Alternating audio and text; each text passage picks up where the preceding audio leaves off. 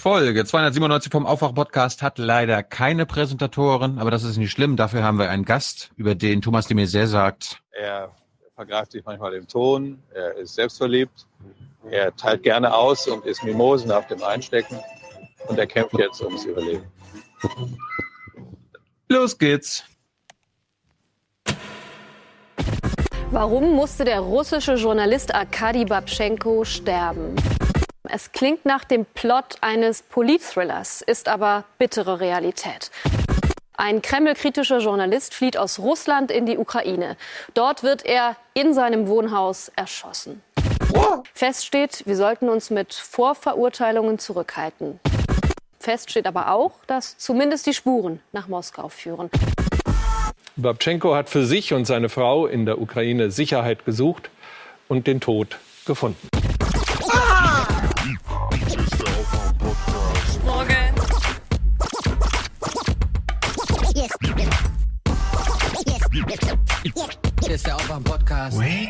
Seine Frau war zu Hause im Bad und fand ihren Mann im Treppenhaus liegend in einer großen Blutlache.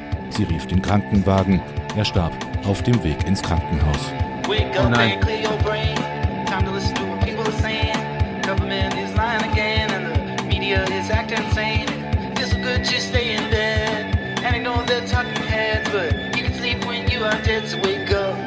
Ich gerade gewählt als junges, motziges, wahrscheinlich auch ein bisschen arrogantes Mitglied, die der Meinung war, den muss man allen mal zeigen, wo es links lang geht. Und ich finde es wirklich äh, zutiefst diffamierend, wenn man mir unterstellt, ich würde rechte Positionen vertreten. Mhm. Aber echt mal. Aber echt mal. Ja. Leben wir alle noch? Ja. Gut. Ja. Wer lebt denn noch so? Weiß ich nicht. Ich Das ahne war- Furchtbares. Ja, wer, wer, ist denn, wer ist denn diese unbekannte Stimme? Sollen wir die mal einführen? Soll, machen wir mal, ne? Los geht's. Wer hat den Verstand? Wer ist gut für unser Land? Die anderen Reporter kann man alle vergessen. Hier ist die Hans-Jessen-Show. Hans, wurdest du schon mal mit Hilfe eines Geheimdienstes fake-mäßig umgebracht? Soweit ich weiß nicht, aber ich glaube, es war Mark Twain, der mal äh, geschrieben hat, als in einer Zeitung seine, äh, seine Todesanzeige zu lesen war, hat er, glaube ich, geschrieben, die Nachrichten über mein Ableben sind stark übertrieben. Ja. Historisches Vorbild. Ja, das ist eine irre Geschichte. Ja. Unglaublich. Wir haben heute in der BBK noch gesessen und äh, Ja, vor allem der Moment, in dem allen klar wurde, dass er noch lebt, war dann wirklich diese Pressekonferenz, ja, zu seinem Tod. Ja, ja. Wo er plötzlich da ist einfach. ja. Naja, ist schon witzig eigentlich. Also so insgesamt, mit dem Finale ist es eine witzige Story. äh, bevor, bevor du die Präsentation einsteigst, ich habe nicht viel zu dem Thema, aber einen kleinen habe ich nämlich von heute, also wir Mhm. nehmen ja hier schon am Mittwoch auf, weil Stefan aus privaten Gründen Donnerstag und Freitag verhindert ist. Ich feier christliche Feiertage. Was spricht denn da jetzt dagegen? ja, Abendland. aber wir kommen unserer Pflicht. Freitag ist Zuckerfest. Ich feiere sogar die muslimischen Feiertage. Sehr gut. Aber ich habe mir gedacht, Feiertag.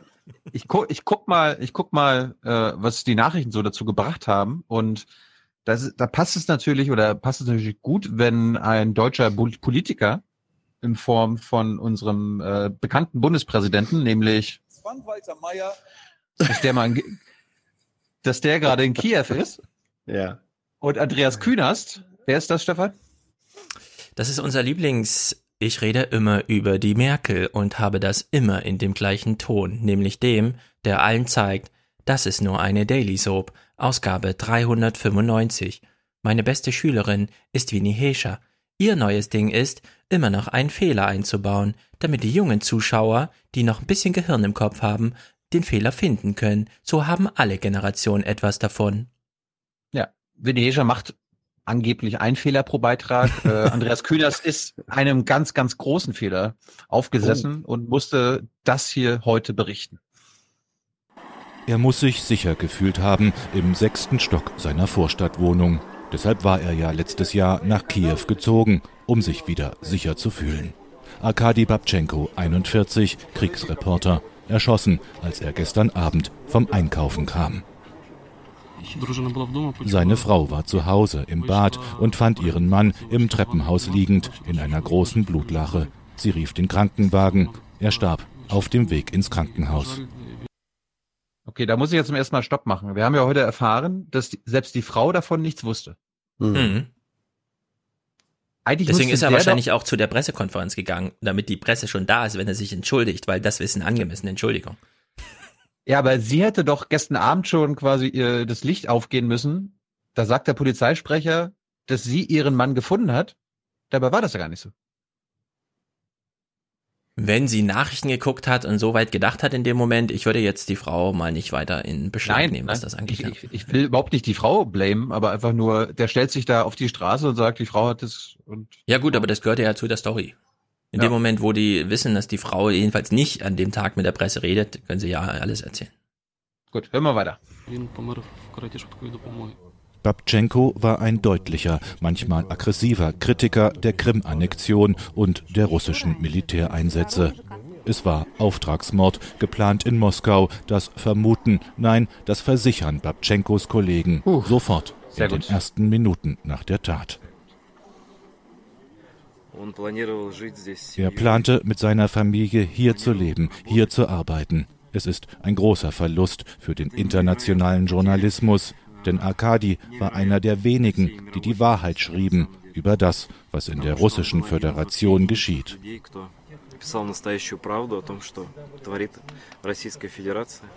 Babchenko ist der dritte Journalist in vier Jahren, der in Kiew ermordet wird. Es sei eben eine tödliche Stadt, heißt es aus Russland, das die Verdächtigungen empört zurückweist. Diese Mode, Russland für alles zu beschuldigen, diese Art Außenpolitik zu machen, ist sehr traurig. Die Nachricht vom Mord an Arkadi Babtschenko platzt hinein in den Kiew-Besuch von Bundespräsident Steinmeier. Kommt alles zusammen. Es zeigt, Was? Es kommt alles zusammen hier in der Story. Mal sehen, was er sagt. erneut, dass wir Bedingungen, dass wir Bedingungen herstellen müssen, dass Journalisten überall auf der Welt ihre Arbeit ohne Gefahr für eigenes Leben, für Leib und Leben verrichten können. Das ukrainische Fernsehen zeigt das Phantombild eines Unbekannten, nach dem die Polizei jetzt fahnden soll. Eine heiße Spur gibt es nicht. Ich kenne den. Noch rätselt die Polizei, was genau passiert ist in Eingang Nummer 8. Da sind die politischen Urteile schon gefällt. Moskau und Kiew überbieten sich mit Schuldzuweisungen und beide halten sich mit Warten auf Ermittlungsergebnisse nicht auf. Babtschenkos Nachbarn sind aufgewühlt und voller Trauer. Wieder hat ein Journalistenmord die Ukraine verunsichert. Äh, Hans, Ja. wie, wie macht denn der Kühners das, immer in diesem Modus zu sein, wenn er Aufsager macht? Ist das anstrengend? Kostet das Energie oder ist das in seiner DNA drin? Ich weiß es nicht. Ich, äh, mich würde es Energie kosten, weil ich hoffe, dass ich so nie gesprochen habe. Aber äh, es gibt offenbar Formen von entweder Sprach- und Sprechtrainings oder aber Meinst du, das lernt man Auto, von irgendwem? Das man hat er sich- nicht selbst Man ausgedacht. kann es, oh ja, oh ja. Äh, es ist beides möglich. Also es, äh, es wird auch für Menschen, die im Radio oder Fernsehen sprechen, wird Sprachschulung, Sprechtraining, Stimmschulung angeboten. Manche nehmen die an, andere nicht. Ich habe es nicht gemacht. Ähm, und dann kann es sein, dass dabei so etwas raus. Ja, Dankeschön. Äh, dann, nee, es kann sein, dass dabei, dass dabei sowas rauskommt. Das andere ist, Journalisten, wir sind ja in aller Regel ganz schlechte Schauspieler. Und wenn man dann einmal so eine Figur und, und so eine Sprachfigur, so ein Sprechverhalten gefunden hat, wo man denkt, das funktioniert, dann ist man vielleicht so zufrieden damit und fühlt sich so sicher, dass man von da ab nichts anderes mehr macht. Also ähm, es, es wirkt äh, für mich auf Dauer natürlich auch äh, monoton, einschläfernd.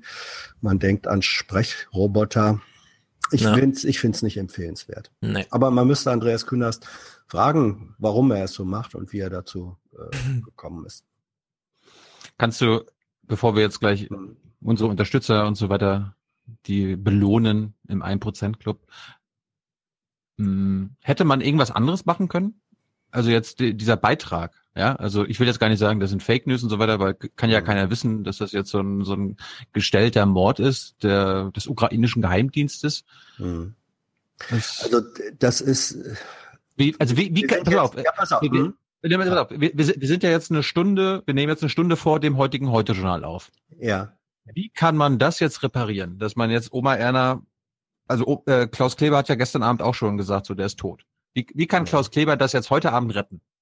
Das werden wir. Er kann es, er kann es nur, ja, Stefan, ja. Stefan wird's ja nächste Woche gucken. Er muss noch einmal, er muss noch eine, er muss noch einmal eine Woche heute schon angucken. Okay. Wie kann Klaus Kleber das retten, Hans? Äh, nur durch radikale Offenheit, indem er sagt, hier ist eine gesamte Weltpresse von Seiten des ukrainischen Staates, der Sicherheitsbehörden vorgeführt, verarscht worden. Ähm, selbst wenn das, was die Ukrainer sagen, ja, das war jetzt notwendig, um, um so einen äh, Mörderring äh, ausfindig oder dingfest zu machen, selbst wenn das so wäre, glaubt, das ist Glaubwürdigkeitsharakiri, was die ukrainischen Sicherheitsbehörden, die Regierung da gemacht hat.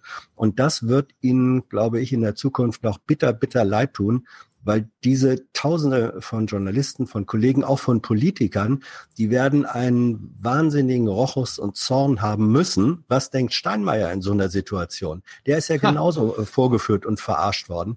Das vergessen weder Politiker noch Journalisten. Und ähm, die Glaubwürdigkeit, soweit sie noch besteht, der ukrainischen Regierung ist damit wirklich äh, schwerst, schwerst beschädigt worden. Wie gesagt, ich finde, das ist Glaubwürdigkeit, Harakiri.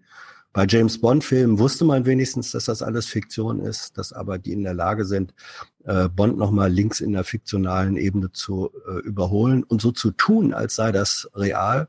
Das ist zynisch, das ist perfide und ich finde, da rechtfertigt auch der mögliche Zweck das Mittel überhaupt nicht. Aber es geht hier auch um die Glaubwürdigkeit von Klaus Kleber. Ja. Also ich vermute ja. mal, wir sind jetzt eine Stunde bevor das kommt. Er wird ja, die Sendung vielleicht so öffnen. Guten Abend. Vielleicht wissen Sie es noch, gestern habe ich hier an dieser Stelle verkündet, dass jemand ermordet wurde. Heute gab es neue Nachrichten. Wir wissen jetzt, es ging äh, gar nicht um ja. den Mord, sondern es ging um die globale Nachricht dieses Mords. Und dazu gehört auch, dass die Ermord also dass die Mörder, die vermutlichen Mörder, von denen wir gestern noch wenig wussten, aber viel spekuliert haben, Russen sind, denn umso mehr wird diese Nachricht äh, verbreitet, weil nämlich alle wissen, wenn sie das so und so drehen, dann kommt das Heute-Journal gar nicht drum herum, diese Nachricht aufzugreifen. Es tut uns leid, wir haben uns leider auch ein bisschen mitschuldig gemacht. Ja, ich, Hätte es gehießen, ein Ghana hätte ihn erschossen oder jemand aus Tansania, hätten wir diese Meldung nicht gebracht. Aber so wurden wir leider hinters Licht geführt. Ich hoffe, er macht es so nicht, weil ich glaube auch, da würde er 99,5 Prozent der heute Journal-Zuschauer nicht mit erreichen, lieber Stefan. Aber ähm, uns, das eine Prozent. Die aber, aber wie, Prozent. Wie, wie, würdest du es machen, Hans? Also ich, äh, ich kann nur sagen, äh, ich würde vermutlich sagen, liebe Leute, ähm, wir sind die Öffentlichkeit, die Journalisten, wir sind heute hinters Licht geführt worden.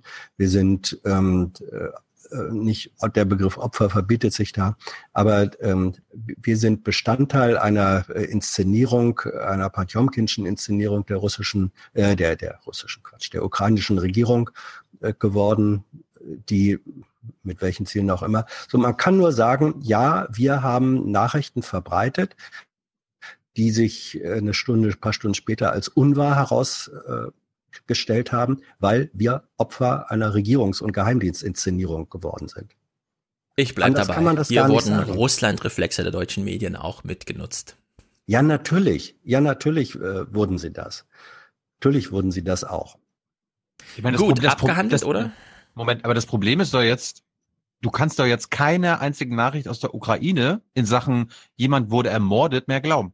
Das ist das, was ich eben mit dem Begriff ja. Glaubwürdigkeitsharakiri meinte. Das hat eine Langfristwirkung. Man wird in der Zukunft, man wird in der Zukunft jegliche Nachricht, die etwas mit politischen Morden zu tun hat, erstmal auf diesen Prüfstand stellen müssen und sagen, ist das jetzt wieder so eine Babchenko-Geschichte? Ja? Mhm. Das ist, das ist ein, ein ganz langfristiger Glaubwürdigkeitsverlust. Und weil dieser Schaden, der da entsteht, ähm, so, so tiefgreifend und so lang andauernd sein wird, äh, meine ich ja, dass ich sehe keinen Zweck, der das rechtfertigen würde. Ich könnte ja sagen, äh, ich würde mal sagen, also ich wünsche mir eigentlich, mir ist es eigentlich egal, weil wir gucken nächste Woche noch mal heute schnell, danach mhm. erstmal, aber eine Weile nicht. Aber man kann ja durchaus davon lernen, wenn innerhalb von einer Woche man feststellt, Behördenmitteilungen sind so ein bisschen komisch. Das Weiße Haus schickt einen Brief, stellt sich raus, ach nee, ist doch alles ganz anders, als da drin steht. So, dann kriegen wir eine Botschaft aus der Ukraine von den Behörden, stellt sich raus, nee, es ist irgendwie doch, ja. Also kann, ich würde ja sagen, da kann man grundsätzlich mal lernen. Einfach. Behördensprech ist eben Behördensprech. Ich meine, die sitzen alle auf der Bühne, Thomas Bellot und so weiter, und erzählen uns, was toller Journalismus ist. Wir haben es gesehen. Na, so toll ist es irgendwie nicht, was sie tatsächlich machen. Ja. Und was, und was, ist, und was ist davon zu halten? Ich meine, ich habe einige ukrainische Kollegen, die ich auch äh, von unserem Ukraine-Trip kenne. Zum Beispiel Maxim, der uns den Maidan damals gezeigt hat.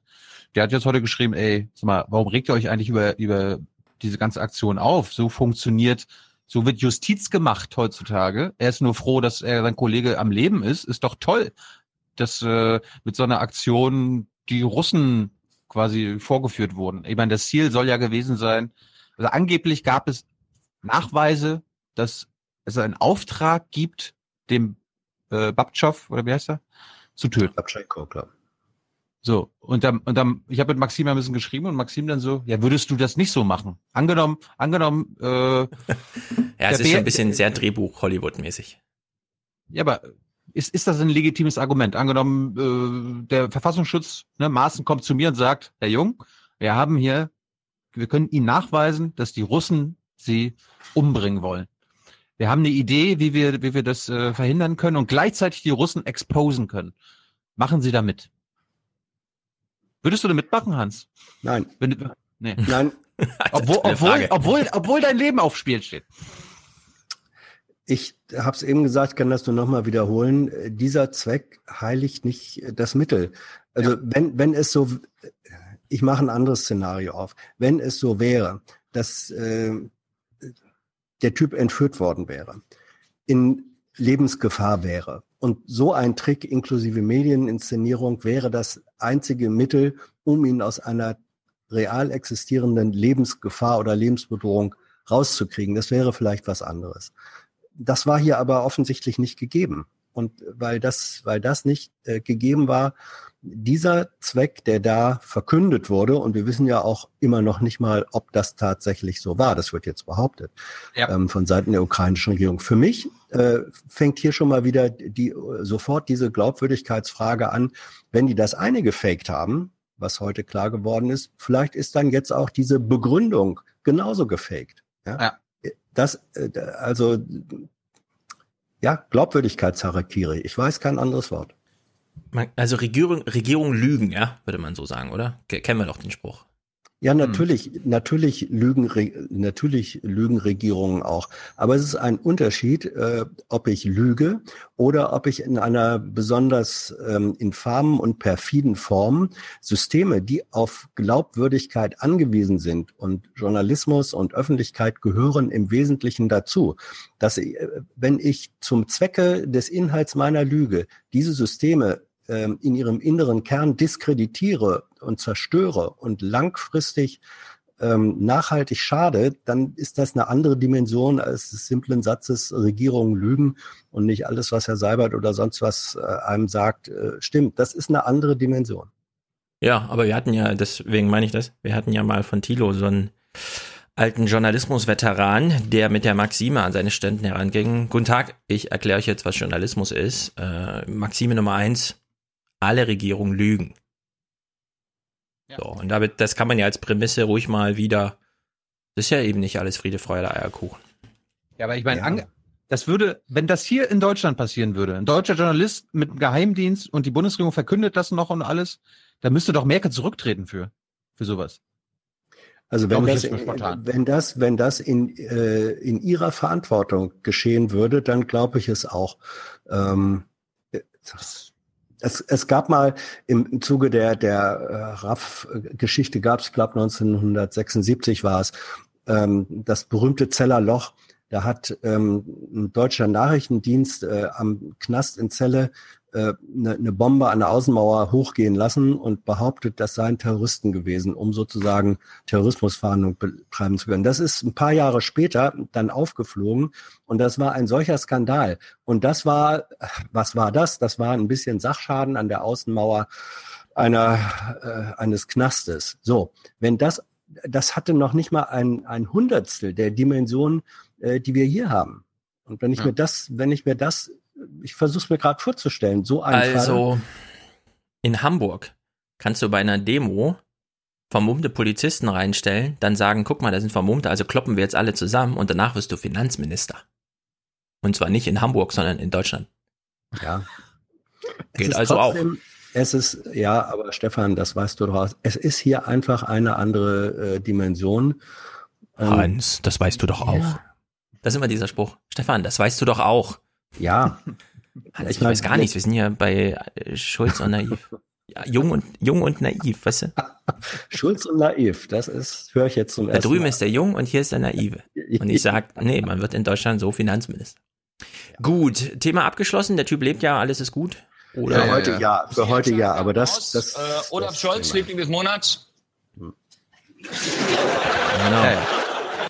Ganz genau. Ye are many, they are few.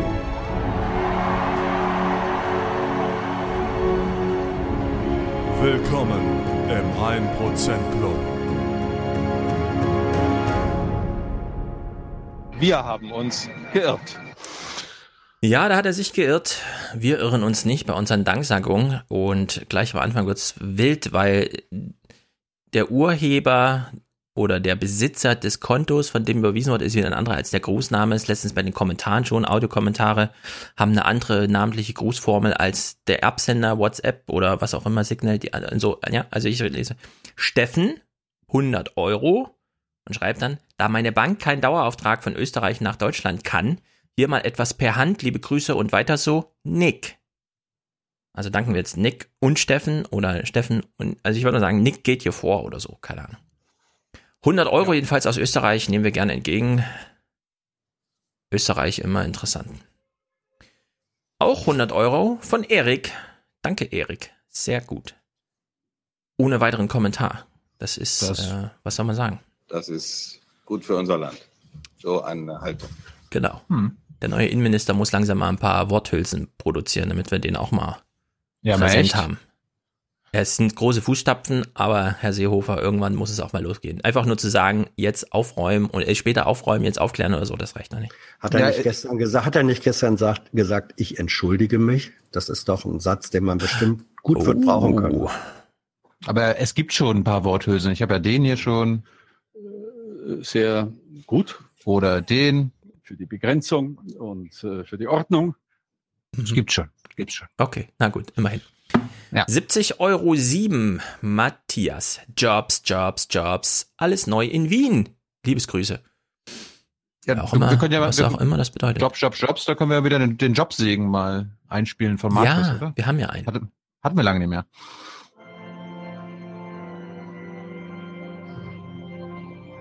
Der Jobsegen. Sehr gut. Sehr gut, Markus. 50 Euro Oliver ohne Kommentar, genau wie Sebastian, auch 50 Euro. Der Markus Und- ist übrigens der gleiche, der den Hans-Jessen-Show-Theme Mhm. gemacht hat. Ja, Der steigt der hier Überzeug- ein, ein akustischer Überzeugungstäter. Der, Genau. Han- Hans, Hans ist ja auch der Meinung, dass ich die Hans-Jessen-Show erfunden habe. Dabei war, war das Markus. Markus hat durch seinen Song die Hans-Jessen-Show erfunden. Ähm, andersrum.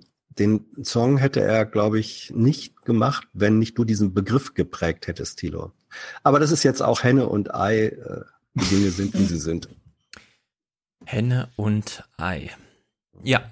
Zuerst war übrigens das Ei da. Sagst du. Die Hennen haben sich Ei danach her? entwickelt. Aber die Dinos sind schon aus Eiern geschlüpft. Ich weiß Ja, nicht, ja. warum den Leuten das immer so schwer fällt zu verstehen. Und woher kamen die Dino-Eier? Jedenfalls nicht von der Henne.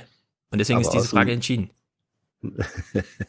es ist die Frage Muttertier-Ei, mein Lieber. Und egal, ob das jetzt Dino-Muttertier ist. Das Ei war zuerst da. So, letzter in der Produzentenschaft ist Ei, Ei, Julian mit 42 Euro. Zusatz zum Dauerauftrag, weil hervorragend. Leute, der hat einen Dauerauftrag und schickt noch zusätzlich eine Produzentenschaft, weil er sagt hervorragend. Hm. Ich weiß nicht, ob er sich jetzt auf die letzte. F ja, Ja. was, was, Frau Nahles? Was? Das ist! Nochmal! Das ist gut für Deutschland, sage ich dazu nur. Für Deutschland! Für Deutschland. Für unsere schöne Heimat. Ja, bei solchen Sachen wissen wir immer nicht. Bezieht er sich jetzt auf die letzte Sendung? Will er, dass wir über heute, mehr Heute-Journal gucken? Oder hängt da hinterher. Es, ja, also Marktforschung ist schwierig im Podcastland. Erik, 38, und jetzt, das ist der beste heute, also der beste äh, Verwendungszweck. Fernseher verkauft. Ja, für 38 Euro. Mehr gibt's nicht, äh, mehr gibt's nicht für einen alten TV. Weitermachen. Ja, also er verkauft seinen Fernseher für 38 Euro, hat jetzt keinen mehr, um den Podcast zu finanzieren. Ja, aber wie will, er, wie, wie will er denn jetzt seiner Pflicht nachkommen? Jeden Abend brav die Nachrichten gucken. Gar nicht. Der alte Rebell Erik. Ich könnte ja jetzt den dezenten Hinweis geben, dass man auch auf äh, Laptops nein, nein, und Computern. Nein, nein das, das, das muss erst vom und so Bundesverfassungsgericht kann. geklärt werden, ob diese Lösung wieder äh, tragfähig ist oder nicht. Ja. Zunächst mal sind sie technisch möglich. Ja. Alte Diskussion, neue Antworten werden gesucht. Paul, 20 Euro Schland, schreibt er. Wir nähern uns der Fußball-Weltmeisterschaft. Gibt es irgendwas von unserer Seite einzuspielen? Wie ist es so mit Deutschland? Ja, klar. Es wäre schön für Deutschland. Es ist einfach gut für unser Land. Ja, Genau. ich glaube, die, ich glaube, die anderen Mannschaften hoffen sehr auf deutsche Torhüter und ihre Fähigkeit in entscheidenden Momenten das Falsche zu tun. Ja, apropos deutsche Torhüter, ich habe heute ein sehr, eine sehr lustige Werbung gesehen. Olli Kahn in einem Hemd von den Niederlanden, kennt ihr das? Und dann steht Nee. drüber, wenn du Hunger hast, bist du verwirrt oder so. Also diese Snickers-Werbung. wenn du Hunger hast, dann hau mal ein bisschen was rein, weil so geht's nicht, ja. Olli, Titan. Christian, 20 Euro, 1% Club-Mitgliedsbeitrag für xkali Jake 1312, Klammer auf, sprich, Klammer zu, äh, Doppelpunkt, xkali Jake, Klammer zu. Also xkali Jake. Ich schreibe das einfach mal so dann rein, oder auf die Seite, oder? Dann wissen wir alle, Äh. wer gemeint ist. Ja, auf jeden Lars, Fall. ne? Auf jeden Fall ist er jetzt im Club. I am in the top 1%. Ja.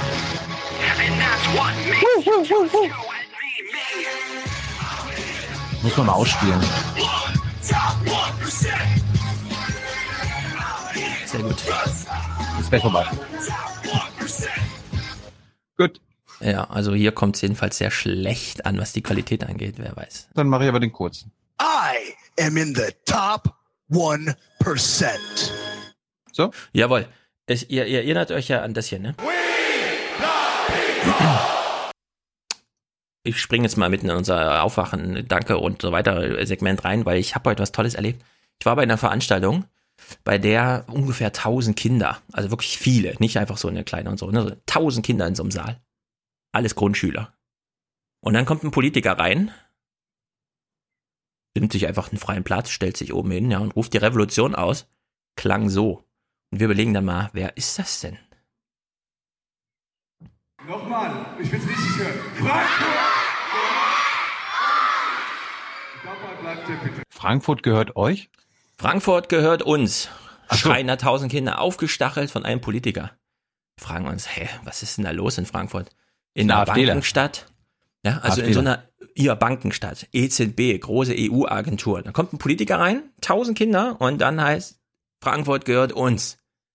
Es war der Oberbürgermeister Peter Feldmann. Und mittlerweile, wir sollten mit der SPD anders umgehen. Christopher Lau hat es gestern auch wieder festgestellt, wenn die kommunal, regional, was weiß ich, Politiker von der SPD Wahlkampf machen, die Plakate sind rosa, blau, grün, schwarz, alles Mögliche. Ja? Nur nicht rot. Bloß nicht SPD. Und ich glaube, es gibt mittlerweile zwei SPDen in Deutschland. Nämlich die große Bundes-SPD, die alle scheiße finden, auch die regionalen SPDlern. Und die sollten so langsam mal eine Revolution machen. Und da, also dieses Simone Lange-Ding, ja, das, das kommt dann noch mehr, das ist auch eine Rebellion der regionalen SPD, der guten SPD gegen die schlechte SPD. Vielleicht schaffen es irgendwann die Oberbürgermeister von der SPD, sich zusammenzuschließen und Andrea Nahles abzuschießen oder irgend so, irgendwas zu machen. Weil es sind zwei SPDen, ist mir aufgefallen. Jetzt ist die Frage, Hans, du hast ja schon bei Kevin Kühnert mal reingeschaut. Du hast Mhm. einen Sneak, Sneak Peek bekommen. Du sollst nichts verraten. Auch Mhm. nicht verraten, ob du es gut oder schlecht findest oder ihn gut oder schlecht findest, aber zu welcher SPD gehört Kevin? Zu der netten SPD von nebenan. Ja, die braucht keiner. Peter Feldmann. Peter Feldmann hat hier in Frankfurt, also der hat erstmal Petra Roth aus dem Amt gejagt. Nicht so wirklich, weil sie war alters, äh, nee, nicht, nicht altersschwach, sie war einfach älter. Sie ist älter geworden. Sie hat sich entschieden, nicht weiter Oberbürgermeister zu sein. Daraufhin hat sich die CDU ja gedacht, komm, wir schicken mal unseren Innenminister aus Hessen, den hier niemand leiden kann, Boris irgendwas. Wurde natürlich nicht gewählt. Peter Feldmann hat jetzt mit 75 Prozent oder so den Dings verteidigt. Und dass die Kinder ihm hier so zurufen, ja, absolut verdient. 70 Grundschulen in Frankfurt mittlerweile haben alle Mittagessen.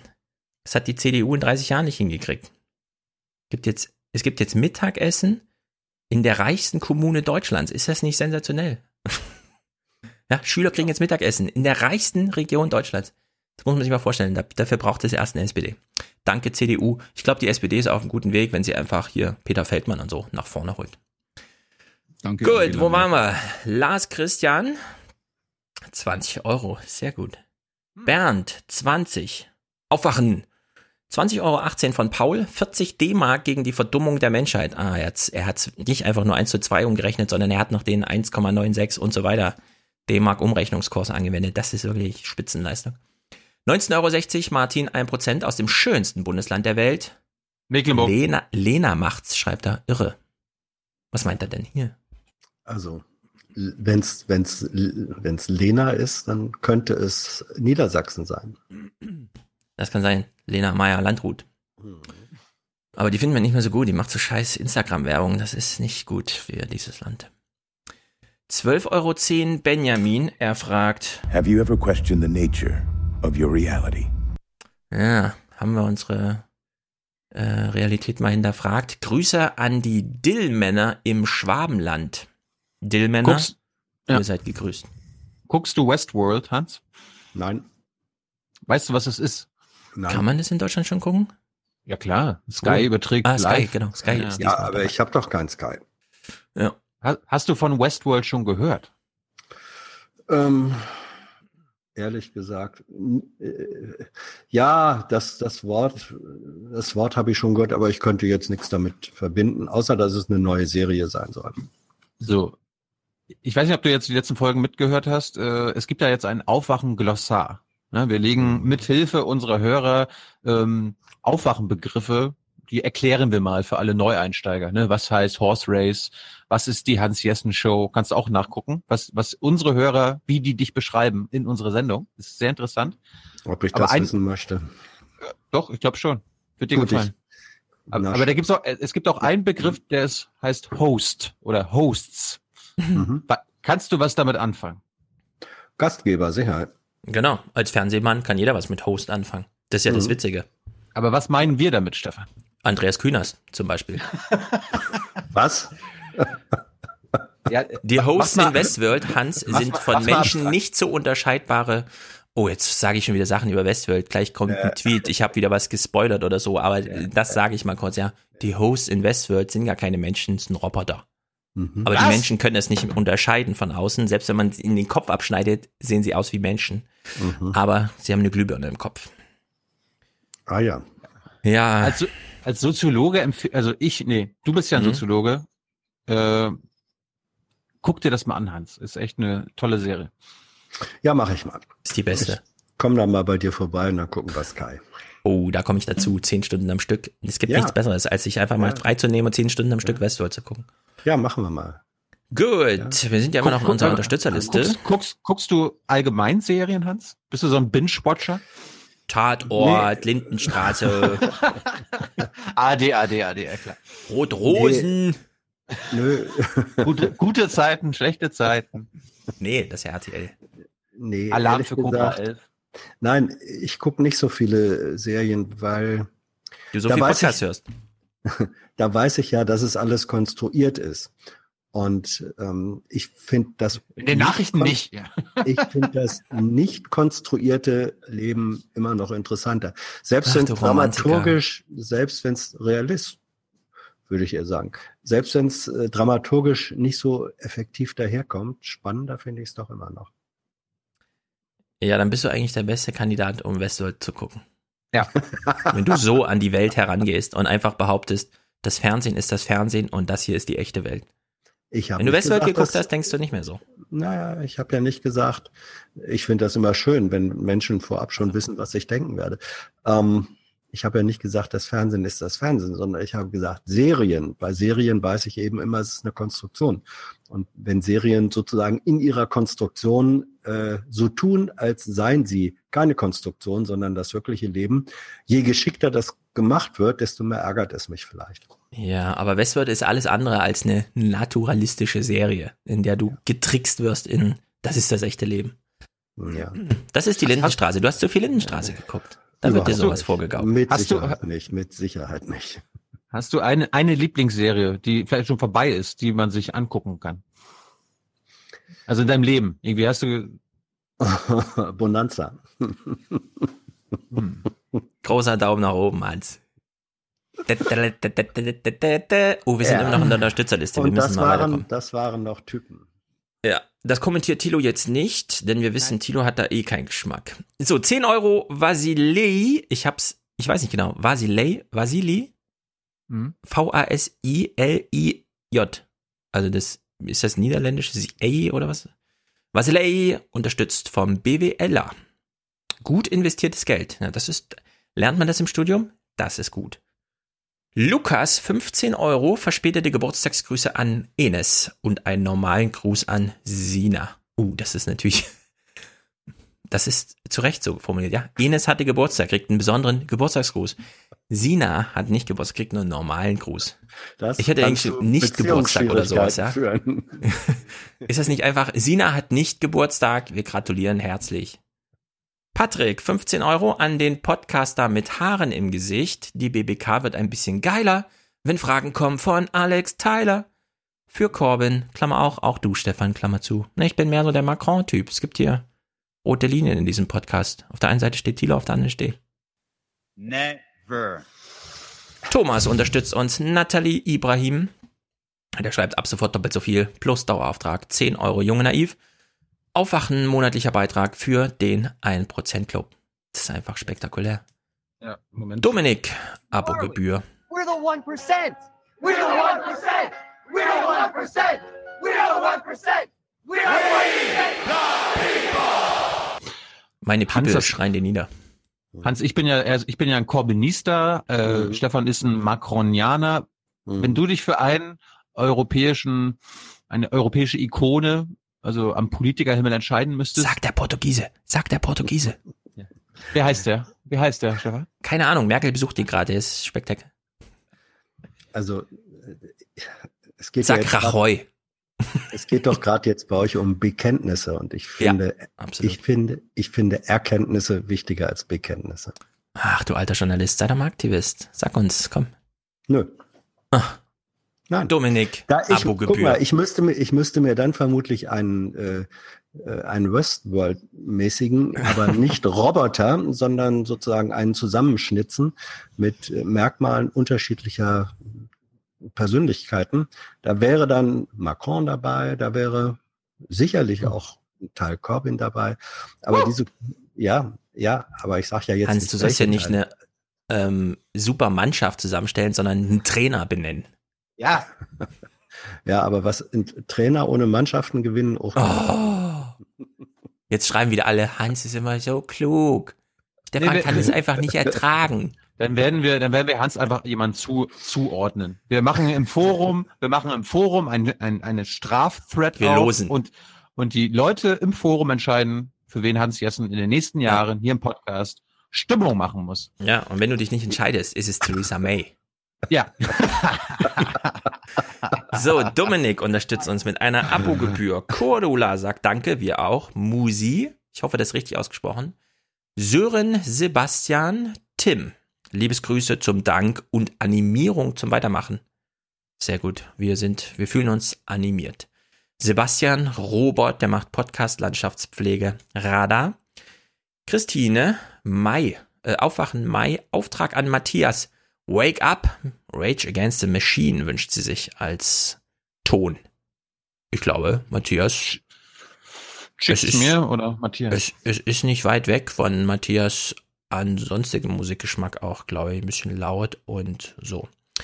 Daniel, weiter so, eure Arbeit ist einfach klasse. Aram, Dauerauftrag, sehr gut. Sven, Gruß an Tilo, Alex, Hans, Klammer auf, und Stefan den Schnucki.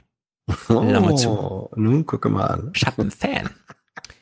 Stefan, äh, ich. Ja, ah, ja, Hauptsache ist besser als nichts. Wie viele Leute laufen durch Deutschland und haben keinen einzigen Podcast-Fan? Viele, Ich glaube, da gehöre ich zu den Podcasts 1%. machen. Hans, Hans, wurdest du jetzt, seitdem du mm, Teil dieses Podcasts manchmal bist, auch mal schon mal angesprochen? Also Ja. von Leuten, wo du es gar nicht erwartet hättest, dass die den Podcast hören oder so? Bei der Post. Hat sich bei der Post jemand umgedreht und nicht gefragt, schreibst du noch Briefe? Ich habe dich doch im Internet gesehen. Ja, es, ähm, es Porto wird jetzt 80 Cent teuer übrigens. Jetzt lass ihn doch mal antworten. Unterbrechen Hab doch ich nicht doch. immer. Okay, stimmt, wir wollen ja Hans nicht unterbrechen. Wie bitte? Ja, genau. Also, ja, es ist schon passiert. Ehrlich? Mhm. Manchmal sogar mehrfach an einem und demselben Tag von Erzähl, erzähl, von, erzähl. Von, Erzähl. Nee, von, von unterschiedlichen Leuten. Am Erzähl. gleichen Tag von unterschiedlichen Am- Leuten. äh, In ja, Berlin ja. oder was? In Berlin, ja. Einmal fuhr ich, fuhr ich hier im Bus und dann äh, kurz vorm Aussteigen, dann tippt mir einer auf die Schulter und sagt, äh, bist du äh, Hans Jessen? Und sag ich, ja. Und dann bin ich ausgestiegen. Und dann, dann bin ich äh, in die Sparkassenfiliale meines Vertrauens gegangen und ziehe da Geld raus und dann kommt ein völlig anderer Mensch und sagt, ähm, Hat ja auch noch Geld bist du gegeben. nicht Hans Jessen? da habe Die ich geben, die geben dir doch beim Aufwärm-Podcast nichts. Hier. Hi Hans, bist du der vom Aufwand? Gehst du gerade zum Geldautomat? Komm, hier. da habe 10 ich, Euro. Also das, äh, das war sozusagen, das war innerhalb von innerhalb von zehn Minuten zwei Minuten. Da habe ich gedacht, das ist jetzt wird jetzt ein bisschen spooky und ähm, dann war aber mehrere Wochen lang nichts. Also jetzt komme ich ins Grübeln. Ich glaube, ich habe wirklich nur einen Fan, weil ich stehe in der Republika auf dem Hof und mich spricht keiner an. Mhm. Das ist Respekt. Heute war ich beim Späti Ja. und ich habe mir, ich habe mir einfach nur ein, ein kaltes Wasser geholt und dann stehe ich auf meinem Fahrrad auf, helfe einer Oma noch kurz da irgendwie, dass sie nicht fällt. Und da Ach kommt ein komm, das ist doch Typ- ausge, Ja, ausgedacht doch, doch, jetzt doch, mit der Oma, doch, doch. oder? Und da kommt ein anderer Typ und nur sagt nur so, ey, gute Sendung, war? Ah, Also, äh, danke, war? Ja, so sind die in Berlin. Ah, ja. Okay, Stefan, der schreibt schon seit vielen, vielen Monaten Podcast, Podcast, Popocast. Wir suchen ja neue Namen. Vielleicht sollten wir einfach mal diesen ersten Vorschlag von vor einem Jahr aufgreifen. Popocast. Ja, Josef, mir- jede Woche das- ein Euro. Mhm. Nee. Kein Nee. Popocast. Bernhard danken wir herzlichst. Der ist auch super treu. Lars, danke für diesen Podcast, schreibt er. Robert und Gabriel danken wir auch. For the many, for the many, not not the few. The few.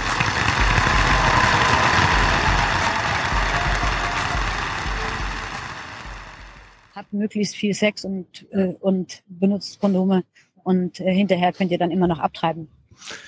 Okay. Wir haben noch eine Nachlieferung und äh, gut, dass Hans dabei ist, weil vielleicht versteht Hans ein bisschen Italienisch. Ähm, wir haben ja im letzten Podcast festgestellt, Ist dass es italienisch? Bin gespannt. Es ist deutsch-italienisch. ähm, wir haben ja festgestellt, die italienische Regierung, die ganz Europa ins Chaos stürzt und Deutschland natürlich, äh, wir, also wir Deutschen diese italienische Regierung, die jetzt nicht kommt, aber an sich ganz schlimm gefunden hätten, die wurde ja jetzt gesprengt. Ja, Mottarella, der italienische Präsident, hat gesagt, den mache ich nicht zum Minister. Ah, scheiße, gibt keine Regierung. Jetzt soll es eine Übergangsregierung geben. Ja. Und es gibt nicht nur der- keine Regierung, es gibt auch keine Moderation mehr bei Klaus, völlig am Ende der Mann. Ja. Auf jeden Fall, Hans, ich weiß nicht, ob du schon gesehen hast, der Führer, der Führer der Fünf-Sterne-Bewegung, ein ganz gesitteter Mann, Ja. ja, Bevor du das spielst. ja, hat sich Ähm, geäußert. Genau, er hat sich geäußert. Wenn man das so hört, klingt das ja ziemlich lustig. Ich finde auch, wir sollten uns das auf jeden Fall anhören. Aber um nochmal zu verstehen, ich habe es noch nicht gehört, aber gerade eben flog hier so ein Tweet rein. Irgendein CSU-Mann hat irgendwas gesagt. Es geht 19 Sekunden der Clip. Ich spiele ihn mal, ja? Jetzt ins Blaue hinein. Ich habe ihn noch nicht gehört. Mal gucken, was er sagt. Ich weiß, was du meinst. Okay. Oh, man muss immer Ton anmachen bei Skype. Okay, Moment. Volle Lautstärke und los. Das Worst-Case-Szenario wäre, dass Italien wie Griechenland zahlungsunfähig wird, weil es keinen mehr gibt, der Italien Geld leiht. Dann müsste die Troika in Rom einmarschieren, den Haushalt übernehmen, das Finanzministerium übernehmen. Aber wir reden bei Italien von über zwei Billionen Schulden. Das würde unsere Möglichkeiten in Europa sprengen. Okay, das hat Steffen Leifert selber vom Fernseher abgefilmt mit seinem Handy. Ja, ich habe ihn ja, heute Nachmittag auch noch gefragt gehabt, ob es das schon als normale Audioversion und so weiter gibt. Also nein, kommt heute Abend erst im Heute-Journal. Was ist denn da los? Sonst, sonst hätte ich den mitgebracht und ihn Okay. genau, genau so, aber das ist gut, dass du ihn Jetzt spiel mal mitgebracht Grillo, hast. ja. Weil jetzt kommt Also Grillo. warte mal, ne, ich, ich möchte mal sagen, besonders eindrucksvoll fand ich in diesem Tweet das Wort einmarschieren. Ja. das ist einfach völlig Banane. Italien war mal, das sind eigentlich unsere Freunde, was das angeht. Ja. Das war, das war Markus. Also Ja. die Troika muss, in, muss dann in Rom einmarschieren, mein Ja. lieber Mann. Das ist einfach so krass, die denken da nicht mehr mit. Das war Markus Ferber von der CSU. Ja. Das So, und jetzt kommt, jetzt kommt Grillo. entschuldigt auch nichts. Aber sie verdeisen können namens van de Germany volgende pijs. En de Volkspartij ganze legislatie ze de materialen führen. Zij gaan ze daar rond de Bundesbank. En rond de spreiding zeigen om het tonen even om het hebben de weg. Kotrellen zeigen hebben toen een uur, toen het führen woont ze daar waarom. En ze kunnen dat zo merken, dat kunnen ze Duitse door Deutsche Mark. En de wonen time, dat ze zijn inflatie en eigen Genau. If the zone zijn die maaien rond ze daar de Russen en de zoete pizza rond ze daar de mandolin niet voor ons zijn. En de honden naar Noord ze worden daar in Tanzania komen ze bij ons bederen. Is het grijze vonden. Dat is de simple. De psychonanen schon in einer psychonanen. Er rond bij zeven honden. De Führer komen dazu en de Elektionen gaan we en dan democratisch directament in Bavaria. De Elektion is italienisch. Italienisch in Bavaria is gewoon nu invasionisch, invasionischkeitshunde komen Duitse. Oude domme Duitse hunde gewoon eerst vijf, fünf stellen, fünf stellen gewoon die Duitse hunde gewoon bij. Auf Wiedersehen. Da kann das deutsche Kabarett einpacken, oder? Ja, was, welche Sprache ist denn das? Was, also, äh, erklär Also mir das, das mal. ist- Was hat er sich ich- denn dabei ja, gedacht? Das, das, ja, ähm, hör dir mal die Ursonate von Kurt Schwitters an. Aha. Ähm, Wie wird und er geschrieben? S-C-H-R-W. SCH, ja. S-C-H-W-I-T-T-E-R-S, Kurt Schwitters. Ähm, ein legendärer äh, Dadaist, ähm, Ach so, Künstler, na gut. bedeutender Künstler. Nein, und die Ursonate, die hat er ähm, geschrieben und äh, selber auch vertont aufgenommen. Da wirst du feststellen, dass es hat eine hohe Ähnlichkeit und das mischt aber, äh, war das Grillo? Ja, ja. Das, Ja. Das, ja nicht? Da- das mischt Beppe Grillo mit ein bisschen Muppet, Muppet Show, Smörebrot, Smörebrot, Rom, Tom, Tom, Tom. Um, dann kommt genau, dann kommt genau das dabei raus. Also es ist also ein, so ein, ein, ein, also es ist natürlich keine Sprache, sondern es ist ein assoziatives Kunstwerk, wo bestimmte Begriffe, die man als solche erkennt, Bavaria und Invasione und so weiter. Führer. ähm, Führer funktioniert rein assoziativ, ist aber rechts, also das ist Rechtsdadaismus. Ja, ich finde nur so, die Deutschen haben ja wieder diese Sicht auf, alle, die nicht Deutsch sprechen, sind Barbaren, ja? Und jetzt legt er so ein Ding hin. ich finde das irgendwie. Ey, mal, also ich kann es nicht ganz einordnen. Ja, Weil aber die wie Wut, gesagt, die wie Wut gesagt, ist ja echt, ne? Das ist ja, nicht so aber- einfach nur Spaß, das sondern hat, es ist das ja. hat viel mit, das hat ehrlich gesagt wirklich viel mit Schwitters zu tun. Und das ist fast, fast 100 Jahre alt als Tondokument, Hm. aber man findet es im Netz. Gab, gab schon eine Reaktion aus Deutschland hier? Lustig. Ja. Gut. Ja, das ist krass. Jetzt holen wir erstmal das nach, was ich äh, in der letzten Folge angeteasert habe. Nämlich die beste Heute-Journal-Sendung des bisherigen Jahres. Mit Klaus, Mhm. mit, mit Klaus Kleber. Ähm, Hans, hast du die, das Champions League-Finale geguckt am Samstag? Ja. Im ZDF? Ja, wo sonst? Auf Also im Sky. Stadion Auf war Sky. ich nicht. Auf Sky, im Stream? Guck mal, wenn ich vorhin gesagt habe, ich habe keinen Sky, warum fragst du mich dann jetzt, ob ich es auf Sky geguckt habe? Ja, vielleicht hast du es ja mit Freunden geguckt, die Sky haben oder so. Ich habe keine Freunde. Nein, ähm, ich habe Kein Sky, keine Freunde, kein Ja, Westworld. ja. Hättest es mit mir gucken können, Mann. Aber Podcast-Fans. Ja. Ja. Also ich hab's, ich hab, geht's, geht's um das Spiel, ich hab's gesehen. Nein, ja, nee, es geht, ja, es geht um die Halbzeitpause. Ich meine, ne, so ein Champions League-Finale gucken sich auch ohne deutsche Beteiligung 10 Millionen Menschen an. Mhm. War Da denkt- Wie ohne deutsche Beteiligung. Da, ich habe da eine krasse Das- deutsche Beteiligung gesehen. Deutsche die, Ja, gut, ja, ja, wollte ich gerade sagen. Ja, gut. In, in dramatischer Form war das deutsche Beteiligung. At its worst. Ja. So, auf jeden Fall, ich habe äh, während der Halbzeitpause auf Sky, auf ZDF umgeschaltet, weil ich da, dachte, naja, Sky macht ja jetzt hier nicht so eine tollen Abendnachrichten wie das ZDF. Und ich war geschockt. Ich war geschockt, weil Jetzt kommt ja das, jetzt kommen ja die seriösen Nachrichten mit Klaus Kleber. Ja? Also hier, ne? Wir erinnern uns. Da stehen echt Teams dahinter von völlig unterschiedlichen Leuten, die sich herrlich streiten können, auch darüber, was man jetzt am Abend wichtig findet und was nicht, denen es aber vor allen Dingen darum geht, der Wahrheit auf die Spur zu kommen und nicht irgendwelche eigenen oder fremden Interessen ins Programm zu bringen. Keine eigenen Interessen, keine fremden Interessen ins Programm bringen. Ne? Merken wir uns. Dann gibt es ein Team, das zusammen beschließt, was ihnen an dem Tag für Oma Erna und den ganz, ganz Deutschland wichtig ist. Auf dieser Basis wundern wir uns einfach mal gemeinsam über diese Top-Meldung. Guten Abend. Adi Preisler hat die Wahrheit gesagt. Selbstverständlich. Aber nur die halbe. Entscheidend ist auf dem Platz, klar. Aber auch neben dem Platz Ja. vom Trainingslager. Dort, wo Jogi Löw entscheidet, was in der Nationalmannschaft läuft und wer wo steht. Konkret, bei der WM in Russland soll Manuel Neuer im Tor der Platzhirsch sein. Der Bundestrainer, der so ungern Wenn-Dann-Fragen hört, hat heute eine Wenn-Dann-Antwort gegeben. Wenn Neuer dabei ist, dann als erste Wahl. Boris Büchler ist für uns in Eppan. Ja, jetzt ist schon 15 Prozent der Sendung weg. Ja. Hans, äh, kann, kann es nicht sein, dass sowas, also ne, Nicht mal bei Sky läuft. Nee. Ich meine, ich meine, es gibt eine Vorberichterstattung, es gibt lange äh, Fußballabende und äh, Sportmagazine, auch vom ZDF, dass sowas, so eine Meldung nicht im, in den Sport gehört und nicht als fucking Top-Meldung im Heute-Journal und kommen wir jetzt nicht mit Audience Flow. Doch. Genau das. Okay, abgehakt. Gen genau das ist doch offenbar das Kalkül dahinter, dass äh, die, die Nachrichtenleute, Kollegen beim ZDF, die wissen doch, in so einer Pause, da geht man dann gerne die sanitären Anlagen besichtigen. Ähm, vor allem, wenn eine harte politische Meldung oder so reinkommt. Deswegen versuchen sie, die Leute vom Pinkeln abzuhalten, dadurch, dass sie mit dem Fußballthema da daherkommen. Ob das funktioniert, keine Ahnung. Aber ich würde viel darauf wetten, dass das der Gedanke war dahinter. Also ich würde wetten, dass sie einfach die Quote hochschießen lassen wollen und Ja, dann am Ende, am Ende des Jahres sagen können, wir haben die besten Einschaltquoten fürs Heute-Journal äh, ever. Ja, aber, aber Thilo, das, du sagst doch mit anderen Worten genau das Gleiche. Wenn ich Was? versuche, wenn Ja. ich versuche, äh, Leute am Schirm zu halten und sie nicht wegwandern zu lassen, dann dient das der Quote. Ist doch Jacke Ja, wie ich- Hose. ich- ich- Wir ich sagen frag mich doch das ja- Gleiche. Hm.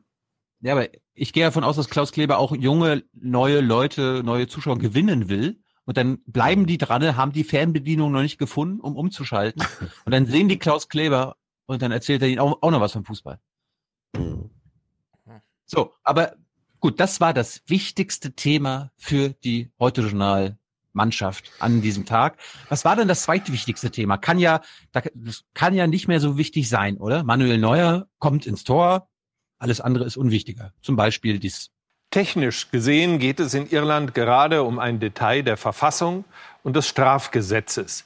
Die Regeln zur Abtreibung, die in Irland so streng sind, dass die Abtreibung als eigene Entscheidung der Frau unmöglich wurde. Sogar dann, wenn die Schwangerschaft Folge einer Vergewaltigung ist. So war das praktisch immer.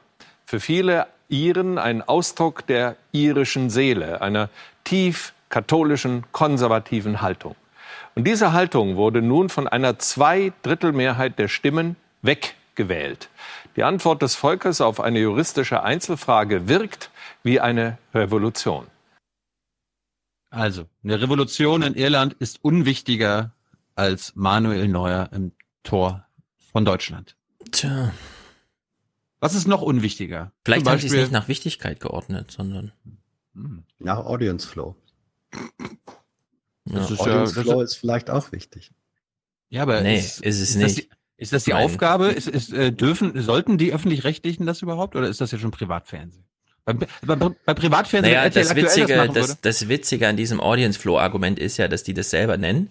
Klaus Kleber das immer verbindet mit, ja, da können wir, also da erreichen wir Menschen, die wir sonst mit dem Heute-Journal nicht erreichen, was für mich immer heißt, da tricksen wir die so ein bisschen aus. Wir bringen ihnen dann nicht die wichtigste Nachricht zuerst, sondern wir machen dann so eine, die, die ihnen gefällt. Und da würde ich sagen, okay, da haben wir auch Facebook für, ja, dafür brauchen wir jetzt nicht Mr. Audience Flow, ähm, Master of the Ceremony, Klaus Kleber, der irgendwie eine Halbzeit äh, gestaltet, künstlerisch, um die Leute reinzutricksen. Nee, sind gar keine gruseligen Nachrichten. Wir machen erstmal hier ein bisschen neuer. Gut. Was war weiterhin unwichtiger als Manuel Neuer? Äh, das Thema Korea, Frieden in Korea. Und ihr beiden habt jetzt mal die Aufgabe, irgendwie uns zu erklären, wie diese Einblendung, die ihr gleich sehen werdet, überhaupt zustande kommen kann. Und darum ist es so wichtig, dass Hans Jessen als alter Nachrichtenmacher dabei ist, weil du kannst es vielleicht in irgendeiner Weise besser nachvollziehen als Stefan Schulz. Gerade jetzt, da Präsident Trump seine Haltung zu einem Nordkorea-Gipfel sprunghaft wie ein Balletttänzer wechselt, ja, auch, signalisieren die Anführer der beiden Koreas, dass sie nicht rein, raus und wieder rein wollen, sondern vorankommen. Jawohl, überraschend haben sie sich zum zweiten Mal innerhalb weniger Wochen getroffen. Guck, guck, guck, guck. Zwei Stunden lang sprachen Kim und Moon wieder im Grenzort Panmunjom, diesmal auf nordkoreanischer Seite. Ihr Ziel das Gipfeltreffen zwischen Kim und US-Präsident Trump. Auch die bilateralen Beziehungen waren Thema. Ergebnisse will Moon erst morgen bekannt geben. Das habe ich noch nie Äh, gesehen. Ich auch nicht. Was haben die denn da gesendet? Aus Versehen Ja, die- die philippinischen Präsidenten oder? Jetzt, sag unseren Hörern doch erstmal, was da gestanden Ach so, ja, da stand na, Bilder nachträglich aus Irrtum nachträglich geändert. Also die Online-Version hat andere Bilder als Ja.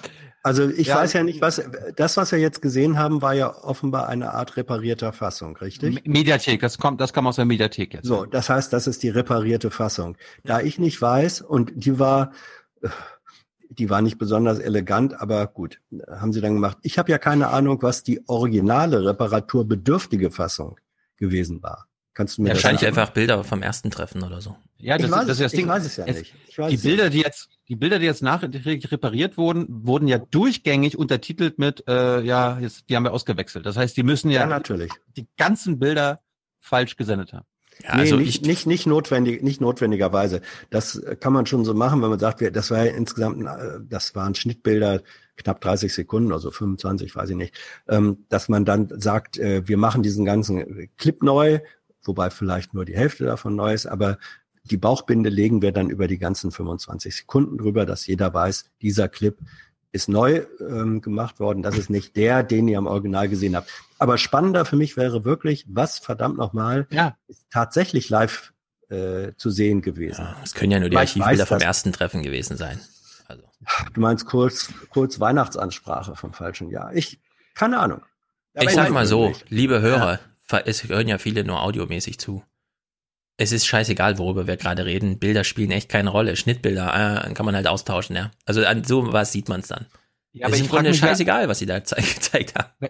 Klaus will ja neue Audiences erreichen. So, jetzt gucken die zum ersten Mal nach fünf Jahren wieder ZDF heute Journal, weil sie dran geblieben sind, sehen, oh Gott, Manuel Neuer Topmeldung, was ist denn das für ein Scheiß? Da, fünf Minuten später, falsche Bilder. Nee, das haben sie doch. Ach so, sie haben falsche Bilder Ja, gesehen. sie haben falsche aber, Bilder gesehen, ja. Aber sie wussten, sie wussten offenbar nicht, dass sie, dass die Bilder. Ja, noch schlimmer. waren. Das, Ja, noch schlimmer. Das, das, das wusste man dann erst, als es in der Mediathek mit der Korrektur Bauchbinde zu sehen war. Oder sehr viele Oma Ernas haben angerufen. Ja. Mitten in der Halbzeit gesagt, Klaus, so geht's Ja. nicht. Das ist mir aufgefallen. Ja, Diesmal ist es sogar mir aufgefallen, Klaus. So.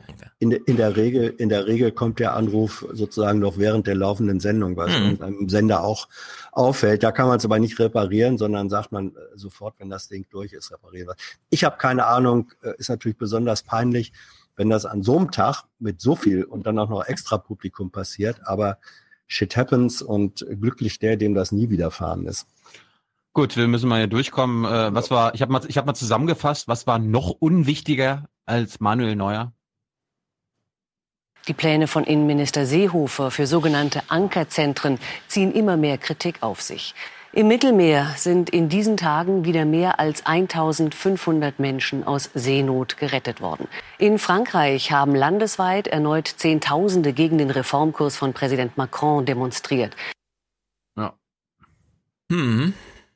Und was war für Klaus persönlich noch unwichtiger als Fußball?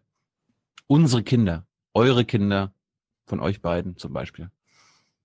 Das Gesetz in Deutschland gibt Eltern einen Anspruch auf Kita-Plätze. Die Realität? Moment, ich will es mal anders an, anmoderieren. Stellt euch vor, diese Abschlussmoderation Mhm. wäre, wäre die Anmoderation der Sendung geworden. Versperrt ihn, weil ein Gesetz keine Plätze schaffen und keine Erzieher schnitzen kann. Und trotzdem muss Politik Wege finden, die selbstgesetzten Gesetze zu erfüllen. Das Wort muss ist da ernst zu nehmen, denn Eltern können auf Schadenersatz klagen. Und trotzdem geschieht nicht genug. Heute protestieren Betroffene zu Tausenden in Berlin. Ja, das ist doch mal gut. Wenn jetzt nicht Fußball gekommen wäre, hätte es wieder gehießen, Rentner wissen es schon. Man kann sich arm wohnen. Da ist ja, nee, warte mal, Fußball, da gucken noch viele Junge zu. Mach mal was zu Kindern. Es gab doch eine Demo. Also einzige, was mir eingefallen ist, eigentlich äh, für den Audience Flow hätte Klaus noch ein Fußballtrikot tragen müssen. Ja, dann wäre er ja Aktivist. Das kann ja aber auch nach hinten losgehen. Meinst du, wenn er in Holland anzieht und das als Snickers-Werbung sich später herausstellt? Ja. Gut. Ko- Kommen wir jetzt mal zu einem Lügner, der gar kein Lügner ist. ähm, oh ja. Stefan, kann Mhm. sein, dass Hans nicht weiß, wer James Clapper ist. Kannst du mal kurz Hans War das der erklären? ehemalige, der ehemalige CIA-Chef? Äh, James Clapper war der Sicherheitsberater oder wie das Ja. heißt. Also der, der sozusagen NSA. CIA-Fäden zusammenführt im Ja. Weißen Haus. Ja, aber äh, war er nicht auch bei, bei, bei, bei der CIA selber davor gewesen? Also ich glaube, er kommt. James ähm, Clapper war, glaube ich, alles mal. Ja. CIA, NSA, alles mögliche. Okay. So, und wir haben ja über Jahre immer behauptet, auch in diesem Podcast, James Clapper hat die Welt angelogen, als er im US-Kongress gefragt wurde, überwacht die NSA Millionen, Mhm. hunderte Millionen von Amerikanern. Und er hat ja dann Nein gesagt. Und das Ding ist, er hat da nicht gelogen, Stefan. Er hat aber nur einen, einen Fehler gemacht. The president's calling me a lying machine. Well, okay. Um, what that stems from is Warte, warte, warte, an warte, exchange I had with. Senator. Bevor wir diesen Clip gucken, erklärst du erstmal, in welcher Sendung ist er denn da zu Gast? Äh, The View. Was ist The View? Äh, ist das so wie, äh, gibt's da eine deutsche Variante? Es gab mal eine. Echt? Kaffeeklatsch hieß sie, glaube ich. Kein Scherz.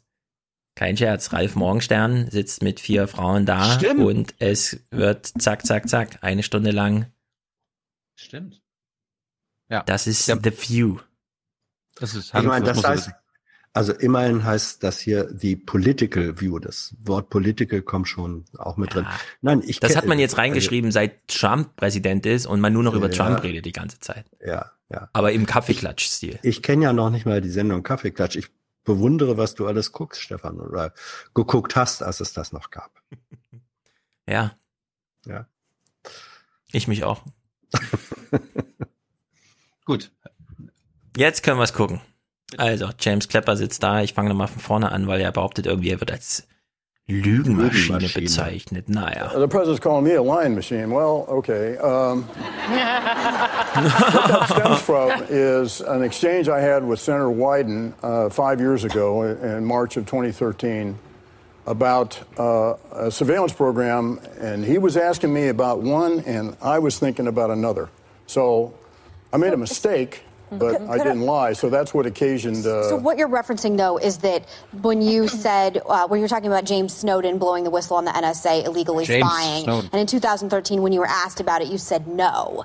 So that that is a lie. And I, no, I it think, not a lie. I'm, I'm sorry. It Okay. not a lie. I, I was thinking about something else. Uh, another program. I can get at all the technical details about. He was asking about the metadata program. And the euphemistic way he asked about it, I didn't break the code. Well- I was Ah. thinking of another program that we just gotten renewed, Section 702 of the Foreign Intelligence Surveillance Act.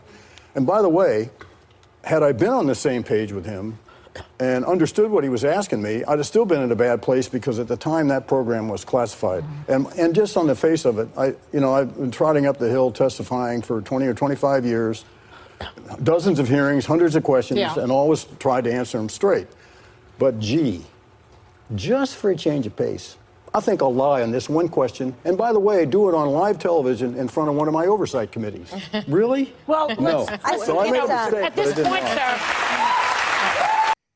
Hätten wir das geklärt. Ja, also dass das überhaupt möglich ist, ja. Ja.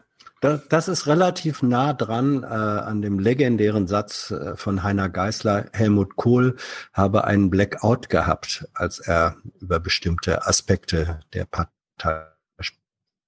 Partei-Affäre etwas Falsches. Der hat nicht gelogen, der hat einen Blackout. Ja, aber hier hat einer, hier hat einer nicht gelogen, nicht? sondern er war geistig einfach bei einer anderen Veranstaltung. Ja. Er hat die Unwahrheit gesagt, aber es fehlte ihm der bösartige Vorsatz, der ja der Lüge inhärent ist. Ja, also die Geschichte ist ja so, äh, Snowden hat es ja auch im Fernsehen gesehen. Und man hat ja im Nachhinein viele Vorwürfe bekommen, warum hast du nicht die internen Abläufe genutzt und so. Es gab doch da Möglichkeiten, sich zu beschweren, auf Sachen hinzuweisen und so weiter. Das hat er ja alles schon über Jahre äh, immer mal wieder versucht, geplant, Andeutungen gemacht, aber unter Obama war das einfach nicht möglich.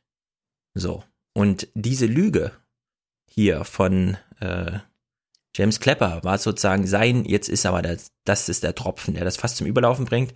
Ich hake jetzt nochmal nach. Ich krieg jetzt den Kontakt zu Glenn, äh, Glenn Greenwald und so weiter. Und dann ein halbes Jahr später hat es ja äh, alles dann, oder ein Jahr später ist es dann, hat er dann sozusagen, ist an die Öffentlichkeit gegangen. In der Hinsicht, okay, ja, also wenn das jetzt so die, der letzte Funken war, der Snowden dazu gebracht hat, das alles aufzudecken, würde ich sagen, okay, dann nehmen wir das mal als historisches Datum hin, das war halt so. Aber diese Erklärung, die er jetzt hier nachschiebt mit, naja, der hat mich zu dem Programm gefragt, aber ich hatte ein anderes Programm im Kopf. Ja, was ist denn das für eine Erklärung? Das ist ja, das ist ja noch blöder als Blackout. Das ist ja so, als würde man die ganze Zeit als Landwirtschaftsminister sagen, ach so, Sie haben gerade über die Landwirtschaft, ich habe ich hab an meinen Garten gedacht. ja. Ich, ich habe ich hab an meinen Feierabend gedacht, zu Hause, wenn ich mit dem Baum, ich wusste nicht, dass Sie die ganzen Wälder gerade meinen mit der Frage, ja. Und das, sind, sind das, wir im Parlament? Ist das ein ja, Untersuchungsausschuss? das ist so krass, ja. Einfach, einfach damit zu kommen. So, Ich, also ich habe da einfach an eine andere Sache gedacht und habe halt geantwortet. Also und dann und dann noch äh, dieses, ja und selbst wenn ich die Frage richtig verstanden hätte, hätte ich auch gelogen, weil es war ja alles geheim. Nee, da gesagt, dann hätte ich tatsächlich lügen müssen, so ungefähr. Dann hätte ich lügen müssen, ja, dann hätte Ja, ich ja. genauso gesagt, Weil nee, es- weil so, es- weil es ja. ist ja geheim. Und das ist einfach, also unfassbar, ja, so insgesamt. Ich finde es auch krass, dass er, dass man jetzt einfach, ich meine, wir hatten schon jetzt, dass ähm, äh, George W. Bush einfach bei Colbert ist und die auch eine tolle Zeit haben und so, dass das jetzt im Fernsehen so als, ja, das ist jetzt der Abschluss, also bevor jetzt wirklich, also ich meine, er ist ja schon lange Rentner jetzt und so, ja, aber das ist sozusagen sein Ausstieg aus der Politik, hier nochmal erklären, pff, das ist doch lächerlich und so. Das ist schon wirklich äh, hardcore. Gut, wir können wir Themenwechsel machen? Gerne. Wir kommen jetzt mal zu unserem Hardcore-Thema für diesen Podcast. Äh, diese BAMF-Affäre. Mhm. Und ich würde mal sagen, bevor du mit Warte mal, welche, welche, welche, welche? Ja, ja, das, das darum geht's ja. Darum ist Hans ja jetzt auch dabei. Wir, kommen, wir gucken auch nach Bremen. Ich habe Radio Bremen geguckt, ne? Buten und Ich habe schon so. viel davon gehört, viel Ja, gelesen, ja, ja. aber den Skandal habe ich auch nicht so ganz verstanden. Ja, du hast ja auch Clips mitgebracht. Du, zu denen kommen wir jetzt zuerst. Aber vorher Ich lassen wir Clips uns mal. mitgebracht? Ja, ich, hab, ich sehe doch hier in deiner Liste. BAMF Bremen steht da. Ach so, ah ja, wahrscheinlich. Mal gucken, was das ist. Ja, ja pass auf, ne, Moment, wir, wir, Ja, gucken, ja, wir, gucken, ja. wir gucken erstmal Kind, Stefan war gerade im Kopf bei einem anderen Programm. Wir gucken erstmal Ich die bin noch bei Kind- Dienstag. Wir gucken mal die Kindernachrichten. Wie, Mhm. er, wie wie erklärt Logo, äh, was beim BAMF bzw. in der Politik gerade los ist? Schauen wir mal. Jutta Kort hat eine wichtige Aufgabe. Sie ist die oberste Chefin des Bundesamtes für Migration und Flüchtlinge, kurz BAMF. Eine riesige Behörde mit mehreren tausend Mitarbeitern an vielen Orten in Deutschland. Das BAMF entscheidet, ob ein Flüchtling Asyl, also Schutz Ich, ich finde gut, dass die äh, Asylbewerber Kopftücher tragen. bekommt. Weil Deutschland nicht alle Flüchtlinge aufnehmen kann, gibt es Regeln und Gesetze. Sie legen fest, wer bleiben darf und wer nicht. Als Chefin muss Jutta Kort darauf achten, dass sich alle ihre Mitarbeiter an diese Regeln Oh. halten. Einige Menschen meinen, das hätte sie nicht ausreichend gemacht. Hm. Sie sagen, seit Jahren gebe es Hinweise, dass Mitarbeiter in Bremen gegen die Regeln verstoßen Bremen. hätten. Sie werfen Kort vor, sich zu wenig und zu spät um auf. Kannst du, kannst du mal ganz kurz, Stefan, beschreiben, Mhm. wie das, wie diese Figur in der Mitte aussieht? Wie Kenny, nur die Kapuze ist nicht ganz so eng gezogen. Nein, äh, die Augen im Vergleich zu den anderen. Ja, ein bisschen, bisschen ungehalten. Ne, Die sind alle drei sehr ungehalten, würde ich sagen. Aufklärung gekümmert zu haben. Andere sagen, die Regelverstöße hätten vor vielen Jahren stattgefunden, lange bevor Jutta Kort oberste Chefin wurde. Nicht sie, sondern ihre Vorgänger hätten Schuld an der Situation. Dennoch wird jetzt diskutiert, ob Jutta Kort ihren Job als oberste Chefin abgeben sollte. Es ist zwar noch nicht geklärt, ob sie wirklich Fehler gemacht hat, aber als Chef oder Chefin muss man Ah. manchmal auch für Fehler gerade stehen, die andere begangen haben. Ist zu Ende? Ja, Hans Ah, war- ist sehr gut. Erstmal Strikes ist zu Ende. Ich will es auch gleich nochmal kommentieren. Ja, dann mach. Hans erst? Achso, soll ich erst? Ja, wenn Hans jetzt, wenn Hans jetzt diese Kindernachrichten nicht auf Kinderwahrhaftigkeit. Äh, ja.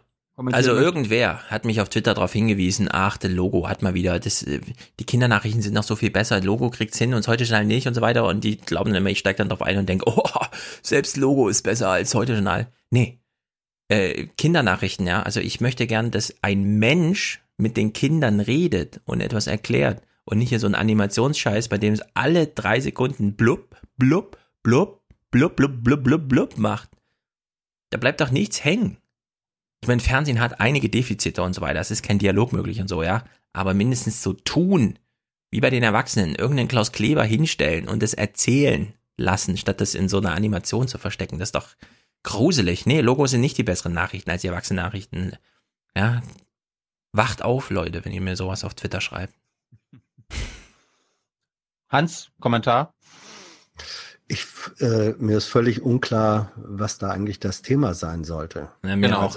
Was soll das die Kinder die interessieren? Frage, die, die Frage, äh, ob Kort im, im Amt bleiben kann oder nicht, das ist an der ganzen BAMF-Geschichte die Achtung. unwesentlichste. Achtung, Aufwachen, Glossar. Das sind Journalistenfragen. Ja, das dann stimmt. Sind, wenn, dann sind schlechte Journalistenfragen. Aber es sind Journalistenfragen. Ja, ja. Ja, was interessiert das die Kinder, ehrlich? Das ist völlig. So, ähm, komm doch mal mit deinem Clip jetzt, bevor ich dann einsteige. Ach so, ja, ich hab, wollte eigentlich nur einen Witz machen das letzte Mal. Ich habe jetzt gar nicht so viel. Also ein kleiner Clip. Ich will nur mal die Zahl. Ja, es wird so wie geredet über Probleme strukturell und so.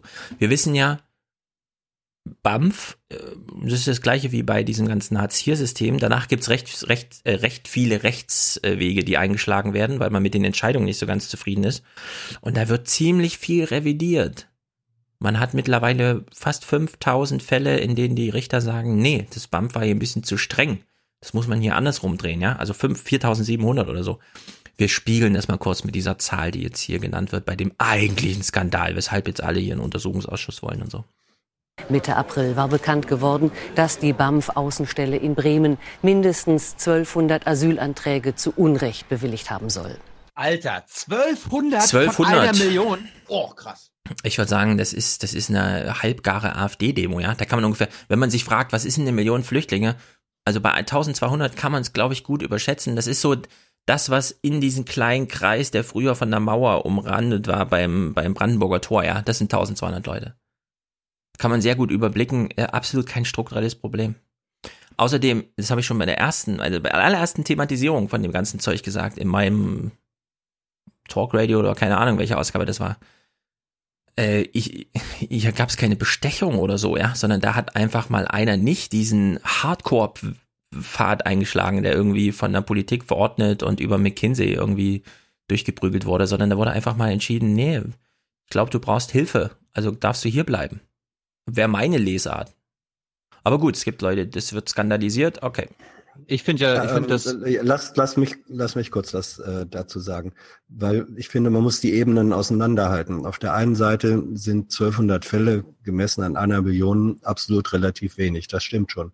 Außerdem ist äh, der der Satz 1200 Asylgenehmigungen äh, Genehmigungen oder, oder Mhm. positive Bescheide wurden rechtswidrig erteilt.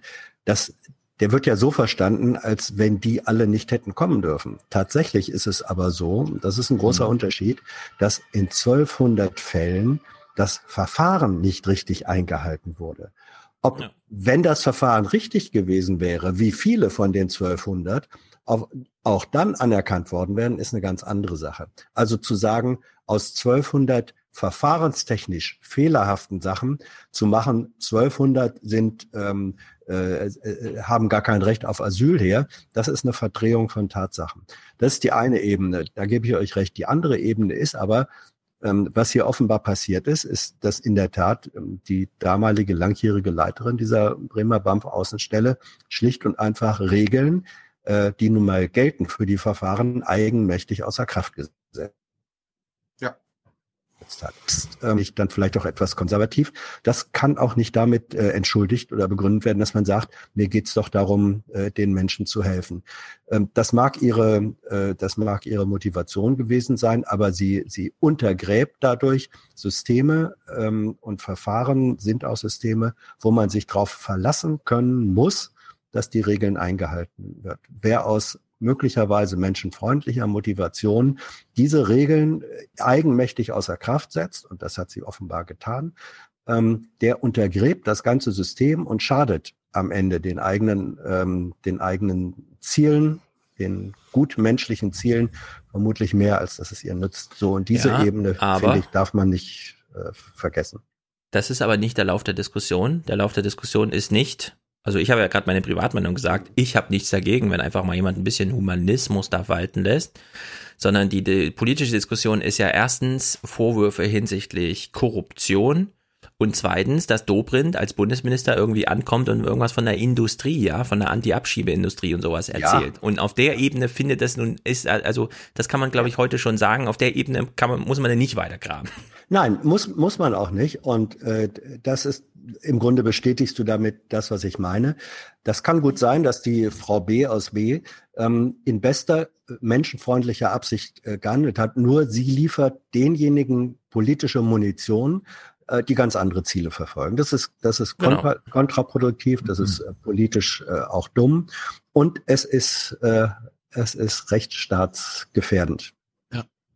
Das Problem ist ja, das, was in Bremen passiert und passiert ist, ist ein Symptom unserer Verwaltungskrise. Und das kommt ja medial jetzt erstmal die letzten Wochen überhaupt nicht durch. Äh, wir wissen es auch besser. Wir gucken uns das gleich einen Bericht an von der ARD im Regierungsbericht. Man soll es nicht glauben, der wunderbar ist, der wichtig war und der jetzt das alles mal ein bisschen auf den Kopf stellt. Weil am Ende, Nee, klar, vom, vom Kopf auf die Füße stellt. Genau. Entschuldigung. Und wir fangen, wir fangen mal an mit Thomas Baumann, weil ich, ich habe ja die Sendung geguckt und äh, Thomas Baumann gleich mit seinem ersten Thema und er, also bevor das der Beitrag überhaupt angefangen hat, hat, hat er mich schon von den Socken geholt, weil was ist mit Thomas Baumann los? Wie, wie moderiert er das an? Dabei verdeckt dieser Skandal, so unser Autor Thomas Kreuzmann, dass die Praktiken bei der Vergabe von Asylbescheiden auch ohne bewusste Manipulationen höchst fragwürdig sind. Das ist ja revolutionär für Thomas Baumann. Mhm. Verdecken, höchst fragwürdig. Also das ist ja, wo, wo sind wir denn hier? Im ist da etwas auf der Spur. Ja. So, wir gucken uns jetzt diesen Beitrag an, in Gänze, weil der ist, es ist wichtig, dass unsere Hörer und Zuschauer das auch verstehen, was da eigentlich los ist und äh, worum es bei diesem BAMF, bei, der, bei dieser BAMF-Affäre überhaupt geht. Und ich meine, wir können ja mal, ich weiß nicht, was wir damals im Podcast gesagt haben, als ähm, das angefangen hat, dass de Maizière da auf der, in der in der BBK gesessen hat und dann so, ja, ja, BAMF und wir werden da jetzt eine Menge einstellen, wir werden da jetzt eine Menge machen. Ja. So, die mussten ja irgendwo herkommen. Ne? Also das BAMF brauchte in ganz deutschlandweit Personal. Mhm. Und, Und zwar Fachkräfte. Es geht hier um Leben und Tod. Es geht um Fachkräfte und dieser Beitrag bestätigt das, dass hier nur ausschließlich Fachkräfte engagiert wurden, die ganz klar dafür sorgen, dass jeder Asylbewerber äh, ein faires, rechtsstaatliches Verfahren bekommt. Sie kamen zu Hunderttausenden und bekommen humanitäre Hilfe. Aber der Rechtsstaat muss auch Identitäten, Herkunftsländer und Asylansprüche prüfen. Möglichst schnell, denn die Politik steht unter Druck, den sie massiv ans Bundesamt für Migration und Flüchtlinge weitergibt. Die Behörde verdreifachte zeitweise in kürzester Zeit ihr Personal. Vor allem mit Quereinsteigern ohne Erfahrung mit dem Asylrecht. Ich bin von Haus aus Geisteswissenschaftler und habe mit der Juristerei eigentlich gar nichts zu tun. Und ich bin über ein Angebot der Bundesagentur für Arbeit damals sehr schnell zum BAMF gekommen. Der damalige Arbeitsagenturpräsident Weise wurde 2015 gleichzeitig auch Präsident des Bundesflüchtlingsamts. Er entlastete die Arbeitslosenstatistik und füllte so die Reihen beim BAMF. Dafür Das war, das ist schön. Ein schöner Spruch. Glückwunsch, Glückwunsch an die Autoren für so viel revolutionäre äh, Texte. wurden Anhörer und Entscheider im Schnellverfahren ausgebildet. Die Ausbildung war keine Ausbildung, das war ein pragmatisches Anlernen. In den Einführungen und Schulungen wurden ganz kurz abrissartig die wenigen ganz relevanten Paragraphen aus dem Asylgesetz und dem Ausländerrecht durchdekliniert, der Ablauf einmal aufgezeigt. Wo kommt der Antragsteller an, was passiert dann, was wird gefragt. Das alles hat zusammen maximal vier Wochen gedauert. In knapp einem Monat zum Entscheider, ohne dass etwa wichtiges Wissen über die Lage in Herkunftsländern vermittelt wurde. Alles schnell, schnell. Denn der politische Druck war und ist hoch. So ein weiterer Insider. Die Kanzlerin hat gesagt, wir schaffen das und das ist umgesetzt worden. Wir hatten 40.000 Bewerbungen, aber bei der Bewerberauswahl wurde vorgegeben, nur die zum Gespräch einzuladen, die möglichst sofort verfügbar sind. Die eigenen Ansprüche, einen Juristen oder Rechtspfleger zu bekommen, hat man hinten angestellt. Äh, ja, wir haben hier 40.000 Bewerber, äh, davon können aber nur 20.000 sofort anfangen. Ja, äh, sind die gut? Nee, die Guten können erst einen, einen Monat anfangen. Ja, dann nehmen die Schlechten. Ja, die können aber nix. Ja, scheißegal. Können die lesen? Ja, gut. Für enormen Arbeitsdruck sorgte auch die private Beratungsfirma McKinsey. BAMF-Chef Weise hatte sie schon in die Arbeitsagentur geholt. Er drückte wie seine Nachfolgerin Jutta Kort aufs Tempo bei Asylentscheidungen. Eine Zeit lang war die Vorgabe sieben Fälle pro Tag. Es wurde uns so vermittelt, das kam von McKinsey, die hatten das so ausgerechnet, was aber nie jemand geschafft hat. Da wurde sehr hoher Druck gemacht. Später wurde das Tagessoll auf drei reduziert und schon daran sieht man, wie absurd das vorher war. Man sagt einem Entscheider, du bringst die Zahlen, die wir dir vorgeben, oder du bekommst eine schlechte Bewertung und dann wird dein Vertrag nicht entfristet. Eile statt Sorgfalt. Dabei nimmt ein einziger komplexer Fall schon mal einen ganzen Tag und mehr in Anspruch. Der gewünschte Effekt aber ist eingetreten. Wurden 2015 noch 283.000 Erst- und Folgeanträge entschieden, gab es 696.000 und 603.000 Entscheidungen bis 2017. Nur um welchen Preis? Wir mussten feststellen, dass Leute anerkannt wurden, die überhaupt keine Syrer waren. Wir haben ja die Identitäten nicht geprüft. Im Zweifelsfall wurde man bei Nachfragen beschieden, die können dann ja klagen. Dann sollen das die Gerichte klären. Er sagt, BAMF-Mitarbeiter hätten resigniert und würden im Zweifelsfall lieber Asylsuchende anerkennen, statt sich viel mehr Arbeit mit einer Ablehnung zu machen. Doch das Bild ist uneinheitlich. Tatsächlich wurden etwa in Bremen oder Bingen Asylbewerber auffällig oft durchgewinkt, in Schweinfurt oder Zirndorf dagegen abgelehnt. Bei diesen Strukturen ist sie wohl ein Glücksspiel, die Entscheidung über Asylanträge im Rechtsstaat Deutschland. Tja. Ich Sieben dabei. Fälle Mhm. pro Tag.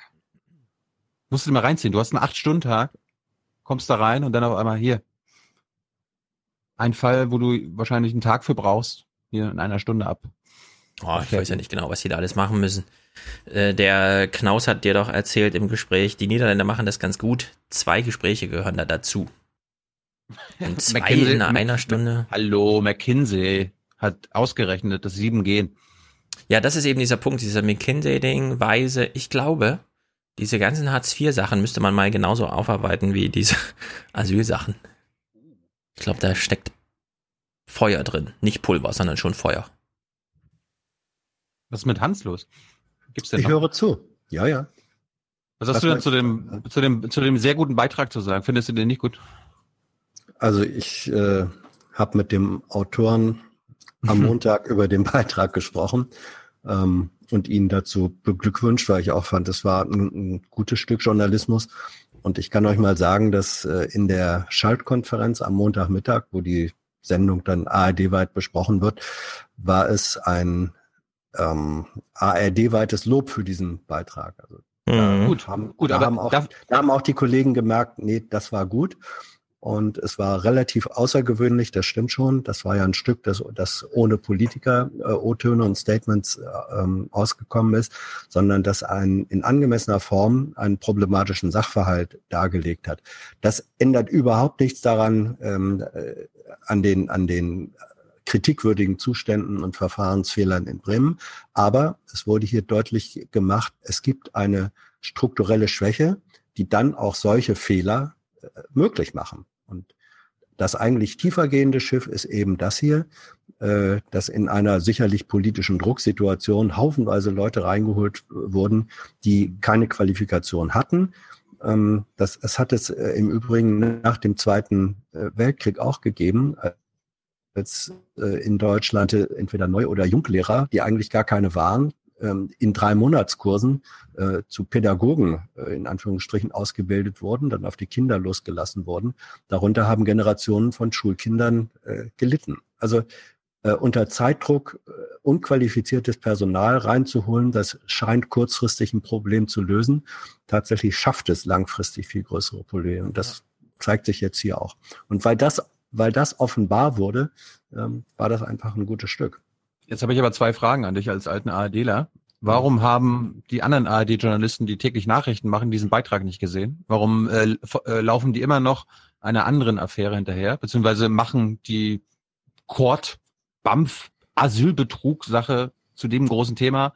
Dabei ist doch das riesengroße Thema das ja, also das, das, ähm, das eine hebt das andere nicht auf oder macht das andere nicht, äh, nicht, nicht unwichtig. Ich ja, finde das, ich, aber ich so, finde so schon. bleibt, so bleibt Ja. das jetzt versendet. Also das, ich habe das jetzt nirgends woanders die Tage in irgendeiner Weise gehört. Ich habe es in vielen Artikeln gelesen, dass Ah. gesagt wurde, also dass, dass der Gedanke schon aufgegriffen wurde, gesagt wurde, Mensch, was waren das eigentlich für Verhältnisse in diesem, in diesem, bei diesem ersten großen Andrang? Was waren das für Verhältnisse? Unter welchen Bedingungen wurden Entscheidungen getroffen? Also die, die Problematik, die da drin steckt, die wurde schon medial aufgegriffen. Gut. Und zweite Frage, warum bekommen wir solche Berichte im Regierungsbericht nur einmal im Jahr geführt? Ich weiß nicht, ob die Statistik stimmt. Ich wünsche es Also mir auch. Ich guck, ich guck jede Folge. Ich guck jede Folge. Ja. gut. Seine Lieblingsserie. ja, die Lieblings, die Lieblingsserie. Die- Vielleicht. meine Lieblingshosts. Vielleicht würden die, würden dir auch noch mehr äh, auffallen. Aber äh, es stimmt schon, der, der politische Journalismus richtet sich manchmal zu häufig, ähm, welcher Kopf rollt, welches ist der neue Kopf, welches ist der Gewinner, welches ist der Verlierer. Es ist eine Form von ähm, gefährlicher, falscher Personalisierung äh, von Hm. Politik. Ja, Du hast, äh, du hast jetzt eine perfekte Anmoderation für die für die andere Sendung gegeben, weil der Regierungsbericht im ZDF kommt ja eine halbe Stunde später. Mhm. Und äh, wir kontrastieren mal den Beitrag, den wir gerade im, im ARD-Regierungsbericht gesehen haben, mit dem im ZDF, weil der hat so angefangen. Nun ist es auch sein Problem ausgerechnet. Der Mann, der die Obergrenze wollte und nun seit zehn Wochen Innenminister ist. So lief das beim ZDF. Ach ja. Als hätte man den so einen Honigtopf hingestellt. Der Schattenmann. Ja. So. Ähm, jetzt jetzt habe ich mal ein paar Aspekte gestückelt. Äh, wir kommen mal zuerst bei diesem BAMF-Skandal zu den Verantwortlichen, die vor Seehofer im Innenministerium, im BAMF was zu sagen hatten oder Altmaier im Kanzleramt. Was sagen die denn? Ja. Und ich finde das Ende, beziehungsweise das, was zu Thomas de Maizière gesagt wird, sensationell. Und die Regierung? Peter Altmaier von Angela Merkel zum Flüchtlingskoordinator gemacht, will nicht sagen, er habe nur koordiniert, verantwortlich sei der Minister geblieben. Ich habe nur Befehle ausgeführt. Äh, weiß ich. Das war Thomas de Maizière. Der will auch nichts mehr sagen, er sei raus. Bleibt der Nachfolger. Sensationell. Tja, Thomas de. Maizière, Thomas de Maizière ist raus. Jetzt macht jetzt Rente. Naja. Der wird, der kommt auch wieder rein. Der ist im Bundestag, Stefan. Der ist Bundestagsabgeordneter. Ja, er kommt insofern, wie- er kommt, er kommt insofern wieder rein, Äh, als gestern war ja die Anhörung im Innenausschuss des Bundestages, äh, als Seehofer und Kort da waren. Um, Kann er da nicht vorgeladen werden? Doch, doch, doch er, kommt, er kommt ja, er kommt ja. In, ein, in einer der nächsten Sitzungen äh, wird de Maizière da sitzen. Aber ist ja auch egal. Und Altmaier. Oh, ja, und dann kann er nicht sagen, ich bin draußen. Ja, ich, ich, ich ahne schon, wie er auf die Fragen reagieren wird. Ähm, sehr gute Frage. Das darf ich immer nicht sagen, dass die Frage gut ist. Oder? Ja, das äh, war jetzt so eine, war jetzt so eine Kabarettfrage. Ja. ja. Also wenn einer damit gut umgehen kann, so einen Termin zu managen, dann ja wohl ja. Thomas de Maizière. Ja. So. Jetzt gucken wir mal, wie, wie die Parteien reagieren im Bundestag. Ich habe mal mich zuerst mit der AfDP befasst. Was, was sagt die AfDP? In ihrer BAMF-Zentrale wollte man die Sache geräuschlos regeln, hieß es in E-Mails, ohne Politgetöse. Das war das Ziel. Das Ergebnis? Maximales Politgetöse. Diese Vorgänge müssen restlos aufgeklärt werden, damit Verschwörungstheoretikern kein Boden gegeben wird. Ein Untersuchungsausschuss also, der könnte klären, was bei der Flüsterpost nach oben schief lief und was danach in der Aufarbeitung. Doch der FDP geht es um mehr, ums Grundsätzliche. Merkels Flüchtlingspolitik seit 2014 solle auf den Prüfstand, sie habe die Ämter überlastet. Selbstverständlich müssen wir die Frage klären, auf welcher Rechtsgrundlage die Grenzen geöffnet worden sind, auf welcher Rechtsgrundlage äh, mehrere hunderttausend Menschen das Land äh, haben äh, aufsuchen können, ohne an der bayerischen Grenze und anderen Grenzen identifiziert zu werden. Wir haben die Erkenntnis, dass über 100.000 Menschen sich in Deutschland befinden, von denen wir bisher nicht wissen, woher sie gekommen sind, wo sie geblieben sind und was sie hier treiben. Ich, ich sehe hier einen kleinen Konflikt, weil ich wünsche mir einen Untersuchungsausschuss, die F AfDP auch. Nur die glauben, sie könnten aus dem BAMF-Untersuchungsausschuss einen Flüchtlingsuntersuchungsausschuss machen. Ich glaube, man kann aus dem BAMF-Ding ein Hartz-IV-Ding machen. Ich glaube, du bist naiv. ja, ich auch, aber trotzdem. Wünsche kann man ja noch haben. Aber ich glaube weder das eine noch das andere. Was, was ich hier bemerkenswert finde an dem, was wir da gesehen haben, es ist die ähm, Instrumentalisierung von, von sehr realen äh, politischen Konflikten ähm, zum persönlichen oder, oder personal, personell orientierten Machtkampf. Ja. Also es, es wird äh, das ist auch so ein Drama von, von gerade Spitzenpolitik, die sich damit eigentlich keinen Gefallen tut, wenn man, wenn erkennbar ist, hier wird nicht ein Problem aufgegriffen und benannt mit der Absicht, es zu in irgendeiner Weise zu ja. lösen, sondern daraus Munition zu gewinnen, äh, um der politischen Konkurrenz äh, in die Eier zu treten. So, das ist eine, das ist eine Form von Instrumentalisierung, die zu Politikerverdrossenheit und Parteienverdrossenheit beitragen. Ja, und die Grüne und Linke auch nicht mitmachen. Und deswegen ist es egal. Ja, ja, ja, ja. Gott, Gott sei Dank machen sie nicht alle in gleicher Weise mit. Wir hören mal, was die Schwesterpartei AfDP sagt. Äh, das ist die mit dem kleinen F. Die AfD dagegen gesellt sich gern zur FDP, sieht die BAMF-Vorfälle als Ergebnis von Merkels Politik. Beamte glauben im Sinne der übergeordneten Führung zu handeln, wenn sie sehr großzügig mit dieser ganzen Geschichte umgehen. Und wenn Sie die Stimmungslage 2015 angucken, hatten wir genau diese Stimmungslage. Ja, wir hatten vor allem eine Stimmungslage, von der er abgeleitet hat, äh, was man fühlt, ist echt. Ja. Das ist die Realität. Gut, das war AfDP und AfDP. Was sagt denn der CSU-Chef? Ich äh, würde, wenn das Parlament sich dazu entschließt, dies auch ausdrücklich begrüßen, dass diese Dinge auch parlamentarisch aufgearbeitet werden. Da führt die doch vor. Das war doch frech von ihm, das so zu sagen. Habe ich gehört. Nee, ich nee. finde ja, ich finde ja, also er ist in der, Moment, ich finde ja, er ist in einer Zwickmühle. Er ist ja, er will ja als zum einen als CSU-Typ äh, eine tolle CSU-Wahlergebnisnacht haben und so weiter ja. und muss deswegen so ein bisschen AfD spielen. Darum hm. ist er jetzt so, ja, ja, wenn ihr einen Untersuchungsausschuss wollt, AfD will einen Untersuchungsausschuss, ja, ja, ich auch, ich auch. Und gleichzeitig, mh, hm, naja, ich habe damit nichts zu tun. Also was sollen wir da aufklären? Ja? Nee, ähm, nee, alles, was, was da jetzt passiert und noch passieren wird, ist Wasser auf Seehofers Mühlen. Äh, ich will nicht sagen, der könnte sich ein Loch in den Bauch freuen, aber äh, wir wissen, dass er, dass er in der Flüchtlingspolitik sowieso aus immer schon eigener Position, aber auch jetzt vor den bayerischen Landtagswahlen möchte er eine härtere Linie äh, fahren. Und das, was da an Kritik hochkommt, und je mehr das hochkommt im Sinne von ungeordnete, unkontrollierte Verhältnisse, ist immer ein Argument dafür zu sagen, und deswegen brauchen wir jetzt die Ankerzentren, deswegen brauchen wir die härtere äh, ja. Linie. Und das wird durch, würde durch einen Untersuchungsausschuss, je mehr der thematisiert wird, immer wieder aufs Neue befeuert und Munition liefern. Und der Untersuchungsausschuss würde ihm überhaupt nicht wehtun, weil alles, was da hochkommen würde, wäre ja. weit vor seiner Amtszeit. Das würde der politischen Konkurrenz in der eigenen Union und den anderen Parteien angehängt. Und Horst, super Aufräumer Horst aber rüber. Nützt ihm alles nur. Deswegen ja. ist das schon echt, wenn er sagt, ich hätte nichts dagegen.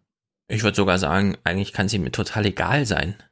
Nein, plus, das nützt ihm. Er, er, genau, plus er, er kriegt, wenn es ja, so läuft, kriegt er Munition für sich. Ja, aber warum? Aber wenn Seehofer dafür ist, Warum schafft er es denn nicht, dass seine CSUler im Bundestag sagen, wir machen da mit und dann haben sie ihre 25 Prozent? Na, das geht ja Nein, nicht. Die können ja nicht einen Untersuchungsausschuss gegen Nein. sich selbst einrichten. Nein, also. das, das kannst du nicht machen. Das kannst du nicht machen. Also da, da wären, äh, die CSU kann sich nicht äh, offen an äh, AfD-Untersuchungsausschuss Aber da das wäre doch mal was. Und ja, die Bundesregierung ja, macht einfach mal einen Vorschlag, äh, wir würden das gerne mal mit uns klären. Ja, ja, ja, ja. Ist da noch ein Raum frei? Wir, so. wir, wir erstatten Selbstanzeige. Nein, das genau. ist... Gut, wir gucken mal, was die, was die anderen sagen, die dagegen sind, gegen einen Untersuchungsausschuss. Und da ist mir aufgefallen, dass der Innenminister aus Niedersachsen, ein, ich wollte gerade sagen Oskar äh, Pistorius, aber da heißt der, wer heißt der? Boris. Boris, Boris Pistorius mhm. und Sarah Wagenknecht genau dieselben Talking Points haben. Mir fällt auf, dass selbst der Bundesinnenminister, der ja verantwortlich ist, sagt, er begrüßt einen Untersuchungsausschuss des Deutschen Bundestages. Tun Sie das auch? Ich halte viel vor dem scharfen Schwert des Parlamentarismus eines Untersuchungsausschusses. Ich sage nur auch, bis der seine Arbeit beginnt, bis der Untersuchungsauftrag definiert ist und bis dann alles wirklich auf dem Tisch liegt, vergehen zwei bis drei Jahre.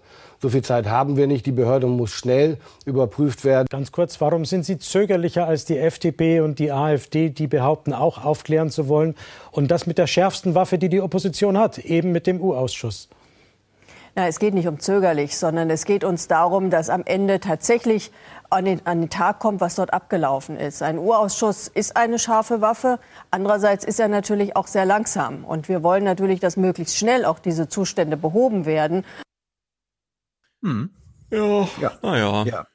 Stimmt auch. Und eins darf man nicht vergessen, also äh, was natürlich Wagenknecht nicht sagt, aber was ganz entscheidend für Sie und auch für äh, Grüne, SPD und so weiter ist, die haben natürlich keine Lust, äh, jahrelang im Schulterschluss dann mit der AfD in dem Ausschuss zu setzen. So viel das können stimmt. die sich gar nicht, so viel können die sich gar nicht distanzieren, wie sie anscheinend eben doch immer äh, nebeneinander sitzen. So und äh, zu Pistorius, der kann sich natürlich auch deswegen ein bisschen zurücklehnen, weil warum ist denn überhaupt die BAMF-Geschichte Bremen aufgeflogen? Weil Boris Pistorius sich beschwert hat. Er, er hat den Brief geschrieben, in dem er darauf aufmerksam gemacht hat, gesagt, hier, da in Bremen ähm, zieht jemand Fälle an sich ran, äh, für die er, oder für die sie gar nicht zuständig ist. Also er hat die Lawine losgetreten und dann kann er sich jetzt ruhig, das läuft sowieso für ihn. Das ja, läuft. das läuft. Gut. Katrin Göring-Eckert von den Grünen, Fraktionsvorsitzende, hat andere Talking Points. Da muss man jetzt nicht vier Jahre aufarbeiten oder irgendwas, was im Jahr 2015 war, sondern man muss sich jetzt anschauen, was passiert. Und wenn AfD und FDP meinen, sie müssen eine politische Rückaufarbeitung machen, dann sollen sie das tun. Das ändert aber nichts und es nützt in der Sache nichts. Ja, aber, aber, aber jetzt aber zu sagen, nach vorne schauen, das geht auch nicht. Warum? Nein, bei, bei Göring-Eckert ist auch äh, das tatsächliche Motiv dahinter erkennbar. Die will nicht, dass die Grünen assoziiert werden, wir machen hier gemeinsame Front äh, mit der AfD. Äh, meine These wäre, wenn es die AfD nicht gäbe, hätte man vielleicht schon einen Untersuchungsausschuss. Warum macht die hm, FDP da jetzt mit?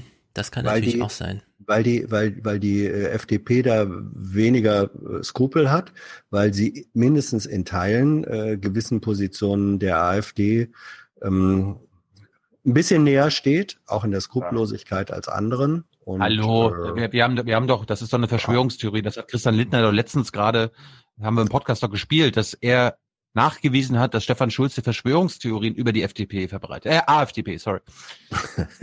ja, wenn das so ist und Lindner das sagt, dann ziehe ich das Argument zurück.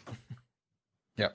Mhm. Gut, äh, Horst Seehofer war zu Gast im Regierungsbericht vom ZDF und der hat nicht nur ein Talking Point gehabt, sondern jede Menge Talking Points und die hat er dann immer und immer und immer wieder gesagt bei Bettina Schausten.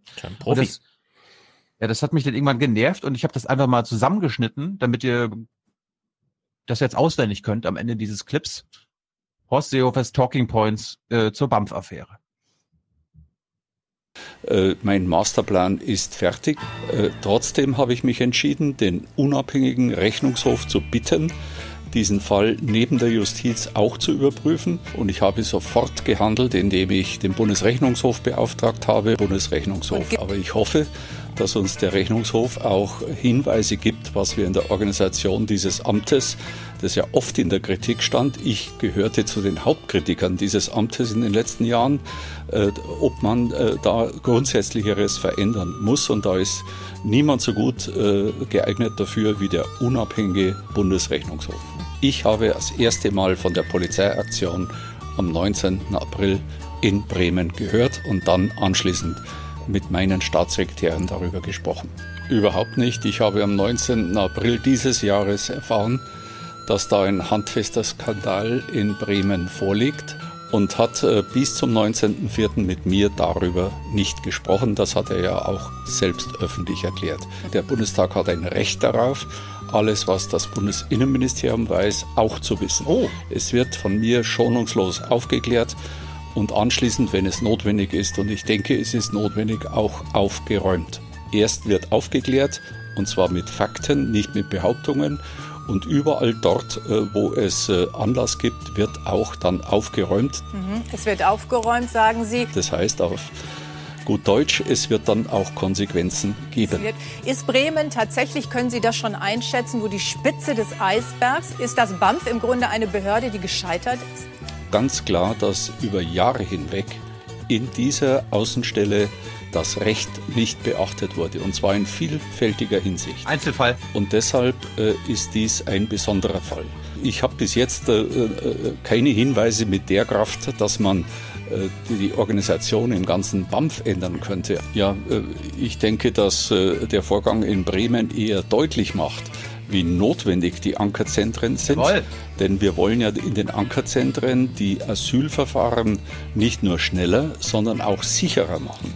Aber mich bestärkt eher der Bremer Fall, dass wir äh, diese ganze Asylorganisation in Deutschland äh, verändern müssen und vor allem dafür sorgen müssen, äh, dass es zu einer Begrenzung der Zuwanderung kommt. Ohne Begrenzung äh, werden wir mit dem Problem nicht fertig ja, er wird seine AZs kriegen. Ich finde jede Promotion des Bundesrechnungshofs gut. Ja, ich meine, wer, wer McKinsey bei, bei BAMF ranlässt, da, da kann man auch den Bundesrechnungshof einfach mal die BAMF-Affäre aufklären. Ja, man hätte auch von Anfang an einfach im Bundesrechnungshof da fragen können. Pff. Und also Seehofer ist handwerklich, politisch handwerklich derart clever. Derart clever. Das zeigt dieser Zusammenschnitt auch. Die einzige mögliche Gefahr, die ihm hier drohen könnte, wäre die zu sagen, na, du hast ja was davon gewusst schon vor ein paar Wochen und dann hast du einfach nicht gehandelt.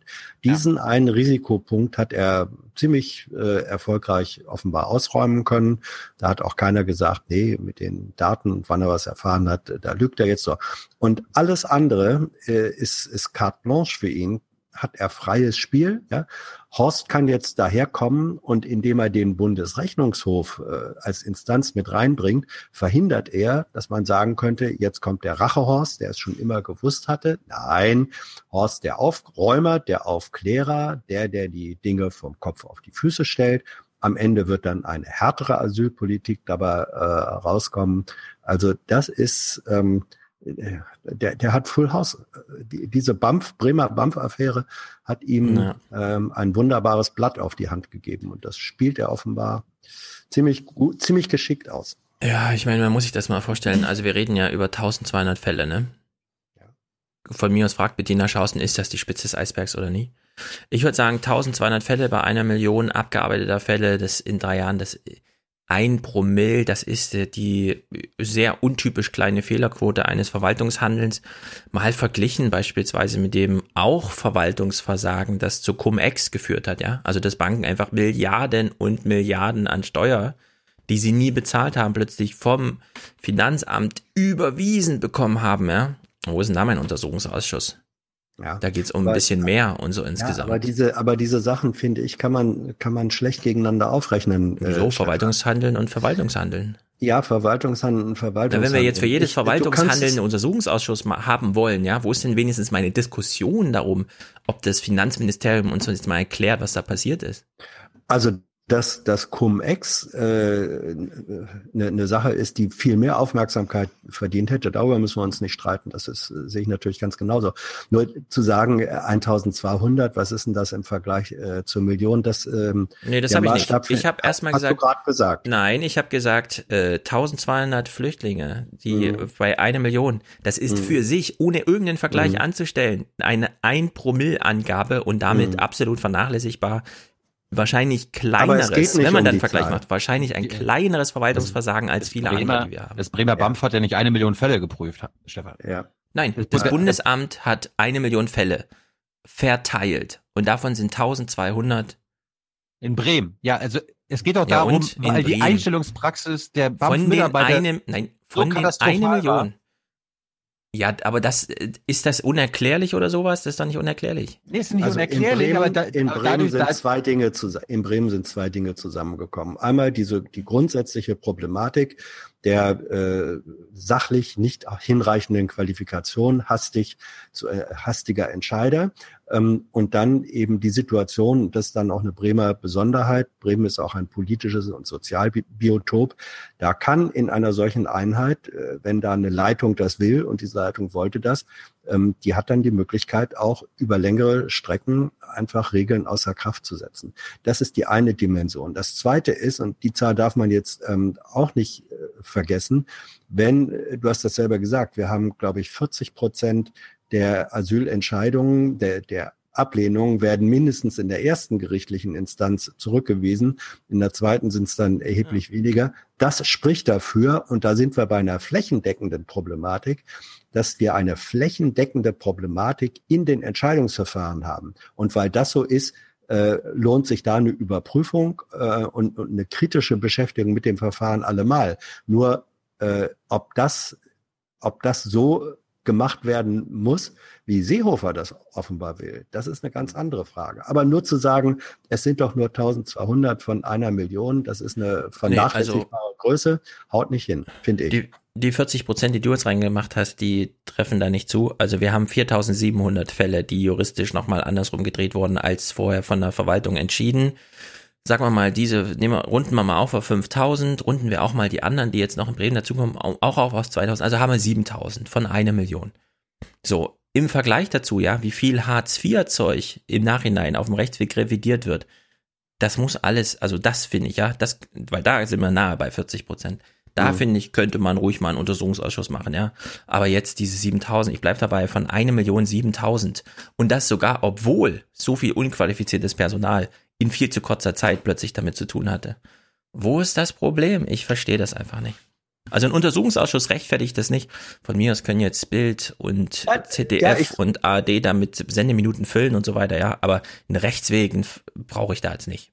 Nein, äh, ich habe ja auch nicht gesagt, ich finde diesen Untersuchungsausschuss für richtig, sondern ich sehe hier ähm, äh, grundsätzlich in den Verfahren, in der Qualifikation und das hat ja noch weiter angedauert. Äh, es ist ja immer noch so, dass Nachschulungen äh, stattfinden, dass die, dass die Überprüfungsverfahren anders organisiert äh, werden müssen. Also die jüngste Meldung ist doch, dass gesagt wird, auch die, die Integrationsmaßnahmen, die vom BAMF gemacht werden, sind mangelhaft. Also das, das, das gesamte Asylsystem funktioniert nicht so, wie es vernünftigerweise funktionieren sollte. Und das ist eine politische Hauptaufgabe. Ich glaube auch nicht, dass der Untersuchungsausschuss ist, aber dass man der kann da gar nichts machen. Ja, eben. Der, der liefert, der liefert. Da der hat damit ja gar nichts zu tun.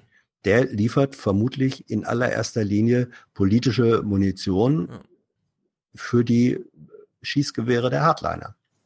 So. Das ist ja so, als hätte der NSA-Untersuchungsausschuss plötzlich äh, Vorschläge gemacht, wie ein BND-Gesetz zu gestalten wäre, ja. Also damit kann man ja nun überhaupt nicht rechnen. Ja. Ich finde ja, äh, wir sollten auch mal einen Untersuchungsausschuss fordern in Sachen, wie bekommt Bettina Schausten eigentlich ihre Fragen auf ihre Karten und was für Fragen stellt sie da eigentlich? Äh, ich habe eine Frage jetzt mal herausgesondert, die mir irgendwie übel aufgestoßen ist. Können Sie, kann der Bundesinnenminister derzeit äh, den Bürgern in Deutschland zusichern, dass es eine ordentliche Asylprüfung derzeit gibt? Ist das gewährleistet? Können Sie das sicherstellen und versprechen?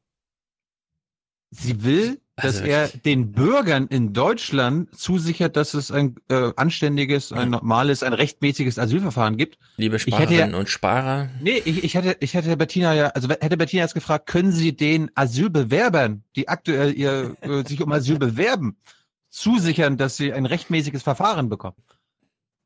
Aber sie ja. fragt im Namen der Deutschen. Ja, das ist eine AfD-Frage. Das ist eine AfD-Frage, Bettina. Das ist ja vor allem eine dumme Frage. Was soll denn da zusichern?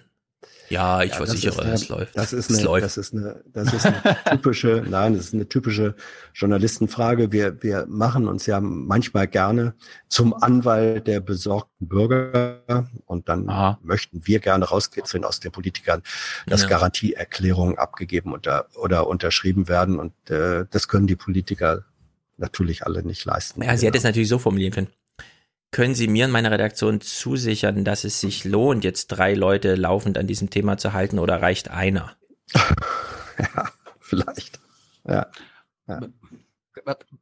Ich weiß es jetzt nicht, aber was glauben wir, war das Pressepulk beim Cum-Ex-Untersuchungsausschuss größer als das vor dem Innenausschuss am Dienstag? Ähm, bei Cum-Ex fand, glaube ich, gar nichts statt.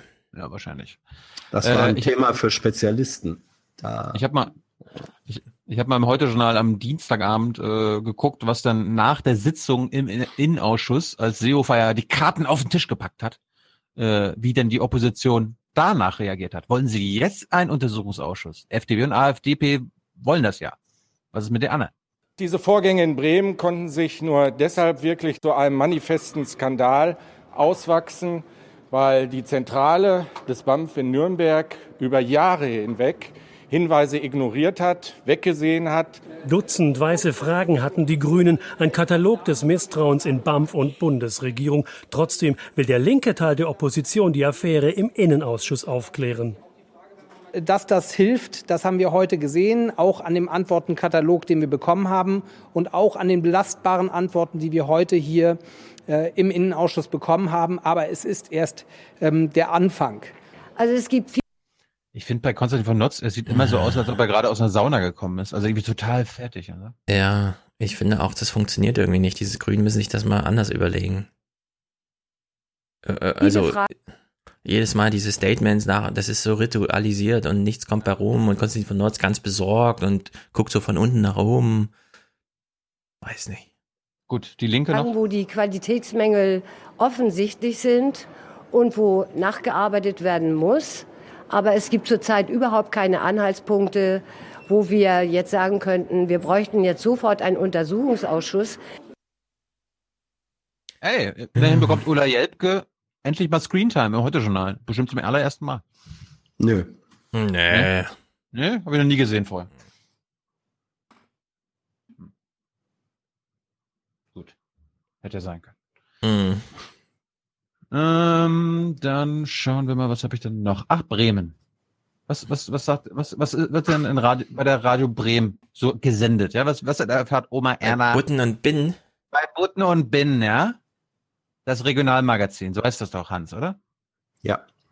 So, jetzt stellen wir uns mal vor, Hans wäre noch da bei der Redaktion oder wäre Redaktionsleiter. Hans hätte das gemacht, was Butten und Bin ja eh macht, nämlich sie fahren vor Ort hin zur BAMF-Außenstelle. Mhm und wir gucken mal, was da passiert ist.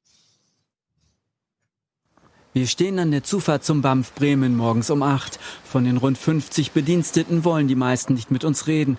Zu groß ist der Druck, seit Seehofer die Außenstelle kaltgestellt hat. Einer hält doch an, er will nicht erkannt werden. Also ich finde es als blinder Aktionismus. Ja, weil eine kleine Gruppe vielleicht und dann eine ganze Gruppe bestrafen, das ist sippenhaft. Das dürfte eigentlich nicht sein. Die Security. Sag mal, Hans, wenn der nicht erkannt werden will, der kann doch an, an seiner Stimme erkannt werden im BAMF. Nee, das sind ja 50 Mitarbeiter, das kriegt man nicht raus. Achso. Oder? Die, also die, die ihn kennen, werden ihn wiedererkennen. Man Aber hätte er- doch die Stimme verstellen müssen. Ja. Hans in Bremen, du hast uns doch gesagt, in Bremen kennt jeder jeden. Der weiß doch sofort in Bremen jeder, wer das war. Ja, vor allem das Auto und so. ja. Was Es- ist das? Er, er, wurde, er wurde teilunkenntlich gemacht. Wir, Er wir hören wird, mal sich, er wird sich vielleicht doch wundern, wie viele ihn dann doch drauf ansprechen. Die lässt uns nicht auf das Gelände. Der zuständige Personalrat ist sogar eigens aus Nürnberg angereist. Richtig, aber ich kann leider mit Ihnen heute nicht sprechen. Wir gehen jetzt rein, reden mit den Mitarbeitern und dann sehen wir weiter. Ich kann jetzt dazu leider nichts sagen. Es tut mir leid. Bitte um Verständnis. Ich kann mir richtig Hans Jessen vorstellen, wie der da auch nebenher läuft und sagen Sie doch mal was. Sagen Nee, mal was. Hans, Hans hätte sie gekriegt, glaube ich. Ja, oder so. Nee. Also eine, eine Personalrätin kriegst du in so einer Situation nicht. Ach Das, komm. Äh, nee, Die hat nee. eine lange Fahrt hinter sich. Die hätte jetzt Entspannung gebraucht und nicht eine Frage. Man muss sie jetzt so langsam anteasern.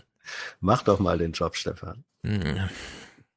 Die Stimmungslage unter den Beschäftigten ist, das zeigt ein Brief des Personalrats an BAMF-Chefin Jutta Kort, der Radio Bremen und dem NDR vorliegt. Darin heißt es wörtlich, Die Kolleginnen und Kollegen werden pauschal dem Verdacht ausgesetzt, im BAMF herrsche Inkompetenz und Willkür. Richtig ist, dass bis heute den Erledigungen absoluter Vorrang eingeräumt und die Qualität diesem Ziel vollständig untergeordnet wird. Die Beschäftigten hier in Bremen dürfen ja keine Asylakten mehr bearbeiten. Ihre Computerzugänge sind komplett gesperrt worden. Deshalb wird es für die meisten von ihnen in den kommenden Wochen Computerschulungen geben. Nicht nur die 50 Mitarbeiter müssen beschäftigt werden. Die rund 70 Asylbewerber, die pro Woche nach Bremen kommen, werden regelmäßig mit Shuttlebussen nach Bad Fallingbostel gefahren. Der Business Class? Was? Das, ist- das ist auch geil, ne? Alle, alle im BAMF in Bremen, ihr habt jetzt mal hier äh, Urlaub, Mhm. aber ihr müsst trotzdem kommen. Computerverbot. Ja. Außer an, Com außer an Computern, wo sie über Computer was lernen. ja. Das finde ich am besten. So, dieser Computer, das ist jetzt Schluss hier. Kommt mal rüber, wir machen eine Schulung am Computer. Was lernt Ja. man denn dann? Wir, wir lernen jetzt mal, was die Bremer Politiker zu diesem Stopp für das BAMF in Bremen sagen. Keine Asylentscheidungen. Diese Maßnahme finden auch die Bremer CDU und die FDP richtig. Gegenwärtig, glaube ich, ist es richtig, keine weiteren Entscheidungen hier in Bremen herbeizuführen. Das wird absolut Zeit. Ich glaube, es ist richtig, jetzt erstmal diese Stelle auf Eis zu legen und die Verfahren aufzuklären und dann mal wieder frisch in die Zukunft zu schauen. Keine Asylentscheidungen. Dieser Schritt stößt aber auch auf Ablehnung. Linke und Grüne unterstellen dem Bundesinnenminister Aktionismus.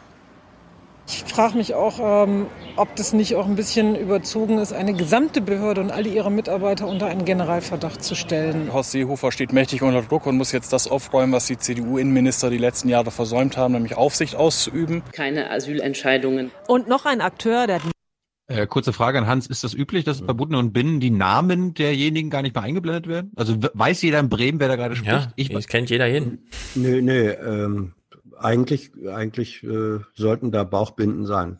Wenn da durchgehen, äh, vielleicht sind die mehrfach aufgetaucht in dem Stück und du hast jetzt den zweiten O-Ton genommen und er war am ersten Mal. Nein. Also wenn, wenn generell keine Bauchbinden, also Namenseinblendungen da waren, vermutlich eher ein technischer Fehler. keine Sie nennen Ahnung. ja die Eigentlich- Leute. Ja, ja, ja, aber normalerweise wird das schon immer. Der, der Grundsatz war immer, jedenfalls erinnere ich das so, wer aus dem Munde redet, äh, kriegt ein Namensschild. Weißt du, was die brauchen bei Radio Bremen? Eine Computerschulung, wie man eine Bauchbinde einbindet. ja, ja, ja. Mach doch, mach doch mal eine Eingabe. Sag doch mal hier, was ist da los? Gut, ein, ein O-Ton-Spender haben wir noch, der nicht aus einer Partei ist. die Maßnahme kritisiert. Marc Millis vom Bremer Flüchtlingsrat. Er befürchtet, dass die vielen Asylsuchenden darunter leiden. Grundsätzlich ist es so, dass die Aufklärung äh, der Situation nicht auf Kosten ähm, der Menschen, ähm, die hier Schutz suchen, ähm, gemacht werden darf. Sie Natürlich. zum zweiten Mal zum Opfer zu machen durch eine Überprüfung oder eine Aussetzung von Entscheidungen ist ähm, eigentlich nicht akzeptabel. Finde ich auch. Finden wir auch. Hans?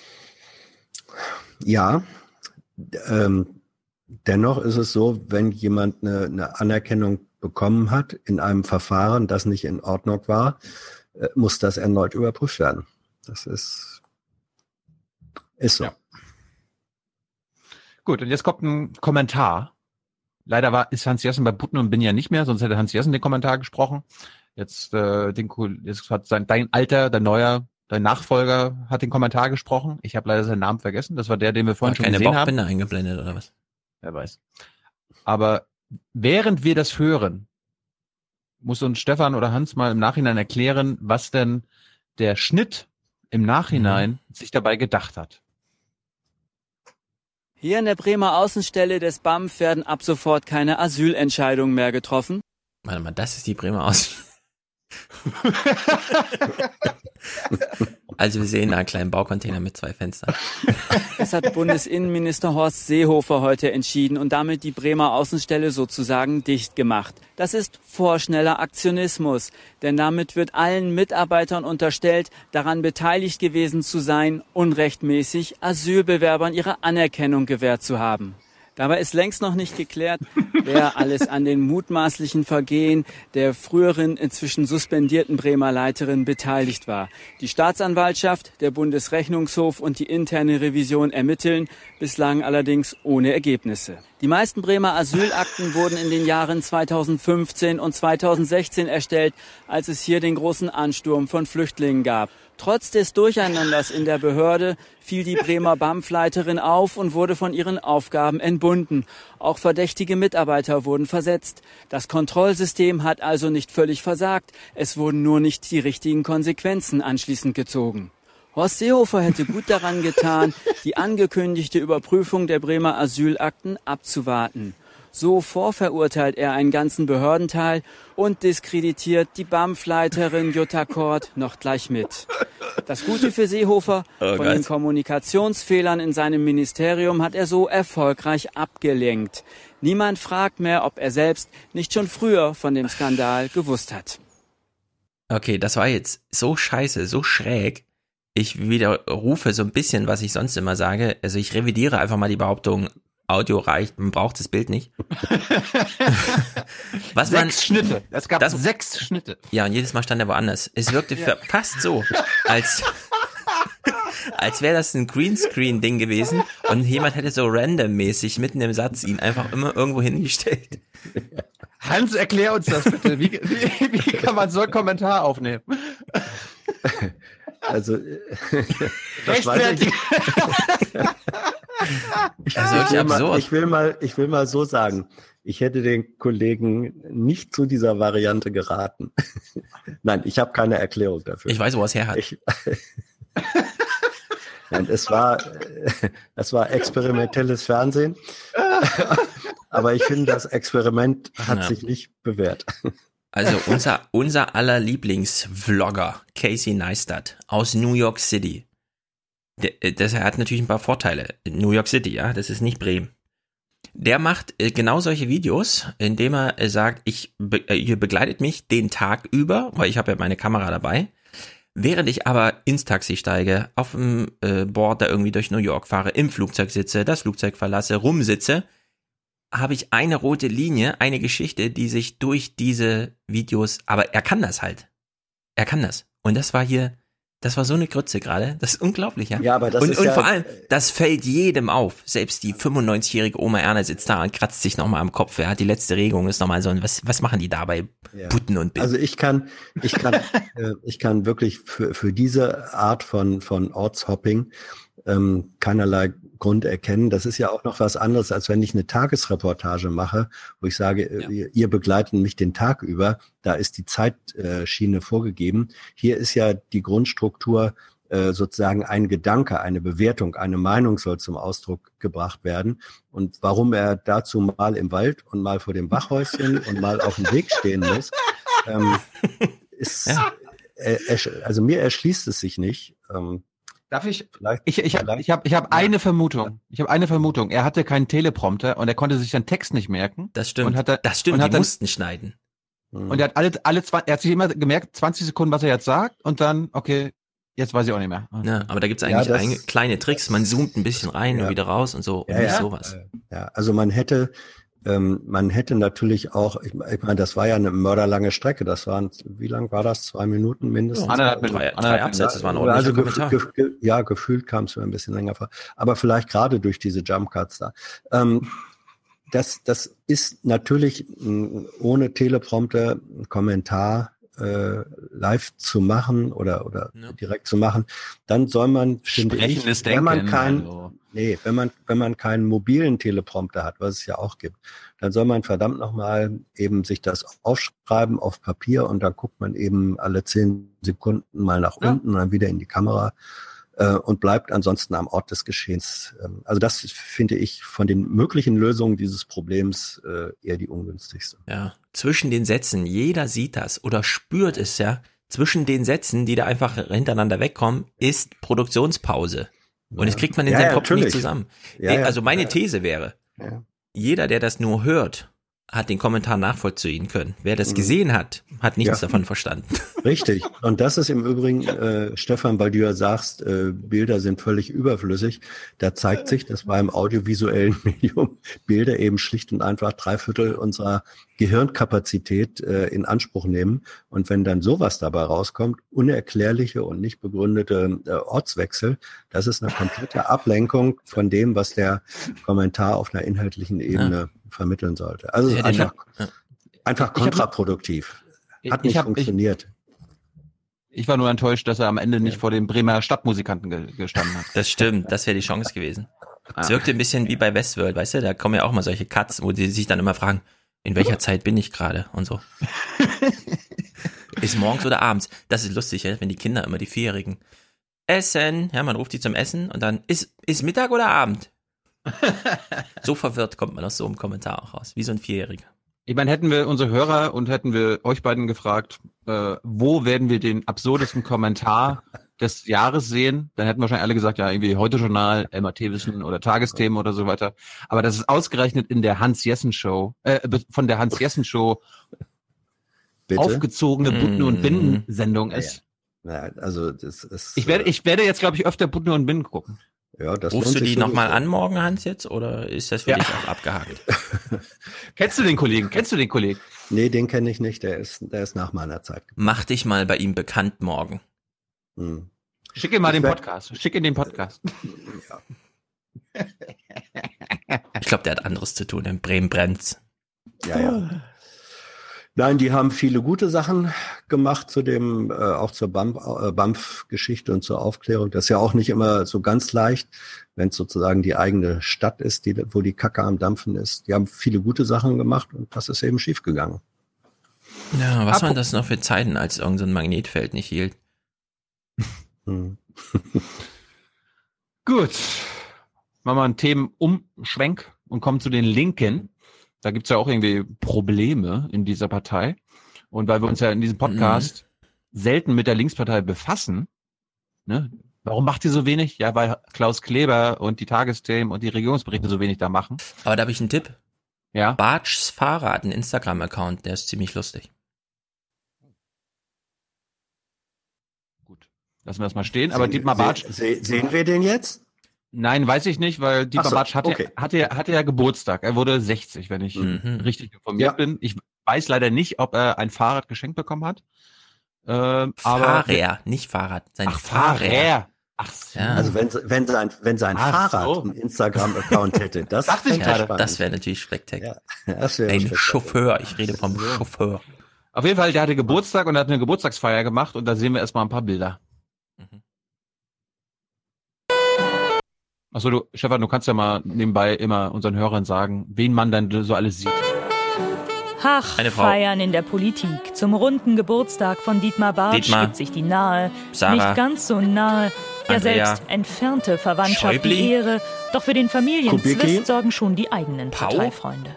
Damals, wie wir uns kennenlernten, Sarah. im PDS-Parteivorstand, ich gerade gewählt als junges, motziges, wahrscheinlich auch ein bisschen arrogantes Mitglied, die der Meinung war, den muss man allen mal zeigen, wo es links lang geht.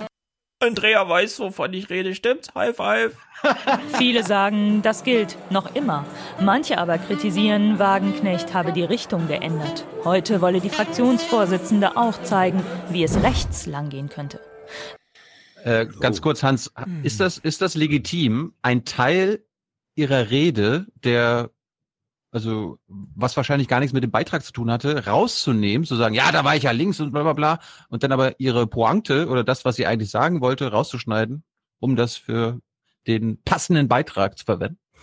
Ist ich weiß ja nicht, was, äh, also im Prinzip darf Satire alles, auch sowas. Das war ja das ist, ein Stück Wir sind hier nicht, wir sind im Regierungsbereich. Nein, Hans hat absolut ja, recht, das ist Satire. Das ist Satire. Bericht aus Berlin. Und äh, auch auch im, auch im Satire-Magazin Bericht aus Berlin darf sowas vorkommen. Genau. Nee, es kommt ein bisschen drauf an, welche, welche Pointe wäre es denn dann gewesen und so. Also darf man machen. Das, weiß, das wissen wir ja nicht. Das wissen ich, sag, ich, ich glaube, ja, die Pointe eben. ist nicht gewesen, dass sie in der Rede noch sagt, und jetzt biegen wir alle mal nach rechts ab. Ja, nee. Nein, nein. Wir, wir, wir, wir, wir haben Wolle die Fraktionsvorsitzende auch zeigen, wie es rechts langgehen könnte. Der Streit eskaliert seit der Bundestagswahl. Seit die AfD in traditionell linken Milieus Erfolge feiert, bei Protestwählern, sozial Schwachen und in Ostdeutschland. Sarah Wagenknecht will diese Wähler zurückholen, warnt vor offenen Grenzen für alle und vor Arbeitsmigration in den Niedriglohnsektor. Das geht den besonders Linken in der Linken entschieden zu weit. Besonders Sarah Wagenknecht äh, versucht im Bereich der Migrationspolitik einen Begrenzungsdiskurs äh, in die Partei reinzutragen. Sie und auch viele ihrer Mitstreiterinnen und Mitstreiter. Und ich finde es eben falsch, dass man in einer Zeit des Rechtsrucks äh, in diese Richtung tendiert. Ich fand die, den Begriff die besonders Linken interessant. Habe ich noch nie vorher gehört. Ja. So, jetzt kommt wieder was, äh, wo Hans Jessen uns wahrscheinlich am besten weiterhelfen kann. Du warst ja mal Macher von solchen Berichten. Äh, und Stefan, erklärt uns mal und zählt jetzt mal, wie lange Bernd Rixinger äh, spricht und äh, kontrastiere das bitte mit dem Aufwand, den er dafür mit der Redakteurin machen musste. Steuert die Linke nach rechts? Die Parteispitze um Katja Kipping und Bernd Rixinger will eine Klärung erzwingen. Ihr Leitantrag für den Parteitag in zwei Wochen fordert explizit offene Grenzen und schreibt vor, wer Rechte bekämpfen wolle, dürfe ihren Forderungen und Redeweisen nicht nachgeben. Eine Kampfansage, die den Parteitag bewusst zum Schiedsrichter erklärt. Die Partei hat die Aufgabe, dort dann die, äh, die Richtung zu entscheiden. Das wird sie tun. Die gewählten Vertreter sind schon gehalten, ähm, sich an die Beschlüsse der Partei zu halten. Andere werden noch deutlicher. Ja, das ist schon echt frech. Also nicht nur kommt sie da mit einem Kameramann und einem Tonmann, sondern es kommen noch zwei Studenten, die eilig herbei mit hier, willst du nicht mal kurz Tagelöhner App und so. Ja, das sind, das sind wahrscheinlich Mitarbeiter von Rixinger gewesen. Ja, die haben dann eine Karre dabei, auf dem ist ein rotes Sofa, weil dieser 10 Sekunden O-Ton muss ja auf der grünen Wiese mit einem roten Sofa, sonst würde ja Oma Erna nicht verstehen, dass es die Linke ist, die da spricht. Hans, was soll so ein Scheiß? Für zehn Sekunden Rixinger O-Ton muss man sowas inszenieren? Ich weiß nicht, ob dieses rote Sofa ähm, einmalig Kam, da, warte ja. mal, einmalig ja. da eingesetzt wurde oder ob es zum Beispiel oder ob versucht wird, das als Stilmittel äh, für solche Berichte zu etablieren. Wenn das, ähm, wenn das regel, nee, wenn das regelmäßig äh, versucht werden würde, dann, dann kann man darüber äh, diskutieren. Äh, wenn es so ist, äh, vor allem wenn es dann möglicherweise auch noch in, in längeren Formaten eingesetzt wird, dass man sagt, das ist sozusagen un, unser Sprechort und das wäre hier mehr nur so ein Spin-off, dann könnte man darüber dis diskutieren. Wenn es wirklich nur für diesen Event gemacht wurde, um irgendwie optisch Eyecatcher äh, zu produzieren, finde ich auch, ja, kann man probieren, aber ob man das wiederholen muss, weiß ich nicht. Ja, wenn sie wenigstens einen Podcast gemacht hätte, dieses 20-minütige ja. Gespräch irgendwo online und so. Ja. Vielleicht gibt's das ja irgendwo, keine Ahnung. Ja, weiß ich, weiß ich auch nicht. Also. Bestimmt, bestimmt, bestimmt. Ja. Gut, wir hören uns mal den Rest des Beitrags an. Da ist anscheinend richtig was faul bei den Linken. Tun Sie das nicht, sind Sie auf Dauer ungeeignet für Ihr Amt. Längst ist der Streit um Inhalte zur persönlichen Auseinandersetzung geworden, gerne auch auf offener Bühne. Ja, was der Grund ist, warum Sie berichten. Ne? Ja, ich darf Sie ganz herzlich äh, begrüßen. Bernd, das ist die Pressekonferenz der Fraktion. Also ich begrüße Sie auch ganz herzlich. Fraktionsspitze gegen Parteispitze. Zwei Machtzentren, die sich seit Monaten bekriegen. Kommt es zum Showdown nach dem Parteitag?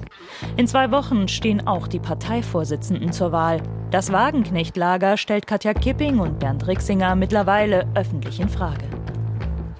Laut meinen Beobachtungen gibt es eine Intrige gegen Sarah Wagenknecht, sie aus der Fraktionsspitze zu mobben. Parteivorsitzende sollten eine Partei zusammenhalten, sie sollten vermitteln, sie sollten, wenn Konflikte vorhanden sind, sie nicht weiter eskalieren und sie sollten auch loyal mit einer Fraktionsspitze zusammenarbeiten. All das ist bei den Parteivorsitzenden leider nicht der Fall. Bisher aber blieb der erwartete Putschversuch von beiden Seiten aus. Wenn man quasi sagt, die Vorsitzenden machen keine gute Arbeit, muss es jemanden geben, der dagegen antritt. Das ist nicht der Fall. Parteifreunde und Feinde, beides gibt es reichlich vermuten. Die von Sarah Wagenknecht angekündigte Sammlungsbewegung könnte auch ihre eigene Alternative werden, um sich ein neues Publikum zu schaffen, jenseits der eigenen Partei. Tja, ich wäre so gern Mitarbeiter bei den Linken. Kommst jeden Morgen rein, erstmal, ja, was gibt's Neues und so. Jede, jedes Mittagessen hast du ein geiles Gesprächsthema. Immer was los. Dann war Sarah Wagenknecht zugeschaltet bei Thomas Baumann. Und äh, wenn da eine Linke dabei ist, dann wird Thomas Baumann auch ein bisschen ungehalten. Dann unterbricht er auch mal und sagt so, ey, beantworten Sie meine Frage. Mhm. Das erleben wir bei Thomas Baumann ja eher selten. Darum müssen wir das hier mal festhalten. Und Eingangsfrage, die Eingangsfrage zu diesem Bericht ist folgende. Planen Sie einen Putsch, Frau Wagenknecht? Wir haben es gehört, Frau Wagenknecht, Putschversuch ausgeblieben bis jetzt. Was Putsch. heißt das zwei Wochen vor dem Parteitag? Werden Sie die Wiederwahl von Katja Kipping und Bernd Rixinger an die Parteispitze unterstützen oder nicht? Auch wissen Sie, Putschpläne sind wirklich nicht das, was mich umtreibt, sondern mich treibt um, wie wir es schaffen, tatsächlich in diesem Land äh, deutlich stärker in eine Richtung Politik zu machen, die mehr Gerechtigkeit erreicht, die Frau Wagenknecht, ich will nicht so unhöflich sein, aber das werden. ist das Programm. Die Frage war, ob Sie die Wiederwahl von Rixinger und Kipping unterstützen oder nicht. Eine sehr klare, einfache Frage.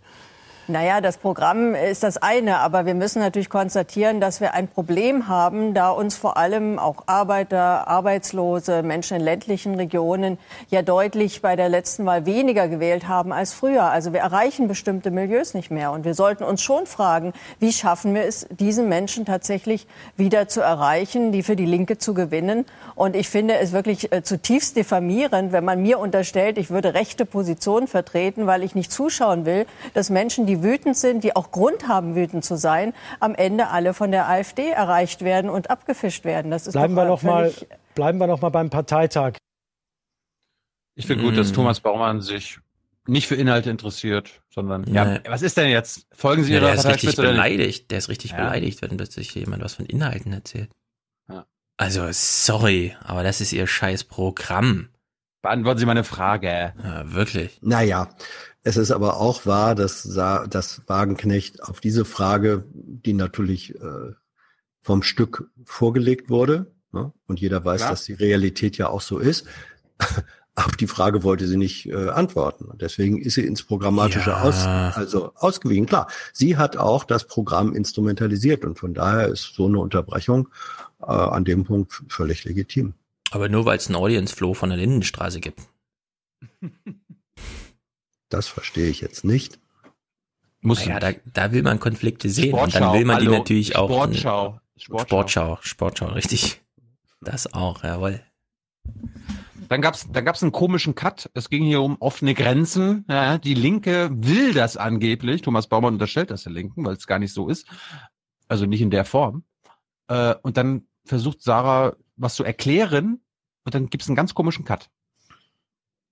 Aber so zu tun, als sei es eine sehr realistische Position, zu sagen, jeder, der möchte, kann kommen, äh, das ist ja völlig absurd. Und deswegen finde ich, also ehe hier mit moralischem Rigorismus bestimmte Positionen vertreten werden, sollte man das darüber heißt, nachdenken, wie machbar ist das, das heißt, tatsächlich. Sie werden gegen den Leitantrag des Bundesvorstands, in dem von offenen Grenzen die Rede ist, stimmen.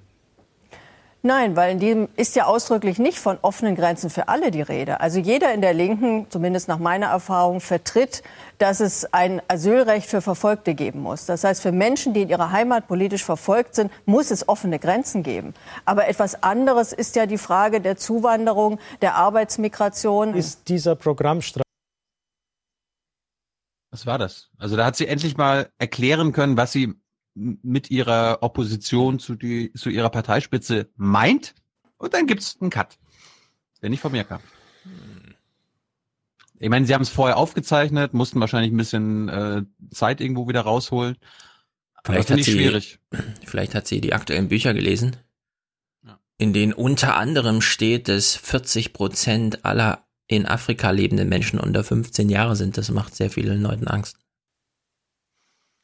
Gut, zum Schluss gab es dann einmal, Thomas Baumann wollte was zu dieser linken Sammlungsbewegung wissen und äh, wir hören uns mal die Talking Points von Wagenknecht an. Was, was hat es mit der linken Sammlungsbewegung auf sich? Gib uns mal deine Talking Points, Sarah. Ist dieser Programmstreit, der nach wie vor existiert, auch einer der Gründe, weshalb Sie arbeiten an einer neuen linken Sammlungsbewegung, wie Sie es genannt haben, der Linken in Deutschland? Nein, weil das ist, äh, sag mal, das ist mir viel zu kleines Karo. Hier geht es nicht um innerparteiliche Auseinandersetzungen, sondern mir geht es um die Frage, wie schaffen wir es, eine andere politische Mehrheit wieder zu erreichen. Ich meine, die SPD schafft sich ab, äh, sie taumelt in dieser großen Koalition, sie ist immer weniger erkennbar. Die Linke allein steht bei 10 Prozent, das Lassen ist schön, aber es ist eben nicht ausreichend. Und deswegen möchte ich, dass all diejenigen sich zusammenschließen, Kurze die endlich wieder in diesem Land Sozialstaatlichkeit wollen, Friedenspolitik, das ist das Anliegen, das steht dahinter. Kurze Frage zum Schluss, Frau Wagenknecht. Kurze Frage.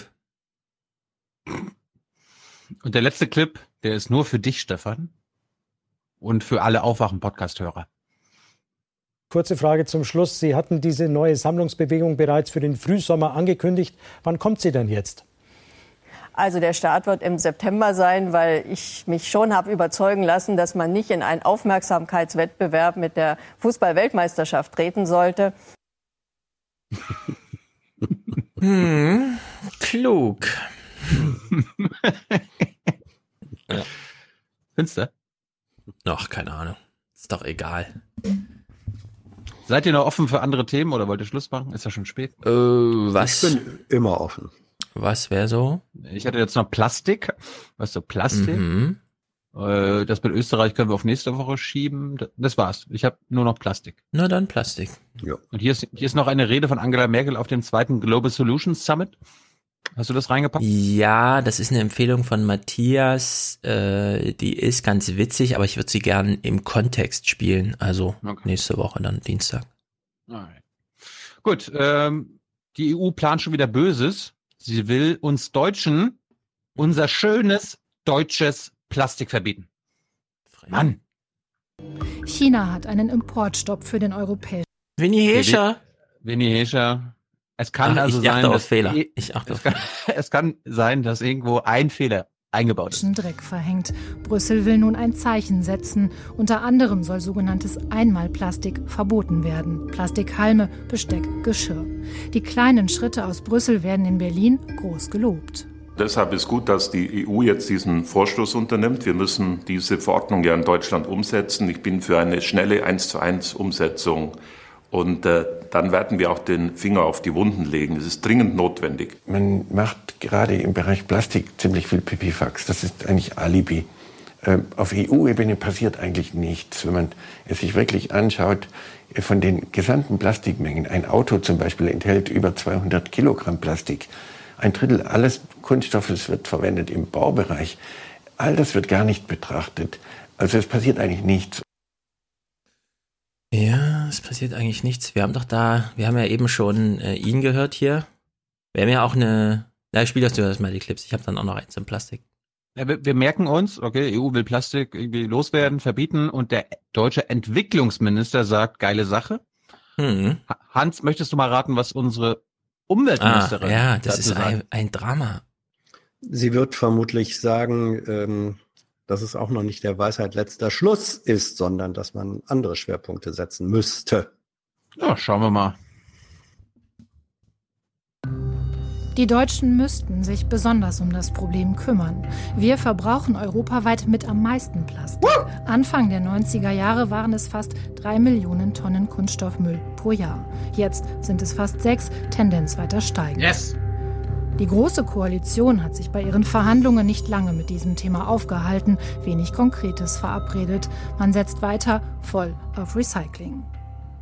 Den Plastik, den wir in Deutschland produzieren, den müssen wir auch selber recyceln. Und deswegen möchte ich eine Qualitätsoffensive in diesem Bereich haben. Ich möchte, dass die Hersteller mehr Kunststoffe einsetzen, die recycelt werden können. Und ich möchte, dass wir auch das Recycling, das, was da rauskommt, wieder stärker nutzen. Ist sie unsere Wirtschaftsministerin oder ja, Umwelt? ist sie, ist sie, ist sie, ist sie, ist sie. Ein unglaubliches U-Boot. False Flag, es kommt alles zusammen. Was haben wir, was haben wir da für eine Umweltministerin bekommen, Hans? Die war in NRW, hat die dafür gesorgt, dass der Kohleausstieg nicht kommt. Naja, sie hat ihn äh, nicht direkt befördert, sagen wir das mal so.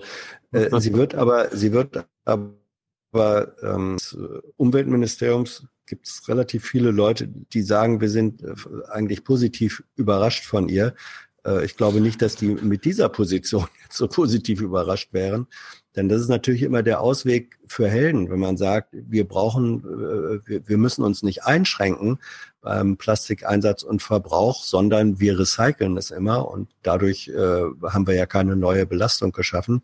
Aber der, jeder, der sich damit mal beschäftigt hat, weiß, ähm, Recycling von Plastik. Die Produkte, die dabei rauskommen, sind minderwertig, sind kaum verwendbar, ähm, nur sehr eingeschränkt. Äh, und es ist, es ist eigentlich letztlich doch eher eine Art von Alibi, großvolumiger Alibi-Veranstaltung, die Recycling-Geschichte. Also ich würde da sagen, nach wie vor Reduzierung, radikale Reduzierung von Plastikeinsatz, gibt genug alternative Produkte die biologisch abbaubar sind, wiederverwertbar sind. Das war eine gute Anmoderation für den nächsten Clip. Qualitätsoffensive ist ein schönes Wort, Recycling auch. Es macht uns ein gutes Gewissen. Man konsumiert viel, aber man trennt auch viel. Eine Recyclingquote von fast 50 Prozent macht Deutschland zum Europameister auf dem Papier. Das Problem ist die Definition der Recyclingquote. Und äh, das Bundesumweltministerium gibt sich damit zufrieden, dass die Inputquoten, also das Material, was in Sortieranlagen fließt, als Recyclingquote gilt. Äh, das ist aber mitnichten die Menge, die dann tatsächlich auch im Kreislauf geführt wird. Äh, und das ist der große Irrtum, ja, äh, der endlich aufgeklärt werden müsste. Ja, die realistische Quote liegt irgendwo bei 13 Prozent oder so. Ja, ja. Hans, ja, da, wollen- da, da lügt man sich einfach was in die Tasche. So. Wollen wir da nicht mal was, wollen wir da nicht mal eine Offensive starten in der BBK? Du meinst, wir sollen die ähm, Ein Einmarsch? Ein Themeneinmarsch? die, die, die kleinen Schalldämpfer über den Mikrofonen durch Jute ersetzen? ja, Nein, Umwel das Umweltministerium äh, mal hier zu ihrer Definition befragen. Ich habe gleich eine Frage für euch an Sie. Gut, aber wir, wir hören das mal zu Ende. Es gab dann noch eine Idee von der EU. Die wollen unser Plastik, unser schönes Plastik, was wir aus dem schönen Öl herstellen, Genau. besteuern. In Brüssel geistert noch eine vage Idee herum, eine Plastiksteuer. Oh. Was nicht wiederverwertet werden kann, soll besteuert werden. Die Umweltministerin hat schon abgewunken, der Entwicklungsminister ist dafür, wie andere auch. Das ist so geil, ne? Der Entwicklungsminister ist grüner als die Umweltministerin. Ja.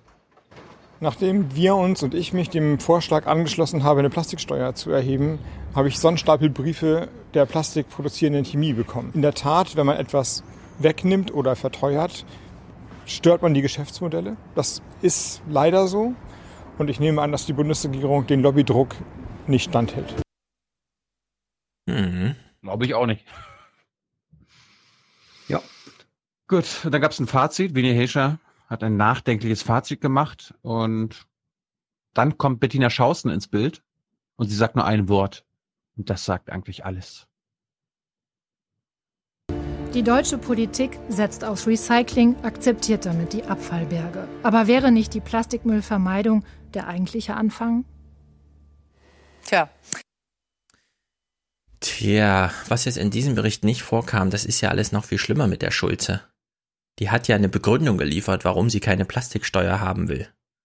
Und das ist so absurd, das kann man sich wirklich nicht vorstellen. Sie ist Umweltministerin, ja. Und wir hören uns mal ihre Begründung an, warum sie keine, ja, dass sie, wir wissen, bei den Diesel fordert sie ja Hardware-Nachrüstung.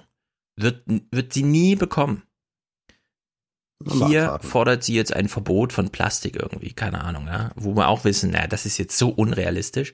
Die realistische Version, nämlich eine Steuer auf nicht recyceltes Plastik, um eben einzupreisen, was an Umweltkosten anfällt, ja, das kontert sie dann so.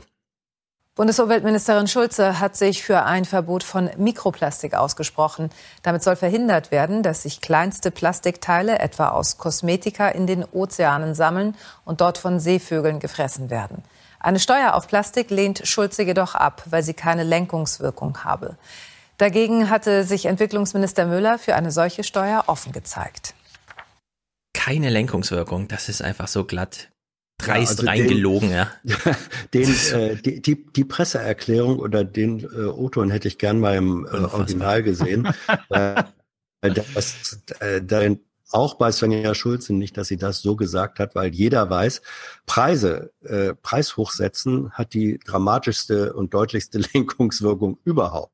Ja. Das heißt doch Steuern. Naja, aber Hans, das heißt, wir haben jetzt, es gibt nur zwei Alternativen. Entweder wir haben hier gerade eine Fake News bekommen und das Zitat läuft gar nicht so, dann sind die Tagesthemen schuld, oder das Zitat ist echt und wir haben eine wirklich beschissene ja. SPD, SPD ja. Bundesumweltministerin. Es besteht äh, Erklärungs- und Redebedarf mit beiden und ja. mal gucken, was es am Ende ist. Ihr kennt doch diesen Dudenhöfer. Ich habe jetzt doch noch ein paar Clips abzufeuern. Hm. Audio only, weil die sind aus dem Radio. Ein sensationeller Typ.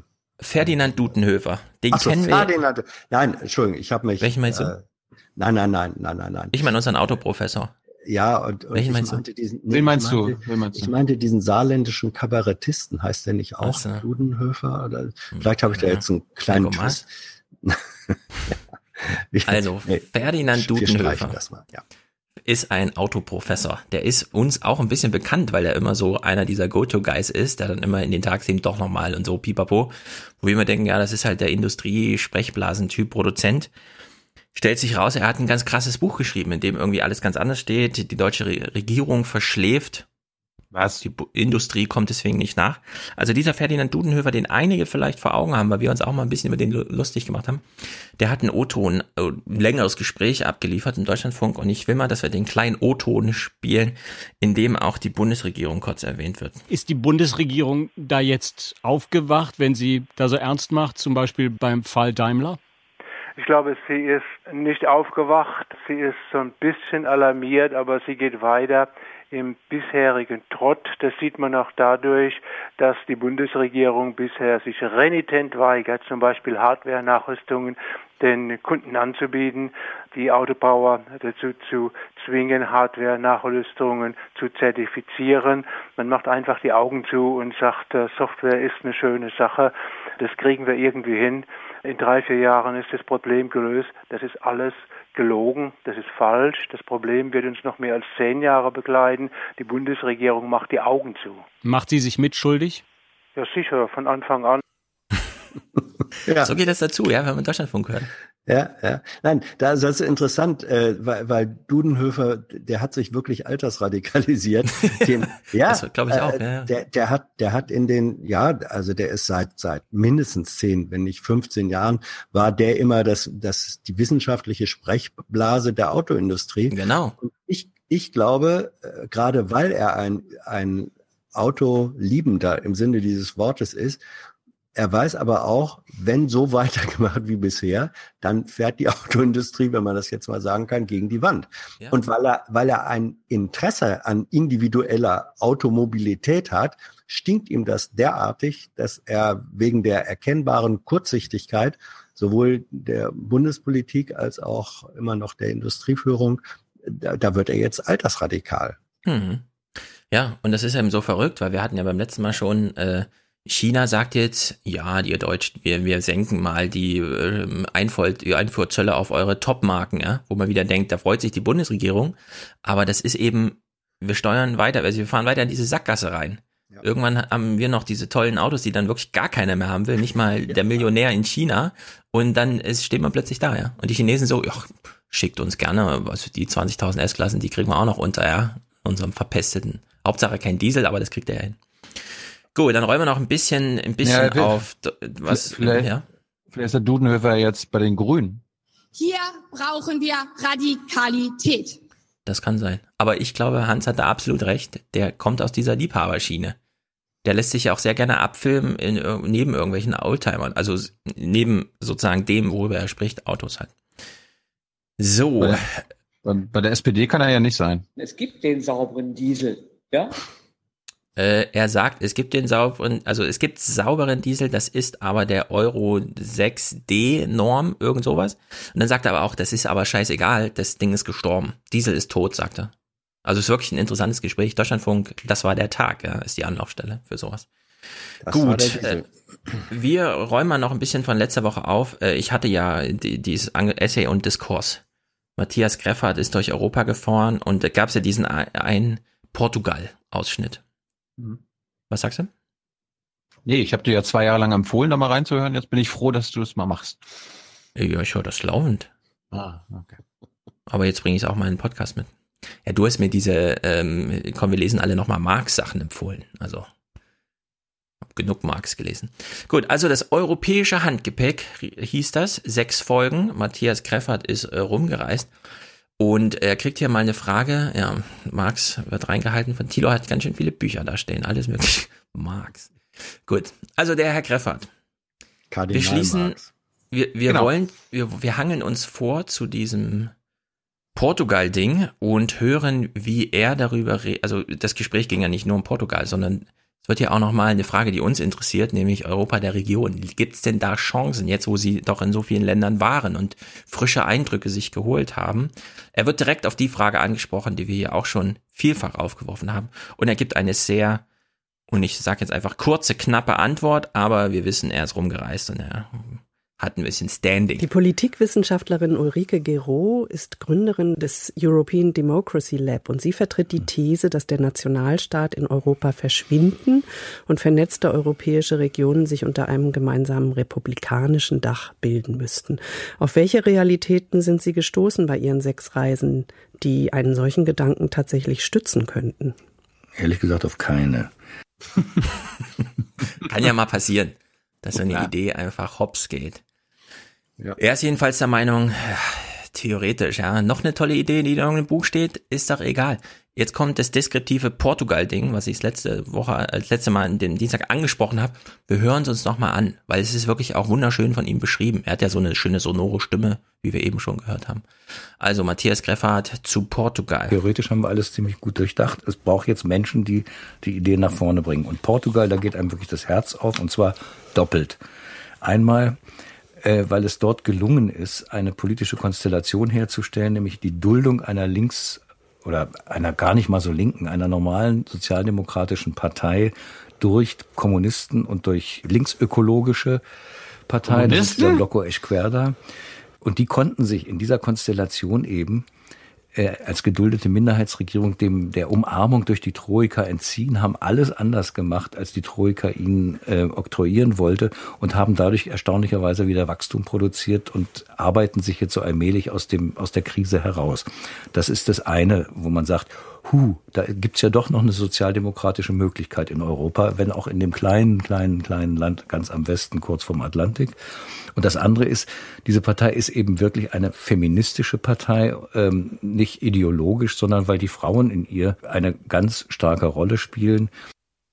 Ja, und das ist aus doppelter Hinsicht interessant. Äh, nee, keine neuen Ideen, keine neuen Theorien. Wir wissen alles. Einfach machen. Und dann auch beim Feminismus, ja, nochmal die Ideologie durchbraten und irgendwelche Sonntagsreden halten. Nee, einfach machen, ne? Einfach Frauen da in die Regierung holen, zack, läuft der Laden. Ich finde ja, ich finde ja, ich hatte jetzt den Kern, ich hatte den Kühnert äh, als die Hoffnungsträger im deutschsprachigen sozialdemokratischen Raum. Ich müsste eigentlich nochmal nach Portugal mhm. und nach London. Wir sollten auch eine Frau an der Regierungsspitze haben. Ja. Die nicht Angela oder Andrea heißt? Das ist was anderes. Ich würde sagen, in den Politikfeldern wo es knifflig ist, bräuchten wir mal Frauen, beispielsweise im 13 Mann stark Staatssekretär durchsättigten Innenministerium. Ich bin froh, dass die SPD wenigstens eine hat. Vorsitzende. Ja, was mich, ja, was mich hier noch äh, super interessiert hat von Matthias Grefferts Reisen, er hat ja jetzt eine Absage an, auch nochmal Theorien zu Europa und so, nee, wir brauchen jetzt mal was Handfestes und einer, der es macht. Was müsste denn gemacht werden? Hier ein Vorschlag, der uns natürlich super interessiert. Die große Chance, die uns diese Wahnsinnspolitik von Trump, der alle äh, globalen Strukturen gerade zerhaut, äh, bietet, wäre es, dieses Europa auch technologisch unabhängig zu machen. Also ich träume im Grunde davon, dass die EU sagt, wir brauchen jetzt 10.000 äh, IT-Ingenieure, die uns bei, die und die europäische Googles und europäische Facebooks und europäische Übersetzungsautomaten. Also ich träume zum Beispiel davon, dass es endlich mal eine Übersetzungssoftware gibt, dass die mir Portugiesisch in Lettisch und äh, übersetzt, ohne dass ich das Gefühl habe, ich habe eine koreanische Gebrauchsanweisung für meinen Kühlschrank äh, in der Hand. Ähm, also im Grunde ist das gerade dieser Angriff auf Europa wäre eine ungeheure Chance, aber da müsste man natürlich doch äh, eine mindestens dreistellige, hohe dreistellige Milliarden äh, Euro Summe in Bewegung setzen. Ja, und das, haben wir die das, nicht? Die haben wir doch. Nein, nein, nein, das, das, das kostet uns was. Wir Deutschen, ich meine, 100 Milliarden, da würden wir Deutschen doch bestimmt allein 97 bezahlen müssen, so arm wie die anderen sind. Heißt das, ja. eigentlich, wir, heißt das eigentlich wir Deutschen? Entschuldigung. Heißt das nicht wir Deutsche? Das, äh, du kannst beide Versionen benutzen. Die eine soll etwas vornehmer sein, nämlich Deutschen. Ach so. Aber es ist beides. Es funktioniert okay. beides. Du kannst, dich, du kannst dich auch bei unserem Landesnamen entscheiden. Hm. Deutschland oder unser Land. Kannst ja. du halten, wie du willst. Also hier hätten wir auf jeden Fall ein Projekt, wenn es um Sprache geht. Ich finde ja auch, ja, also anstatt nochmal äh, Geros Ideen, würde ich sagen, komm, wir lassen es mal bei Sprache. Wir hätten hier ein echtes technologisches Projekt, eine echte Herausforderung, bei der wir zum Beispiel keine personenorientierten Daten brauchen. Ja. Sondern das, also Sprache übersetzen hin und her, ja, das kann man natürlich noch mit Spracherkennung verbinden. Dafür braucht man dann gesprochene Sprache vom Menschen. Da kann man sagen, okay, also. Aber um erstmal die Sprachen miteinander ins Verhältnis zu setzen, das macht bisher nur Google. Warum macht das eigentlich in Deutschland keiner auf dem Niveau, dass man wirklich sagt, okay, hier, das ist dein Reiseführer, er hat ein Display und da kannst du hin und her übersetzen, was du willst. Ich, wahrscheinlich gibt es irgendwo so kleine Uni-Projekte und so, ja. Aber nicht so, wie Google das macht, dass man es einfach auf dem Handy hat, runterladen kann, dass es funktioniert und so weiter und so fort. Wir bleiben mal bei einem konstruktiven Nachschlag zu dem, was wir von Klaus Kleber so scheiße serviert bekommen haben. Wir haben ja festgestellt, Klaus Kleber holt einfach nur das Griechenland-Handbuch raus und sagt dann, öh, hier, wir müssen mit der Troika einmarschieren, weil die Italiener kriegen es ja nicht hin. Jetzt könnte man sagen, äh, ja, ist das nicht total blöd? Äh, statt dem Griechenland-Handbuch guckt Eckhard Stratenschulte mal nach vorn. Der hat lange, äh, war der der Leiter des, äh, der Europäischen Akademie in Berlin und der redet jetzt mal, angenommen, wir nehmen das jetzt ernst, erst Griechenland, dann Italien, dann Frankreich. Können wir natürlich sagen, jetzt ist gerade Italien dran und wir gucken nach hinten und machen es wie bei Griechenland oder wir gucken nach vorne auf Frankreich und nutzen die Chance, die uns da geboten wird. Das ist jetzt ein Ausschnitt aus SWR 2 Forum der sozusagen alles, was Klaus Kleber hierzu gesagt hat, einfach ersetzt. Die Frage ist eben, da, da würde ich gerne noch mal dran anknüpfen. Wie reagieren wir drauf? Also wir, die Europäische Union. Und äh, ich glaube auch, dass so jetzt überhebliches Schimpfen und Wiederkäuen der Vorurteile über die Italiener und so alles überhaupt nichts hilft, sondern man müsste sagen, okay, wir nehmen euch ernst, ihr habt gesagt, ihr seid eine Regierung des Wandels, wir unterstützen euch, den Wandel zu gestalten, aber nach vorne und nicht nach hinten. Also ein Angebot machen.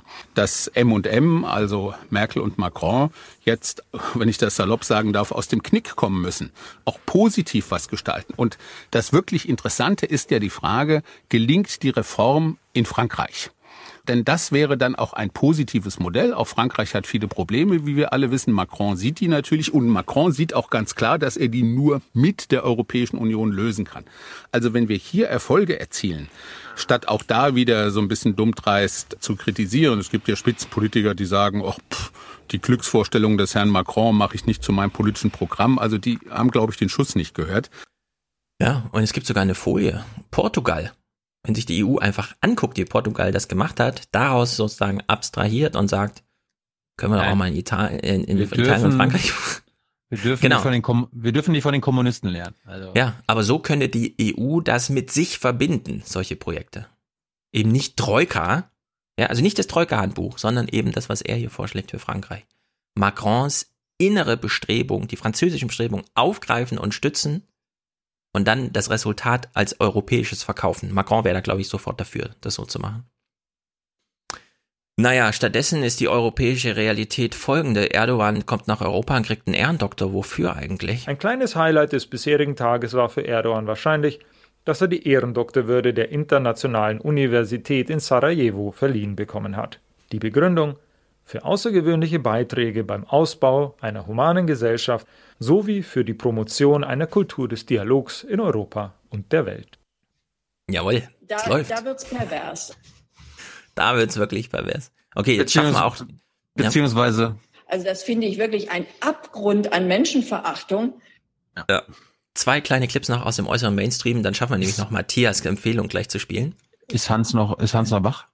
Aber Hans ja. ist noch wach. Ah, ja, bei, ich- bei uns ist gerade ich 0 Uhr höre- 4, aber Hans Nee, ist noch ich, wach. Ich bin auch noch wach. höre, ich höre fasziniert zu.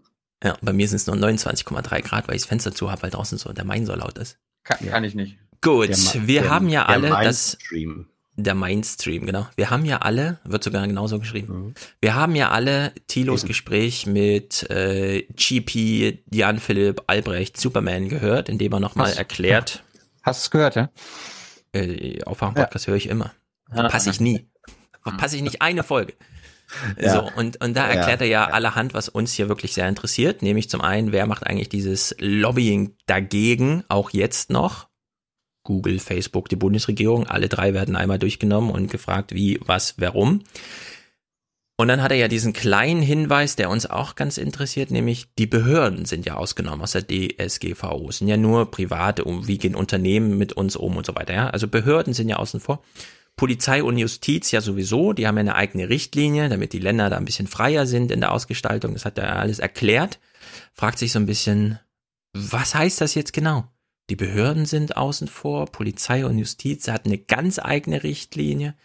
Warum wollen die Nationalstaaten denn so viel Freiheit? Und da hören wir kurz in den Deutschlandfunk Hintergrund vom 26.05. Interessiert mich besonders, weil es geht um die hessische Polizei. Im April wurde bekannt, dass die hessische Polizei Software der Firma Palantir nutzen will. Aha. Die Frankfurter Rundschau zitiert den Innenminister des Landes Peter Beuth mit den Worten Es handle sich um eine, Zitat, Analyseplattform zur effektiven Bekämpfung des islamistischen Terrorismus und der schweren und organisierten Kriminalität. Sie solle für alle staatsschutzrelevanten Themen Daten aus verschiedenen Quellen zusammenführen. Zitat Ende. Mit den Plattformen von Palantir Mhm. Das ist der Palantir große ist- Datenfusionsreaktor. Naja, also von CIA äh, finanziert oder mit, mitfinanziert und Peter Thiel Ja. steht dahinter. Ne? Ja, äh, genau. Peter Thiel, unser Trump-Fan Nummer eins aus dem Silicon Valley, der ja eine Backup-Nationalität in Neuseeland äh, hat, für den Fall, dass alles nicht hinhaut. also ist wirklich sehr witzig, ja. Und die, die, ja, das, die hessische Polizei interessiert sich halt. lassen sich die Beziehungen von Personen, Gegenständen und Orten als Netzwerk darstellen. Die Knoten eines dieser Netze stellen Namen, Telefonnummern und Fahrzeuge dar. Diese Knotenpunkte werden mit Linien verbunden, die ihre Beziehungen beschreiben. Im Besitz von, Kollege von oder auch Liebhaber von, reist zu, überweist Geld an. Diese Form der Überwachung greift besonders stark in die Persönlichkeitsrechte ein, weil Daten aus der Telekommunikationsüberwachung mit staatlichen Datenbanken verknüpft werden können.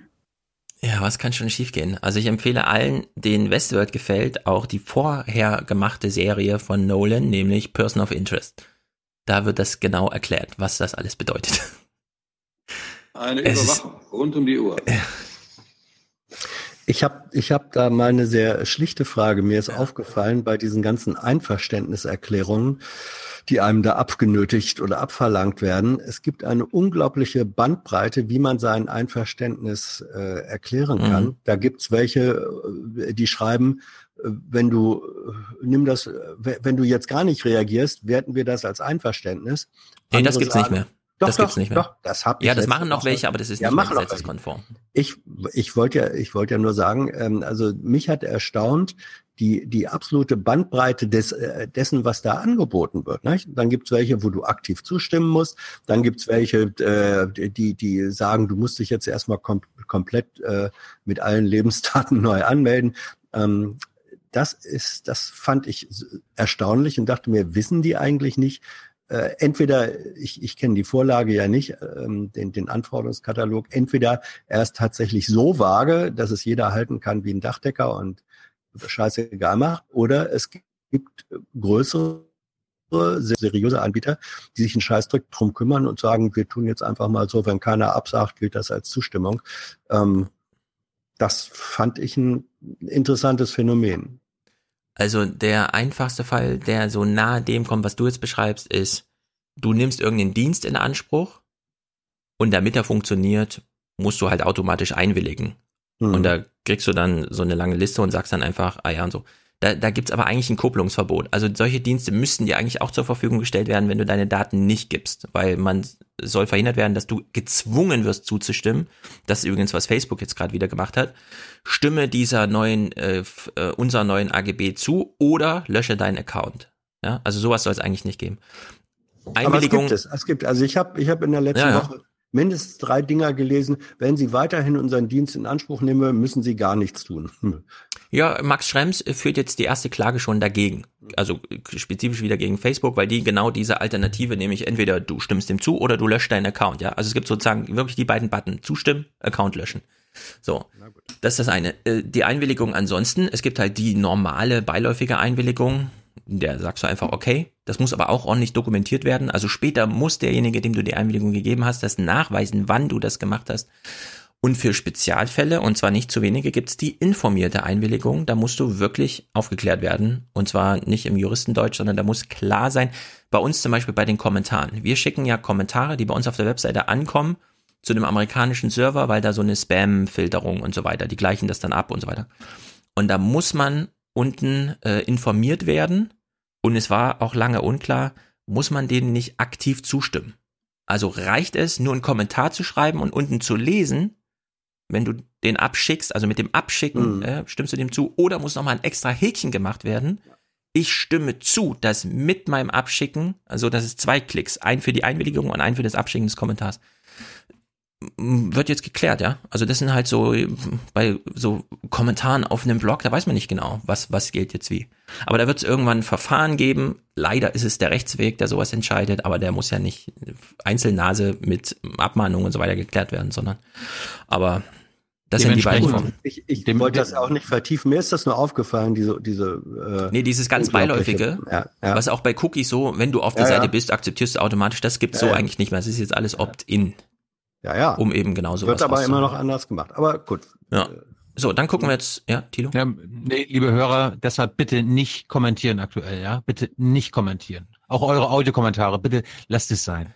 Ja, ah, ja. bei Audiokommentaren, macht kleiner Hinweis. Macht vieles einfacher. Macht, macht doch mal deutlich, von wer, also wer jetzt den Audiokommentar spricht. Stellt euch namentlich im Audiokommentar irgendwie vor oder schreibt dazu, welcher Name, weil das geht so drunter und drüber jeder benutzt das Handy von seinem Bruder und von seiner Schwester und irgendwie äh, stehen irgendwelche Namen drin oder gar nichts und so. Ist immer ein bisschen schwierig, wenn ich so anonym reinschreiben muss oder so. Gab schon einen Audiokommentar über Signal. Nee.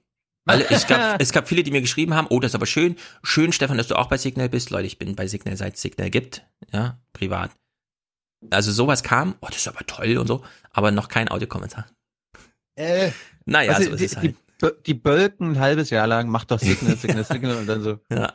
Ah, Verschlüsselung, okay. komm hier, zack und dann nichts. Naja. So, dann gucken wir jetzt noch kurz in Matthias kleinen Clip rein. Er hat so ein Snippet gefunden vom 28., also von heute vorgestern sozusagen, Dienstag. Äh, Merkel war auf einer Bühne gemeinsam mit dem Typ, der die BBC Newsnight moderiert. Ganz merkwürdig. Phoenix hat das übertragen, völlig versteckt, keine Ahnung, ich hatte davon ja nichts gehört. Global irgendwas sammelt und so. Und da kriegt Merkel so ein paar Fragen aus dem Publikum wahrscheinlich und macht am Ende so einen schönen Vergleich. Daten mal mit, wir haben es bei Flassbeck zuletzt, habe ich es gehört, der Kartoffelmarkt, ja, was funktioniert eigentlich alles so wie ein Kartoffelmarkt?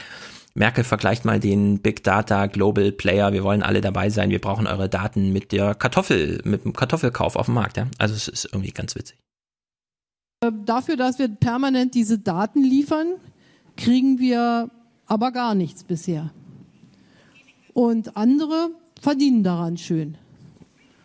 Und ähm, würde jedes gelieferte Datum über meinen Geschmack, meine Sprache, meine Bereitschaft, mich hier an der Diskussion zu beteiligen, was ja alles etwas über mich und meine Persönlichkeit aussagt und dann in neue Produkte vermarktet werden kann, wenn es jedes Mal so viel einbringen würde wie ein Kilogramm ähm, Kartoffeln sammeln, oder also wenn es eine Bepreisung hätte, alle realen Dinge bepreisen wir, aber alles, was wir hier so von uns geben, das kriegt nichts. Und da liegt eine, im Augenblick die Gefahr einer großen Ungerechtigkeit auf der Welt. Und äh, das müssen wir in, unser, in unsere Steuersysteme zum Beispiel ein, einarbeiten. Aber so einarbeiten, dass es nicht disruptiv zu unserem bisherigen Steuersystem ist. Wir haben zum Beispiel in Deutschland oder in Europa eine ganz äh, spannende Diskussion. Wir sagen, ähm, wir haben eine Körperschaftssteuer, also Unternehmen bezahlen Steuer. Aber wir wollen jetzt auch Facebook, Apple, Amazon, äh, Google, Amazon, äh, wollen wir auch besteuern. Äh, und dann sagt man, ach, da wissen wir aber gar nicht so richtig, was ist denn jetzt eigentlich deren Tätigkeit und wie besteuern wir die Tätigkeit. Wir nehmen mal einfach den Umsatz so und so viel Prozent auf den Umsatz, wie so eine Mehrwertsteuer. So, okay, schön. Jetzt überlegen wir uns mal, heute ist Facebook klar, ist Internet und Smartphone. Jetzt überlegen wir uns mal das Auto, entwickelt sich immer weiter und zum Schluss wissen Sie nicht mehr, ist das der rollende Computer oder ist das ein alter Gegenstand aus der alten Zeit? Und jetzt passt das eine Steuersystem überhaupt nicht zu dem anderen Steuersystem und darüber muss jetzt nachgedacht werden. Und wenn das nicht die Bepreisung von Daten insbesondere von den Konsumenten, ist aus meiner Sicht das zentrale Gerechtigkeitsproblem der Zukunft. Sonst werden wir äh, sehr ungerechte, eine sehr ungerechte Welt erleben. Das ist eine schöne Sache für Professor Snow und andere Gelehrte. Ja, pipapo. Das ist die größte Ungerechtigkeitsfrage, die wir jetzt haben, ja. Wow. Äh, ja, das ist bei Merkel immer so. Sie, sie weiß im Grunde, worum es geht. Aber es, wir brauchen jetzt keine neue Theorien, kein neues Wissen. Wir brauchen jetzt einen, der da was macht. Und irgendwie klappt das nicht merkwürdigerweise. Das sollte ja bei einer bei einem Steuerland wie Deutschland überhaupt gar kein Problem sein. Ich meine, wir haben ja denkt man immer, glaub, ja. Wir haben glaube ich weltweit das äh, dünnste Steuergesetzbuch, oder? Ganz genau, ja. Mit Sicherheit, mit Sicherheit. Ja. Was die Kartoffel angeht, stimmt das nicht, aber was das Datum angeht, schon. Ja. Ja, manchmal haben auch kluge Bauern dicke Kartoffeln. So, Tilo moderiert uns jetzt noch schnell sein, seine Interviews an. Ja, ein, ich habe nur eins. Eins, äh, ja, das Iran, genau. Ah.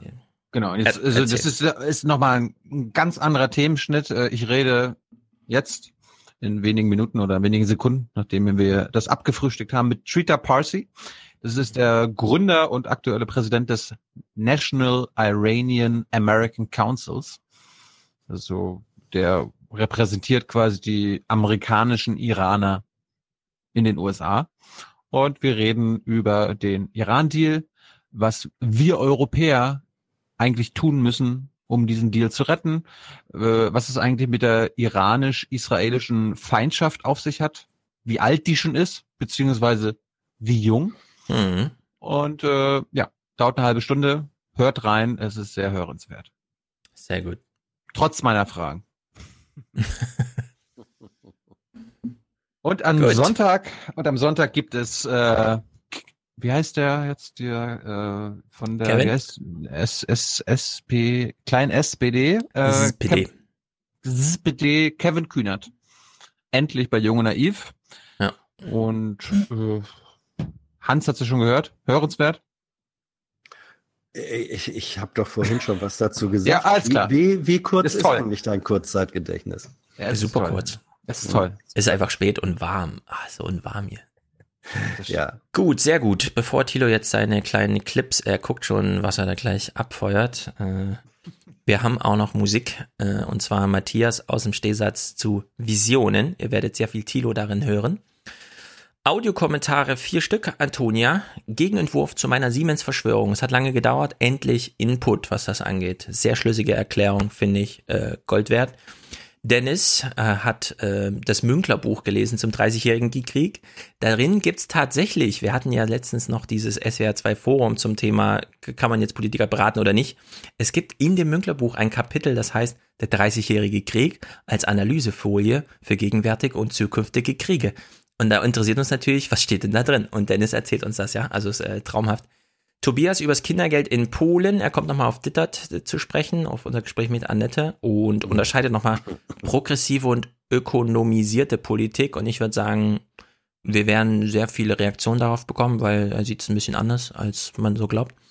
Und der Hut äh, geht nochmal drauf ein, er spiegelt nochmal, also wir haben es heute schon gehört und fanden das scheiße und er hat jetzt über uns das heute schon gehört und gibt auch nochmal einen Kommentar dazu ab. Oh. Weil er leidet ein bisschen mit seiner Mama mit, die das immer guckt. ja, sehr hm. gut. Guter, gut, guter Rundumschlag. Wir brauchen für Folge 298 noch äh, Unterstützung, Produzenten und Präsentatoren. Ähm, erinnert euch, am 13. Juni abends, wir, wir wissen noch nicht ganz genau, ob 19 oder 20 Uhr, im Basecamp von Berlin werden wir unsere 300. Folge live mit euch begehren. Die Hans-Jessen-Show wird auch dabei sein. Ist das korrekt? Können Sie das bestätigen? Ähm, ich möchte mich dazu nicht äußern, aber. Oh, Überraschungsgeist. Nein. Doch, doch, ich habe vorzukommen. Das äh, muss Ihnen jetzt als Antwort hier reichen. Dieser Mann kommt leider nicht. Aber hätte eigentlich ganz gut gepasst. Er konnte nicht. Es hat ja, ihn aber äh, interessiert. Er, es hat stimmt, ist aber eingeladen, ja? Ja, ja, ja. Nee, nee, ich, ich habe, ich habe, nee, ich habe, ich mach's ja mal so. Ich frage erst mal, haben Sie am 13. schon was vor? Mhm. Und dann, nee, warum? Und wenn dann kommt so, ja, ich, ich habe schon was, dann sage ich, alles klar, danke. Mhm. Aber er wollte noch mal drüber reden, hat ihn nämlich interessiert. Er weiß, er weiß gar nicht, worum es geht. Aber okay. Wäre, glaube ich, ganz lustig geworden. Ansonsten, ja. wir hatten, wir hatten uns ja auch gedacht, na, wen können wir jetzt eigentlich nur einladen? Wir haben ja eigentlich schon fast alle durch von den ganzen Granden unseres äh, TV-Abendjournalismus. Ne, Klaus Kleber hatten wir ja schon. Slomka hatten wir noch nicht. Andreas Kühner ist auch noch nicht. Ja, ich weiß, ja, komm. Mm, Bettina Schausten wird, glaube ich, nie in die Sendung kommen. Nee. Das werden wir, irgend, das werden wir irgendwann mal erzählen können. Sonst wird sie nicht Intendantin. Und Tina Hassel kann leider auch nicht. Die will auch Hans, Intendantin werden. Hans, Hans, kannst du nicht mal Thomas Baumann fragen? Sicher. Und ansonsten, wir haben aber, wir haben aber schon einen, einen Russland-Experten. Hubert Seipel wird kommen. Mhm. Und äh, einen anderen Überraschungsgast mindestens noch. Tyler wird dabei sein. Jörg Wagner wird dabei sein. Gutes, gut gefülltes Haus. Jenny kommt. Alles. Alles. Gut. Das war's. Wir wünschen euch ein schönes Wochenende. Jung und naiv mit Kevin Kühnert am Sonntag und am Dienstag gibt's Folge 298. Sehr gut. Herzlichen Dank und Ihnen und Ihren Zuschauerinnen und Zuschauern einen schönen Abend. Herzlichen Dank und äh, Deutschland alles Gute. So viel heute von uns. Ihnen noch einen schönen Abend bei uns im Ersten. Selbstverständlich werden Sie die Tagesschau und die Tagesthemen auf dem Laufenden halten.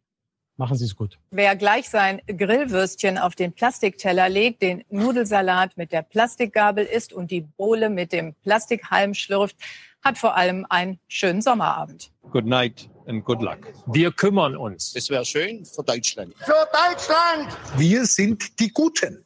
Es ist einfach gut für unser Land. Für Deutschland. Schlimm ist das. Schade. Schade auch für Deutschland. Und dementsprechend ist das schlecht für Deutschland. Für unsere schöne Heimat. Deutschland oder unser Land. Unser Land. Diese Kompromisse dienen Deutschland und sind gut für unser Land. Also ehrlich gesagt, darf ich Sie mal was ja. fragen? Wieso sind Sie so mega negativ? Wissen Sie, was ich das halte? Ich halte das für inhuman. Ist denn das so schwer zu begreifen? Man muss dann auch die Kraft haben, es einfach zu ignorieren und die Furche weiterzuziehen. Das ist doch Blödsinn! Verdammt nochmal! So ein Blödsinn. toller Nachmittag der allen Beteiligten richtig Spaß gemacht hat. Ja. Tschüss zusammen. Tschüss. Wiedersehen.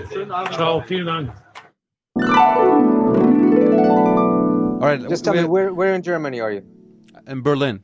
In Berlin. Okay. I'm, Very good. I'm a, I'm a member of the German press corps, but okay. I also do a podcast. Okay. Everyone does these days. Not not here. Not here. Oh, interesting. Yeah. yeah. Huh. Interesting. It's it's good for me and uh, for my show. Okay. Less co- less competition. Very good. Um, all right, we're talking to Trida now in Washington D.C. Trida, what do you do? I currently run the National Iranian American Council, uh, which is the largest Iranian American grassroots organization in the United States.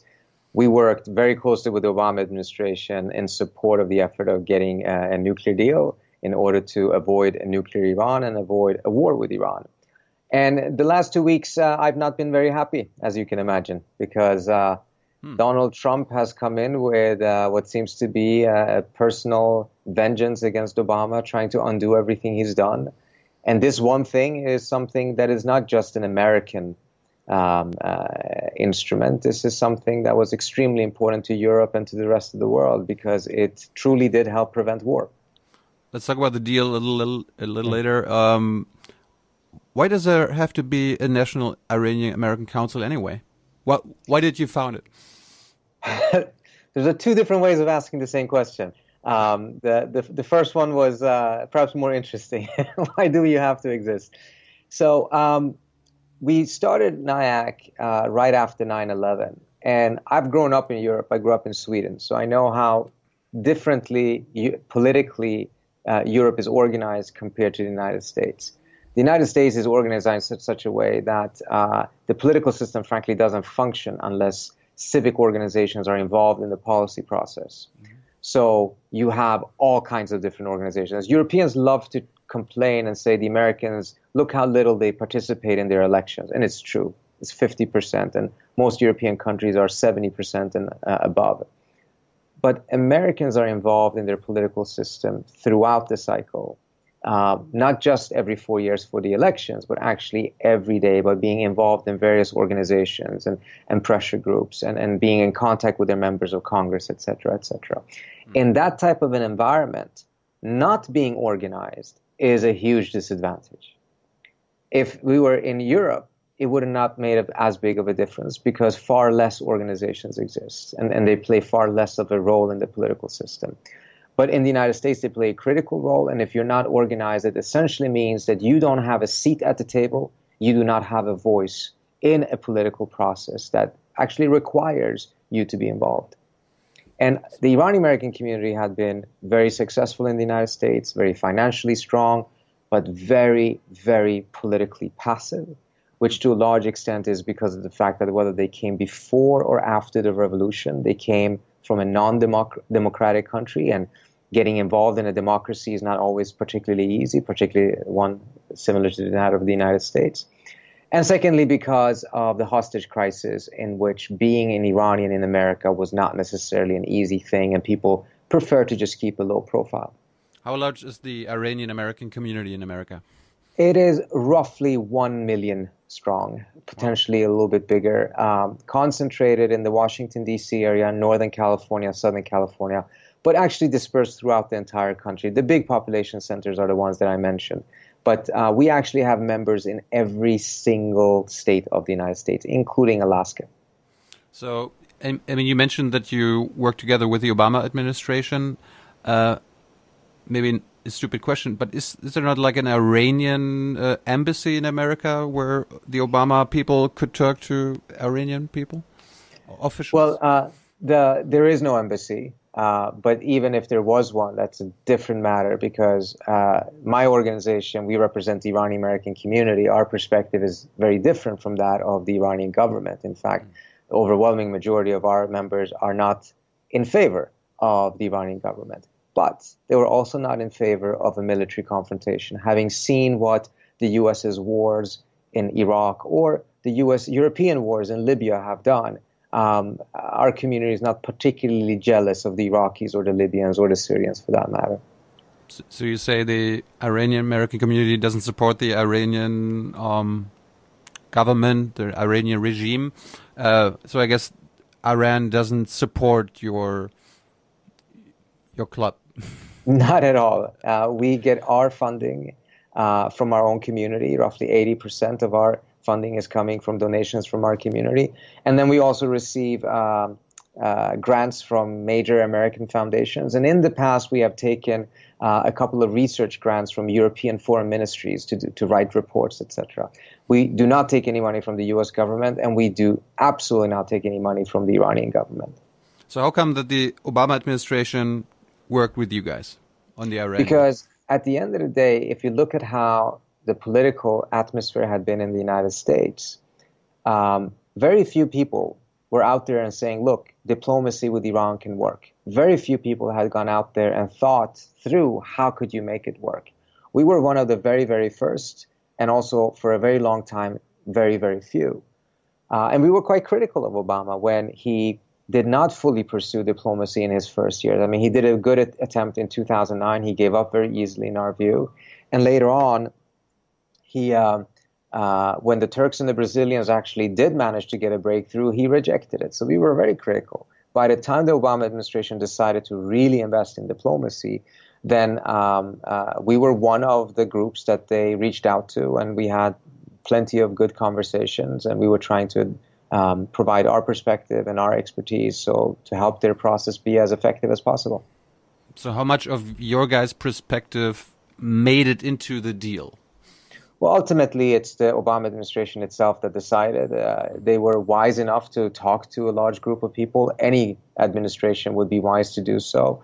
Uh, and any administration that doesn't take into consideration a variety of perspectives usually ends up having a very bad policy. But I would say overall, uh, we were very supportive and we were very pleased with the approach that the Obama administration ended up having uh, with the deal that they got. Towards the end, we were hoping that the uh, sanctions relief process would have gone a little bit more smoothly, a little bit faster, that the Obama administration would have worked a little bit harder on that. Because if it had been done, I'm not saying we would be in a different situation. But I do think it would have ended up being more difficult for Donald Trump to kill the nuclear deal if the sanctions relief process had been more successful earlier on. Does your um, conversation, do your conversations with the American government back uh, when there was Obama have anything to do with the Black Cube scandal that I was reading about the last couple of weeks?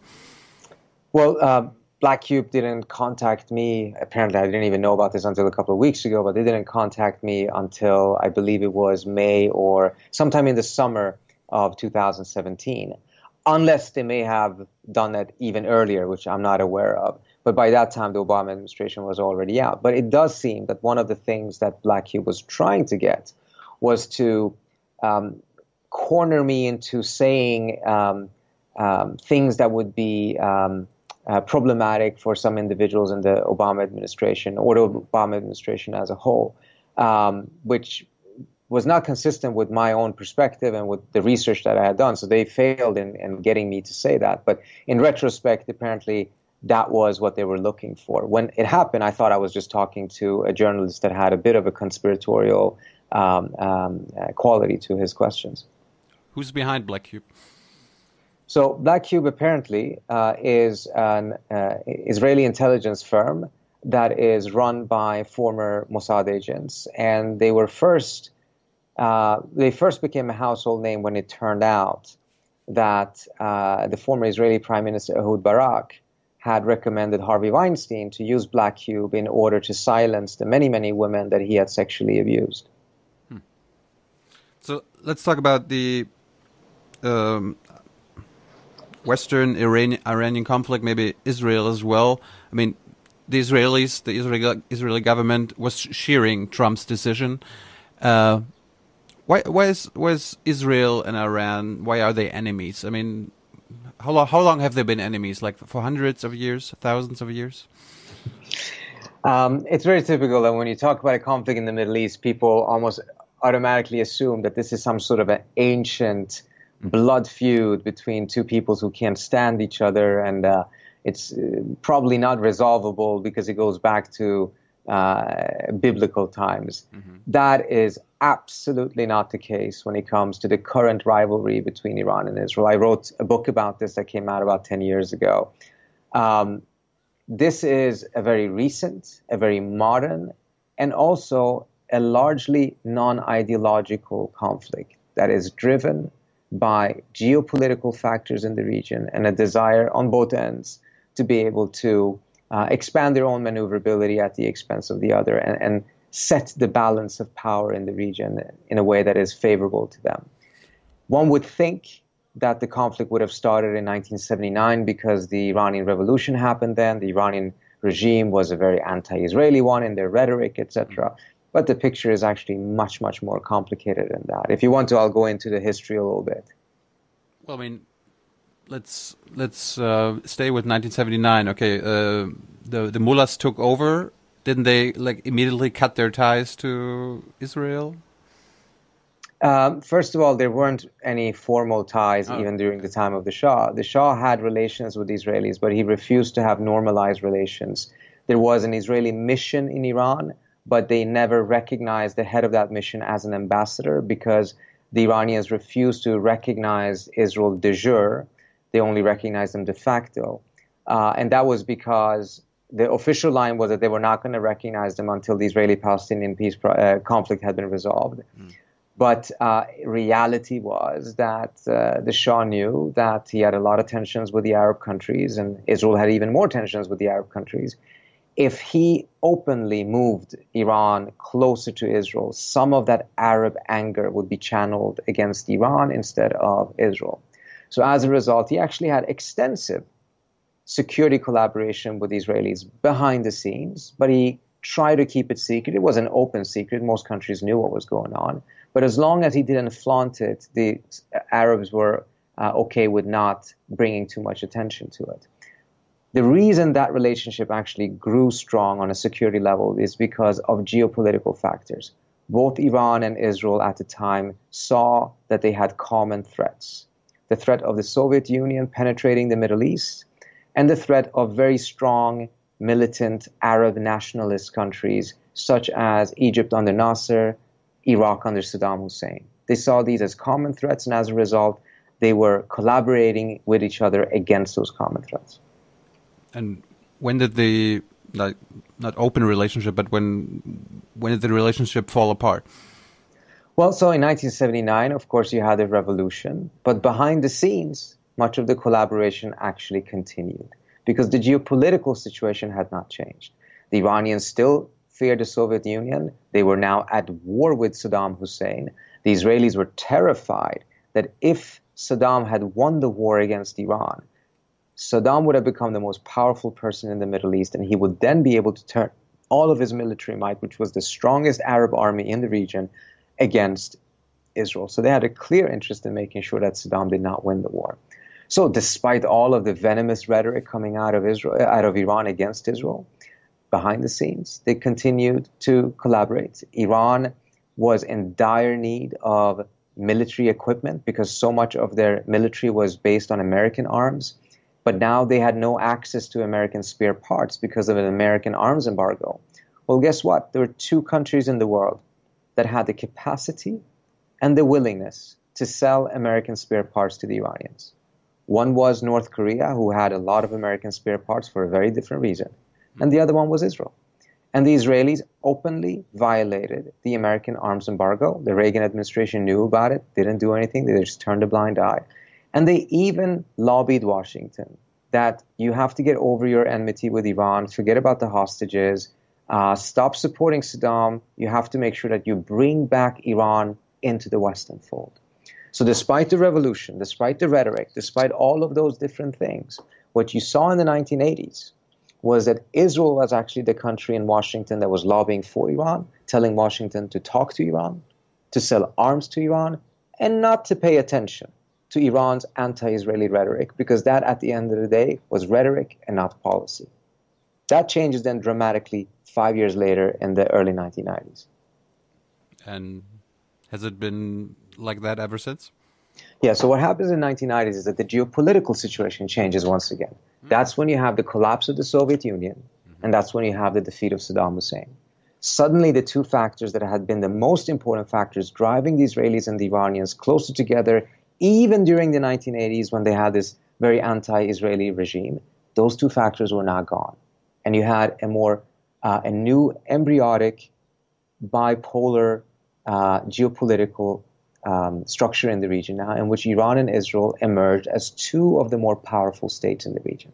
And instead of now watching each other and seeing each other as potential security partners, they start viewing each other as rivals, as who would be able to dominate the region, who would be able to set the new balance of power in the region.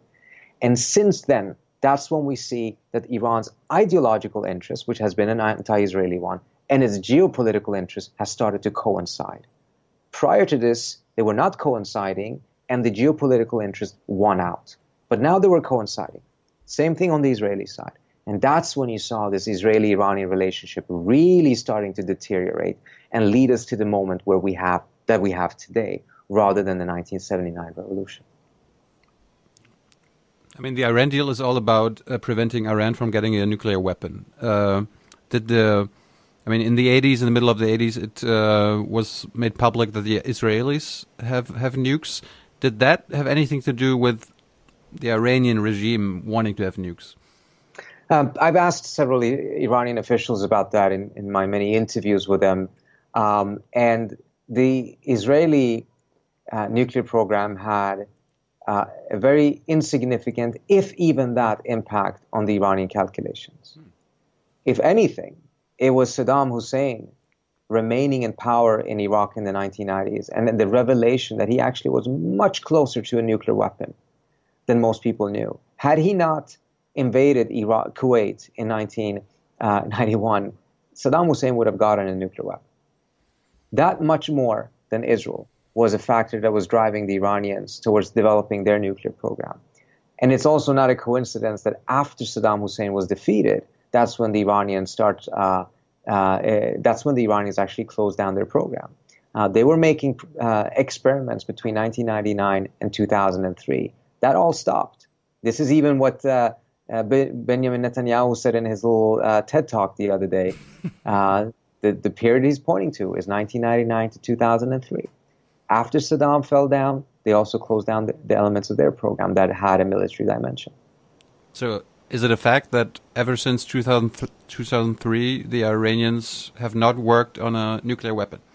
That is the assessment of the IAEA. That is the assessment of the U.S. intelligence. That is uh, the assessment of the European intelligence. And if you listen very carefully, that was also the assessment of Bibi Netanyahu, because when he gave that TED talk, hmm. he was trying to give the impression that this program is continuing. But if you listen carefully to what he actually said, he too essentially does not go and say that there was anything militarily done after 2003. His entire TED talk was that they were lying about what they did in 1999 and 2003. And there's no news about that. That's why that TED Talk had very little impact. I think my TED Talk on Iran and Israel had more views on YouTube than his did. um, do, do you think the Israeli leadership and the Iranian leadership want actual war? I think from the Israeli perspective, there is a strong desire to see the United States take military action in order to shift the balance of power back to Israel's favor.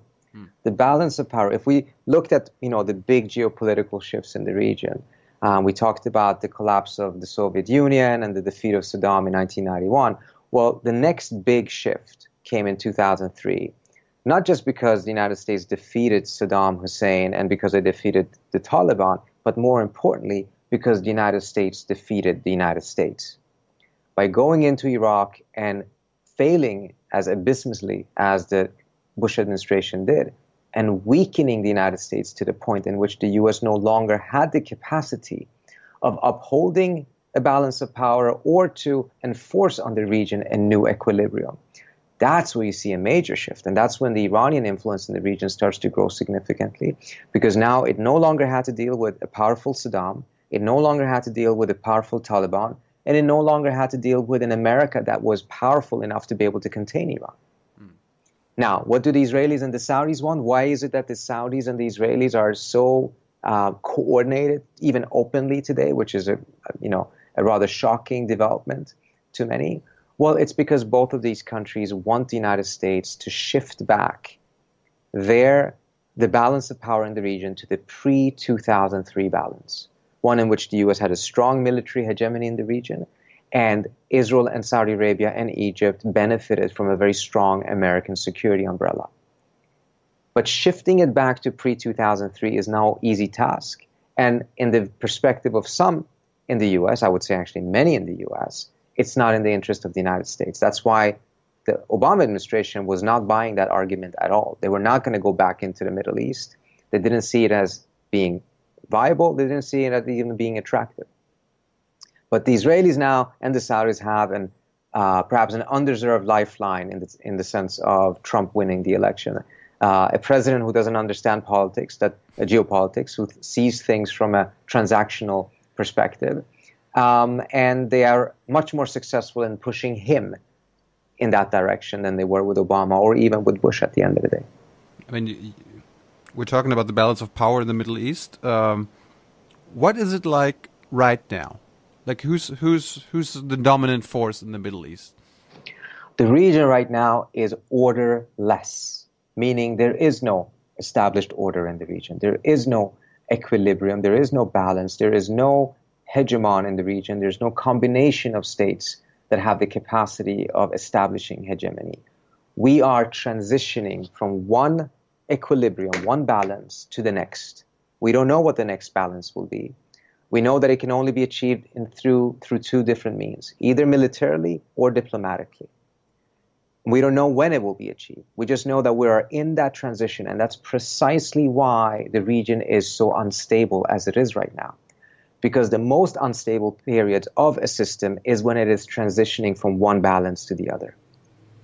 Do Israel and Iran have common enemies, common threats? They had common threats. At this point, they have probably far less so. They would probably uh, view each other as um, um, uh, top threats, not necessarily top one, but nevertheless pretty high up. Um, but you can see an evolvement, an evolution into a new scenario in which perhaps the strong states in the region will realize that the real threats that they're facing is not from other strong states, it's from failed states. And the instability that they create. Perhaps we're not there yet. Perhaps the situation needs to get worse before that realization comes into place. But if that were to take place, then yes, they would have a common interest because the instability that would spread would be dangerous to both of them. And perhaps at that point, there would be a greater willingness to set aside some of these other things and focus on stabilizing the region. Right now, we're clearly not there. Right now, both sides see instability as an instrument for advancing their own power. Is Saudi Arabia the greater enemy for Iran?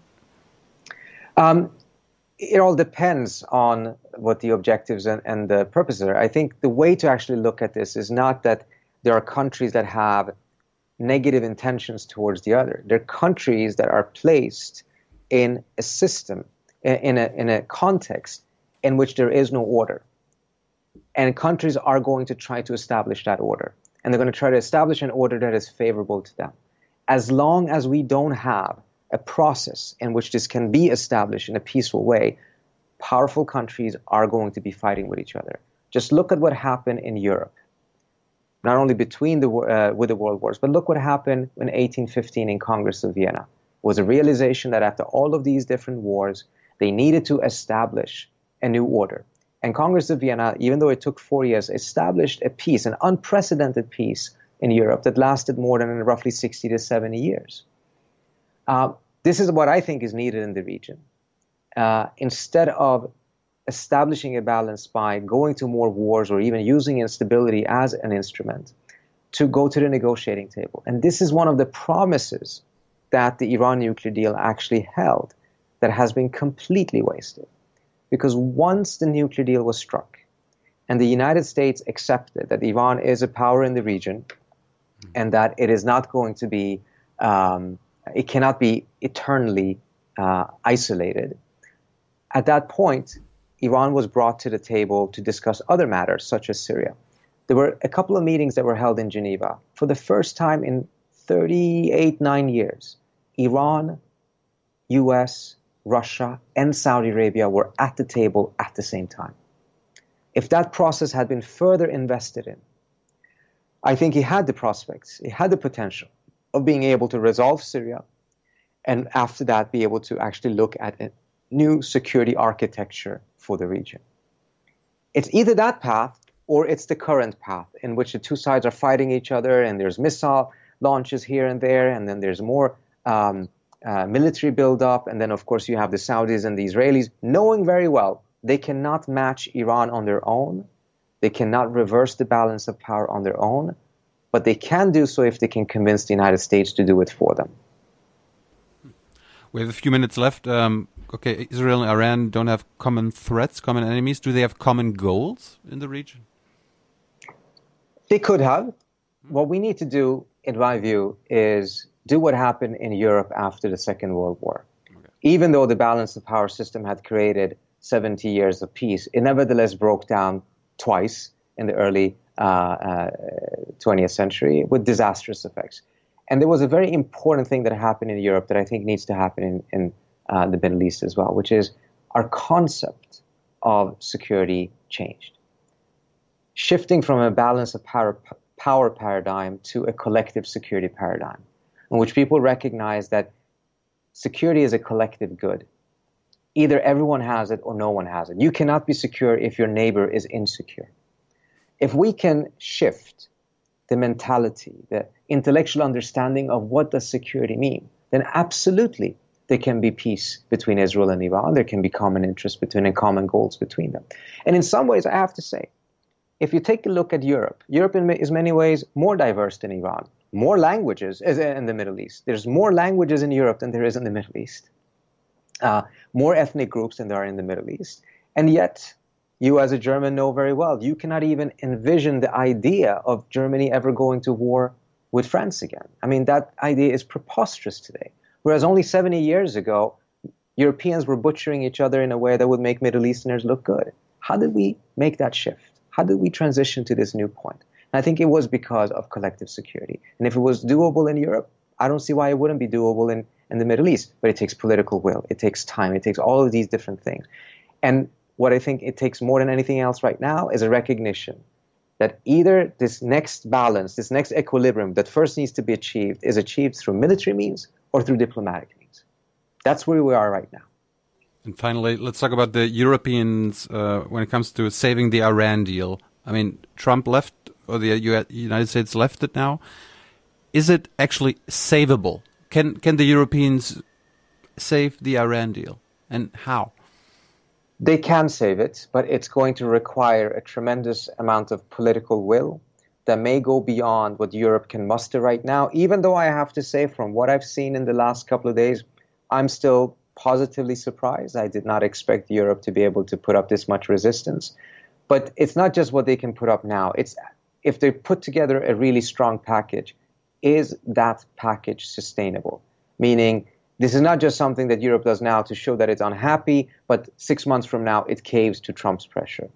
If it is sustainable, then without a doubt it can be saved. Uh, and it would signal something very important. It would signal that the rest of the world, if they work together, can still save extremely important arms controls deals as well as perhaps um, environmentalist deals, even without the United States. And that would be a rather interesting development. But what needs to be in the package? Well, there needs to be something in the package that, at a minimum, ensures that the Iranians are getting what they were promised when they signed the JCPOA. The issue with the U.S. violating the deal and walking out of the deal is the fact that they are reimposing sanctions on Europe that is preventing European companies from being involved in the Iranian market. If the Iranians are not getting the economic benefits that they were promised, then there cannot be no deal. So Europe needs to be able to remain in that um, deal. If the United States had decided, you know what, we don't like this deal, we're going to walk out of it, but we're not going to reimpose sanctions on Europe, then there wouldn't have been a problem. Then Europe could have continued to be involved with, with Iran, making sure that the Iranians don't build a nuclear weapons program, and at the same time provide the economic benefits in order to ensure that that uh, promise is upheld. The problem is that Trump is not just walking out of the deal; he's targeting Europe. He's sanctioning European companies. He's trying to dictate to Europe what Europe can and cannot do.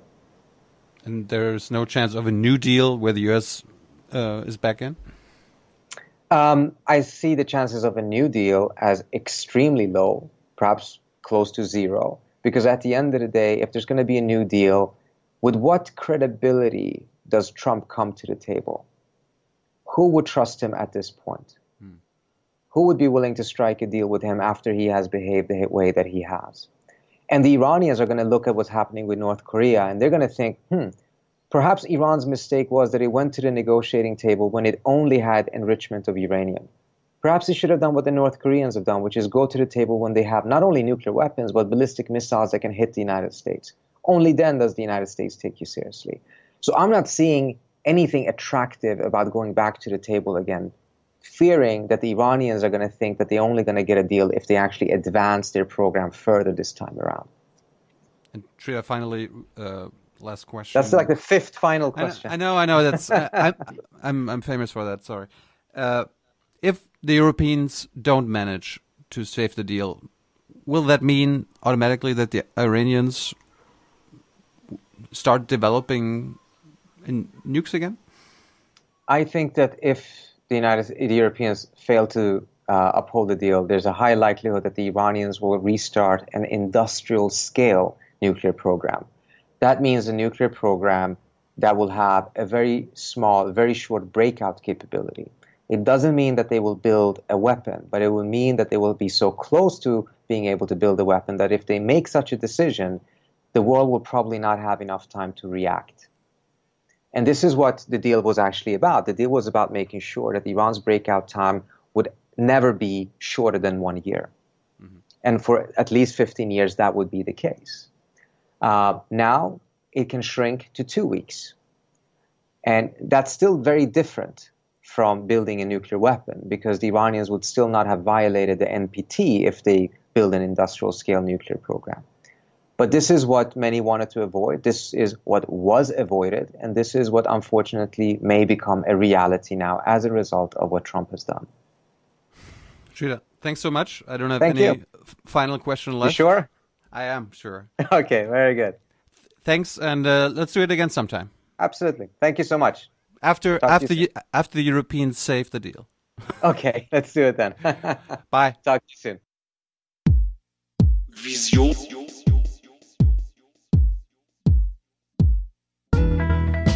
Vision.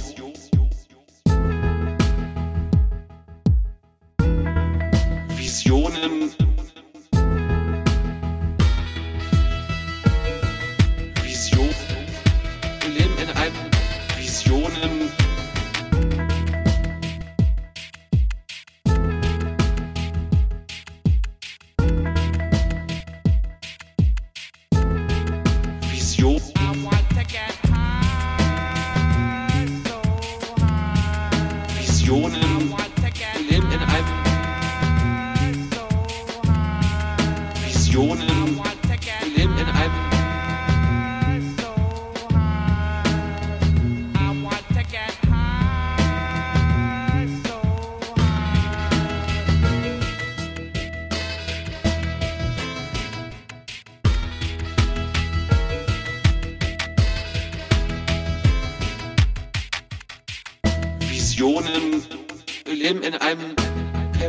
Land.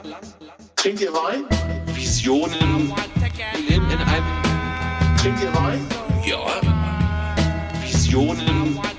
Leben in einem. Ja.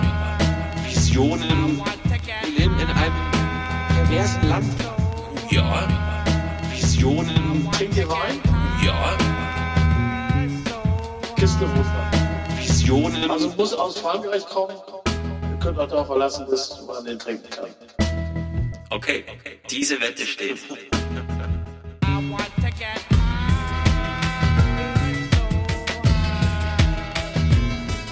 Visionen.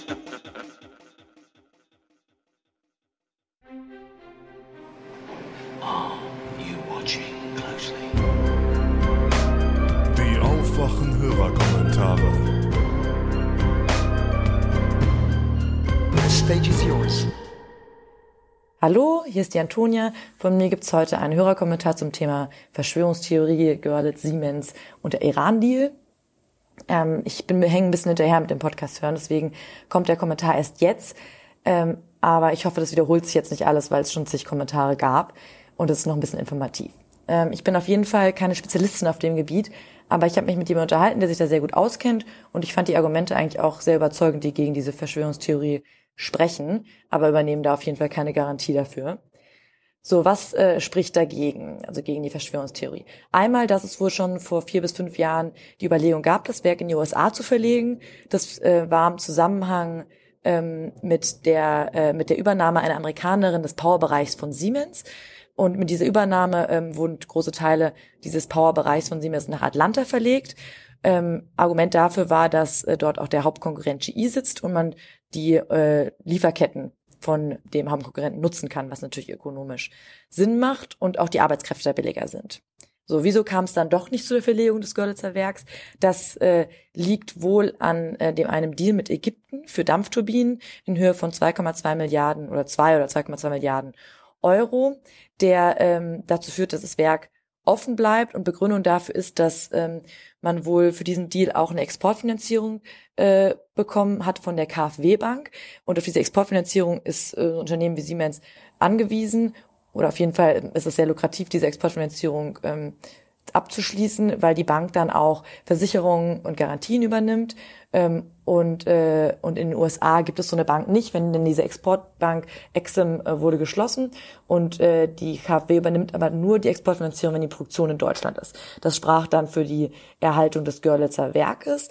Ähm, und dadurch, dass der Deal aber jetzt beendet ist, die Produktion beendet ist, ergibt sich natürlich jetzt eine neue, eine neue äh, Sachlage und ähm, es gibt keine neuen, keine neuen Aufträge, beziehungsweise die aktuelle Lage ist so, dass weltweit dieser Kraftwerksbau äh, zurückgeht aufgrund der erneuerbaren Energien und ähm, die Energie da dort erzeugt werden soll, wo sie auch gebraucht wird. Und dafür braucht man keine Dampfturbinen, die in Görlitz hergestellt werden, sondern das sind so Gasmotoren.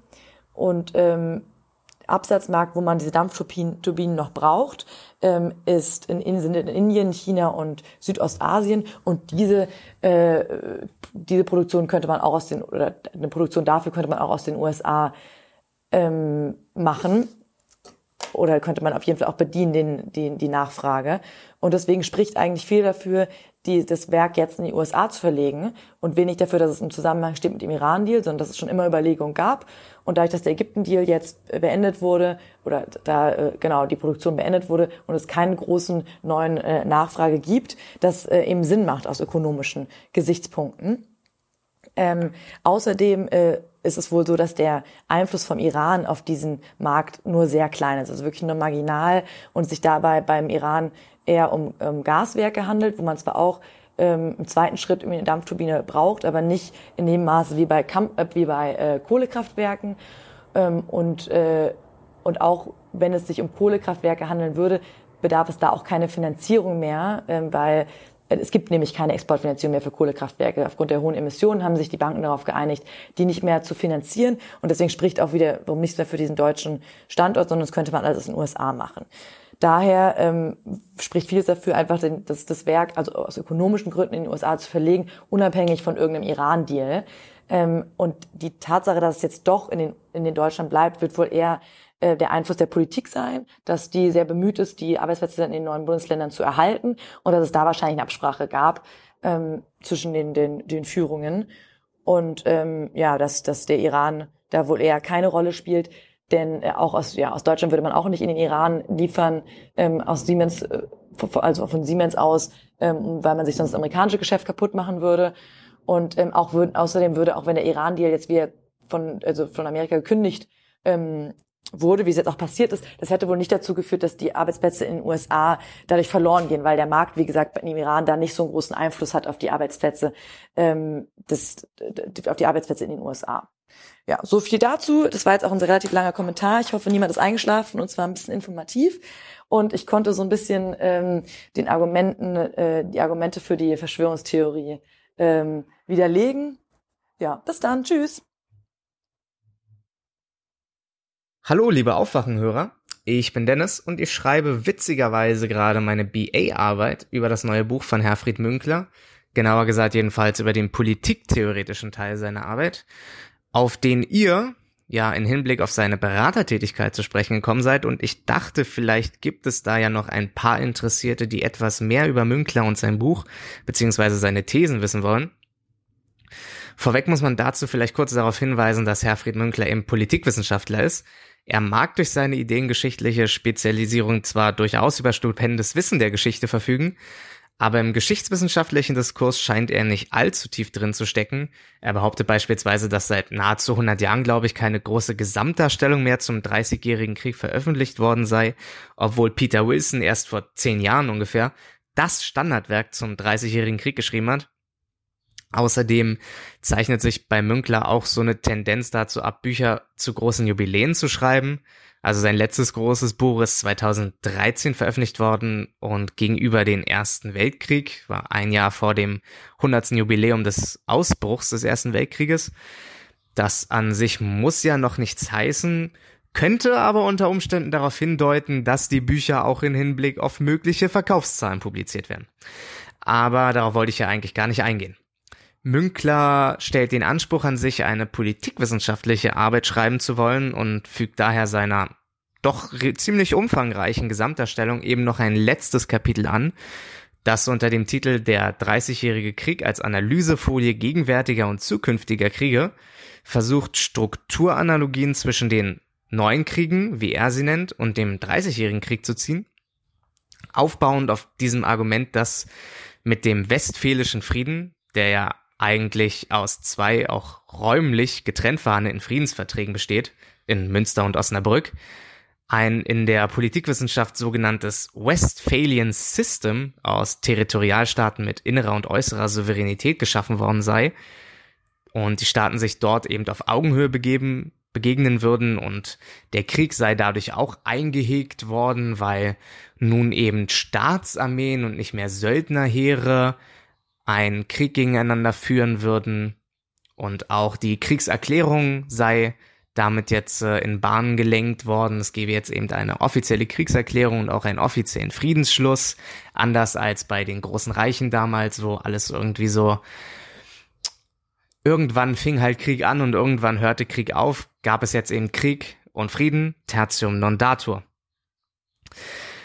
Naja, Jedenfalls ist eben sein Argument, dass eben jenes System, dieses Westphalian System, welches im Dreißigjährigen Krieg eben noch nicht existiert hatte, heute so auch nicht mehr existiert. Und daher wäre ein Vergleich eben zulässig. Er schreibt, Zitat, hier zeigt sich ein weiterer Vorteil der historisch vergleichenden Methode. Sie fördert nicht nur Ähnlichkeiten, sondern ebenso Unterschiede zutage und zeigt, dass es im 17. Jahrhundert Wege zu einem Frieden gegeben hat, die heute nicht mehr zu beschreiten sind. Auch aus solchen Unterschieden und nicht nur aus Ähnlichkeiten lässt sich für den Umgang mit den Herausforderungen der Gegenwart lernen. In der Geschichtswissenschaft ist, wie das ja auch bei euren SWR-Clips durchgeklungen ist, der Anspruch aus Geschichte lernen zu wollen verpönt, eben weil Geschichte das Aufeinanderfolgen von Ereignissen ist und Ereignisse sind per Definition einfach sich ereignend, sie passieren einfach und sie sind nur sehr, sehr selten erwartbar. Und daher kann man auf noch so viele vergangene Ereignisse schauen. Die Wahrscheinlichkeit, dass man zukünftige Ereignisse treffsicher vorhersagen kann, erhöht sich dadurch einfach nicht. Und auch die Strukturanalogien, die Münkler eben in diesem Kapitel zwischen damals und heute behauptet, sind teilweise sehr wischiwaschi. Also die Unübersichtlichkeit von Bündnissen oder unterschiedliche Intensität von Feindschaft beispielsweise naja, das ist erstens sehr unscharf, also was soll das überhaupt bedeuten? Und zweitens, naja, das bringen halt große Kriege auch irgendwie so mit sich. Wo es dann aber interessant wird, ist die Rolle von Religion und die Auswirkungen, die Interventionen von externen Akteuren haben, haben können. Also ganz grob runtergebrochen. Ja, damals hat Frankreich eben unter Richelieu die ganze Zeit den Krieg irgendwie finanziert, bevor sie dann 1635 irgendwie selbst in den Krieg eingetreten sind und haben ihn damit irgendwie so am Kochen gehalten. Und auch heute finanzieren ja irgendwie, was weiß ich, Iran und Saudi-Arabien den Krieg oder die Kriege. Und darum kochen diesen Kriege halt auch immer weiter und erlischen nicht naja, das mag jetzt zwar irgendwie so sein, aber was durch diese Erkenntnis jetzt dann genau gewonnen ist, das steht auch irgendwie dahin. Und warum man für diese Erkenntnis unbedingt einen Vergleich mit dem 400 Jahre vergangenen 30-jährigen Krieg ziehen muss, ist auch nicht so ganz klar. Außerdem sind die Rahmenbedingungen, die sich in den 400 Jahren geändert haben, eben so immens unterschiedlich. Man kann in einem tollen Buch von Frau Barbara Rittberger Stoll des Kaisers alte Kleider nachlesen, dass in der damaligen Ständegesellschaft das Zusammenleben eben davon abhing, wer zuerst durch die Tür ging oder wie viele Adlige und Statthalter auf welcher Position in einem Einladungsbrief zu Feierlichkeiten genannt wurden oder wer welche Insignien trug, während heute halt irgendwie Facebook und Tinder die Gesellschaft predigen. Und da sind halt einfach Unterschiede, die man nicht ganz so einfach einebnen kann. Und daher so meine Grundthese, bei Vergleichen über so lange Zeit hinweg muss man a priori so viel Abstraktionsarbeit leisten, dass der Vergleich dann im Nachhinein gar nicht konkrete, handhabbare Ergebnisse zeitigen kann. Von daher vielleicht auch die durchaus berechtigte Sorge davor, dass bei solchen Beratertätigkeiten von Münkler, ich sag mal, normativ unerwünschte Ergebnisse herauskommen. Aber vielleicht, das weiß man ja auch nicht, ist Münkler in so einem Vier-Augen-Gespräch oder was weiß ich halt, äh, jedenfalls dann, wo er die Auflage nicht im Kopf hat, auch ein bisschen zurückhaltender mit dem, was er äußert. Ja, hallo, hier ist der Tobias aus München und ich möchte einen Kommentar zum Interview von Annette Dittert abgeben. Ähm, sie hat im Interview sich auch zu der Kindergelderhöhung in Polen geäußert und war so gemischter, hatte so gemischte Gefühle, weil sie sagte, ja, das könnte dazu führen, dass weniger Frauen in die Arbeit gehen und dann ähm, die wirtschaftliche Produktivität darunter leidet. Und im Ergebnis würde ich ihr da vollkommen recht geben. Und ich hatte aber trotzdem totale Bauchschmerzen, als sie das gesagt hat. Ja, und ich möchte das mal ein bisschen erklären, ja, vielleicht aus einer konservativeren Sicht. Ähm, also aus meiner, für mich gibt es zwei Sphären, ja. Das eine ist die wirtschaftliche Sphäre, wo es darum geht, Geld zu verdienen, produktiv zu sein, ähm, das Sozialprodukt äh, sollte wachsen. Also im Endeffekt geht es um das Geld. Ähm, und dann gibt es die soziale Sphäre, wo man Kinder erzogen werden, wo man Alte pflegt, vielleicht noch Ehrenämter wahrnimmt und wo Geld keine Rolle spielt. Und äh, aus meiner Sagen ist, dass diese zwei Sphären irgendwie im, Gleichgewicht gehalten werden sollten. Ja, das wäre gesund. Aber in der Aussage von Annette Dietert ist halt so ein ganz klarer normativer Ansatz enthalten. Ähm, und zwar normativ in dem Sinn, dass die wirtschaftliche Sphäre die eigentlich wichtige Sphäre ist. Ja, die Frauen sollen arbeiten gehen, sie sollen wirtschaftlich produktiv sein. Und wenn sie das geschafft haben, ja, dann kann man sich auch noch so um Kinder kümmern und so. Aber erstmal soll die Wirtschaft laufen. Äh, ich habe mal gegoogelt und die Bevölkerungsrate in Polen ist 1,39, also die durchschnittliche polnische Frau bekommt 1,39 Kinder. Ja, das ist nicht besonders viel. Und ich könnte mir vorstellen, das ist meine subjektive Meinung, dass es nicht daran liegt, dass es keinen stärkeren Kinderwunsch gibt, ähm, sondern dass es einen hohen ökonomischen Stress gibt, ja nicht nur in Polen, sondern das kann man verallgemeinern und sich die jungen Menschen nicht mehr zutrauen, Kinder zu bekommen, ja, weil sie befristete Verträge haben, niedriges Einkommen, erstmal zehn Jahre studieren und dann irgendwie als Praktikant irgendwo arbeiten. Ähm, und das ist halt eine andere Situation als in der Vergangenheit. Vor 30, 40 Jahren und noch länger zurück gab es Gesetze, die Frauen davon abgehalten haben zu arbeiten. Es gab soziale Normen, die sie davon abgehalten haben. Und da war das eben eine progressive, befreiende Politik, wenn man sich dafür eingesetzt hat, dass mehr Frauen arbeiten. Aber inzwischen haben wir 2018 und ähm, man müsste die Dinge umdrehen, ja. Also man müsste progressiv aus meiner Sicht ist heute Menschen aus dieser ökonomischen Angst und aus dieser Zwangslage zu befreien, damit sie sich für Familien entscheiden können, damit sie die Sicherheit haben, um den Schritt zu wagen. Und ähm, das polnische, die polnische Kindergelderhöhung, die geht ja genau in diese Richtung. Es ist im Grunde aus meiner Sicht eine progressive Politik, ja. Ähm, anstatt um die Wirtschaftssphäre zu tanzen wie um das goldene Kalb, ja, diese soziale Sphäre eben zu stärken. ist natürlich, wahrscheinlich ist es so, dass die polnische Regierung da eine andere Motivation hat als ich. Die macht es vielleicht aus völkischer Ideologie.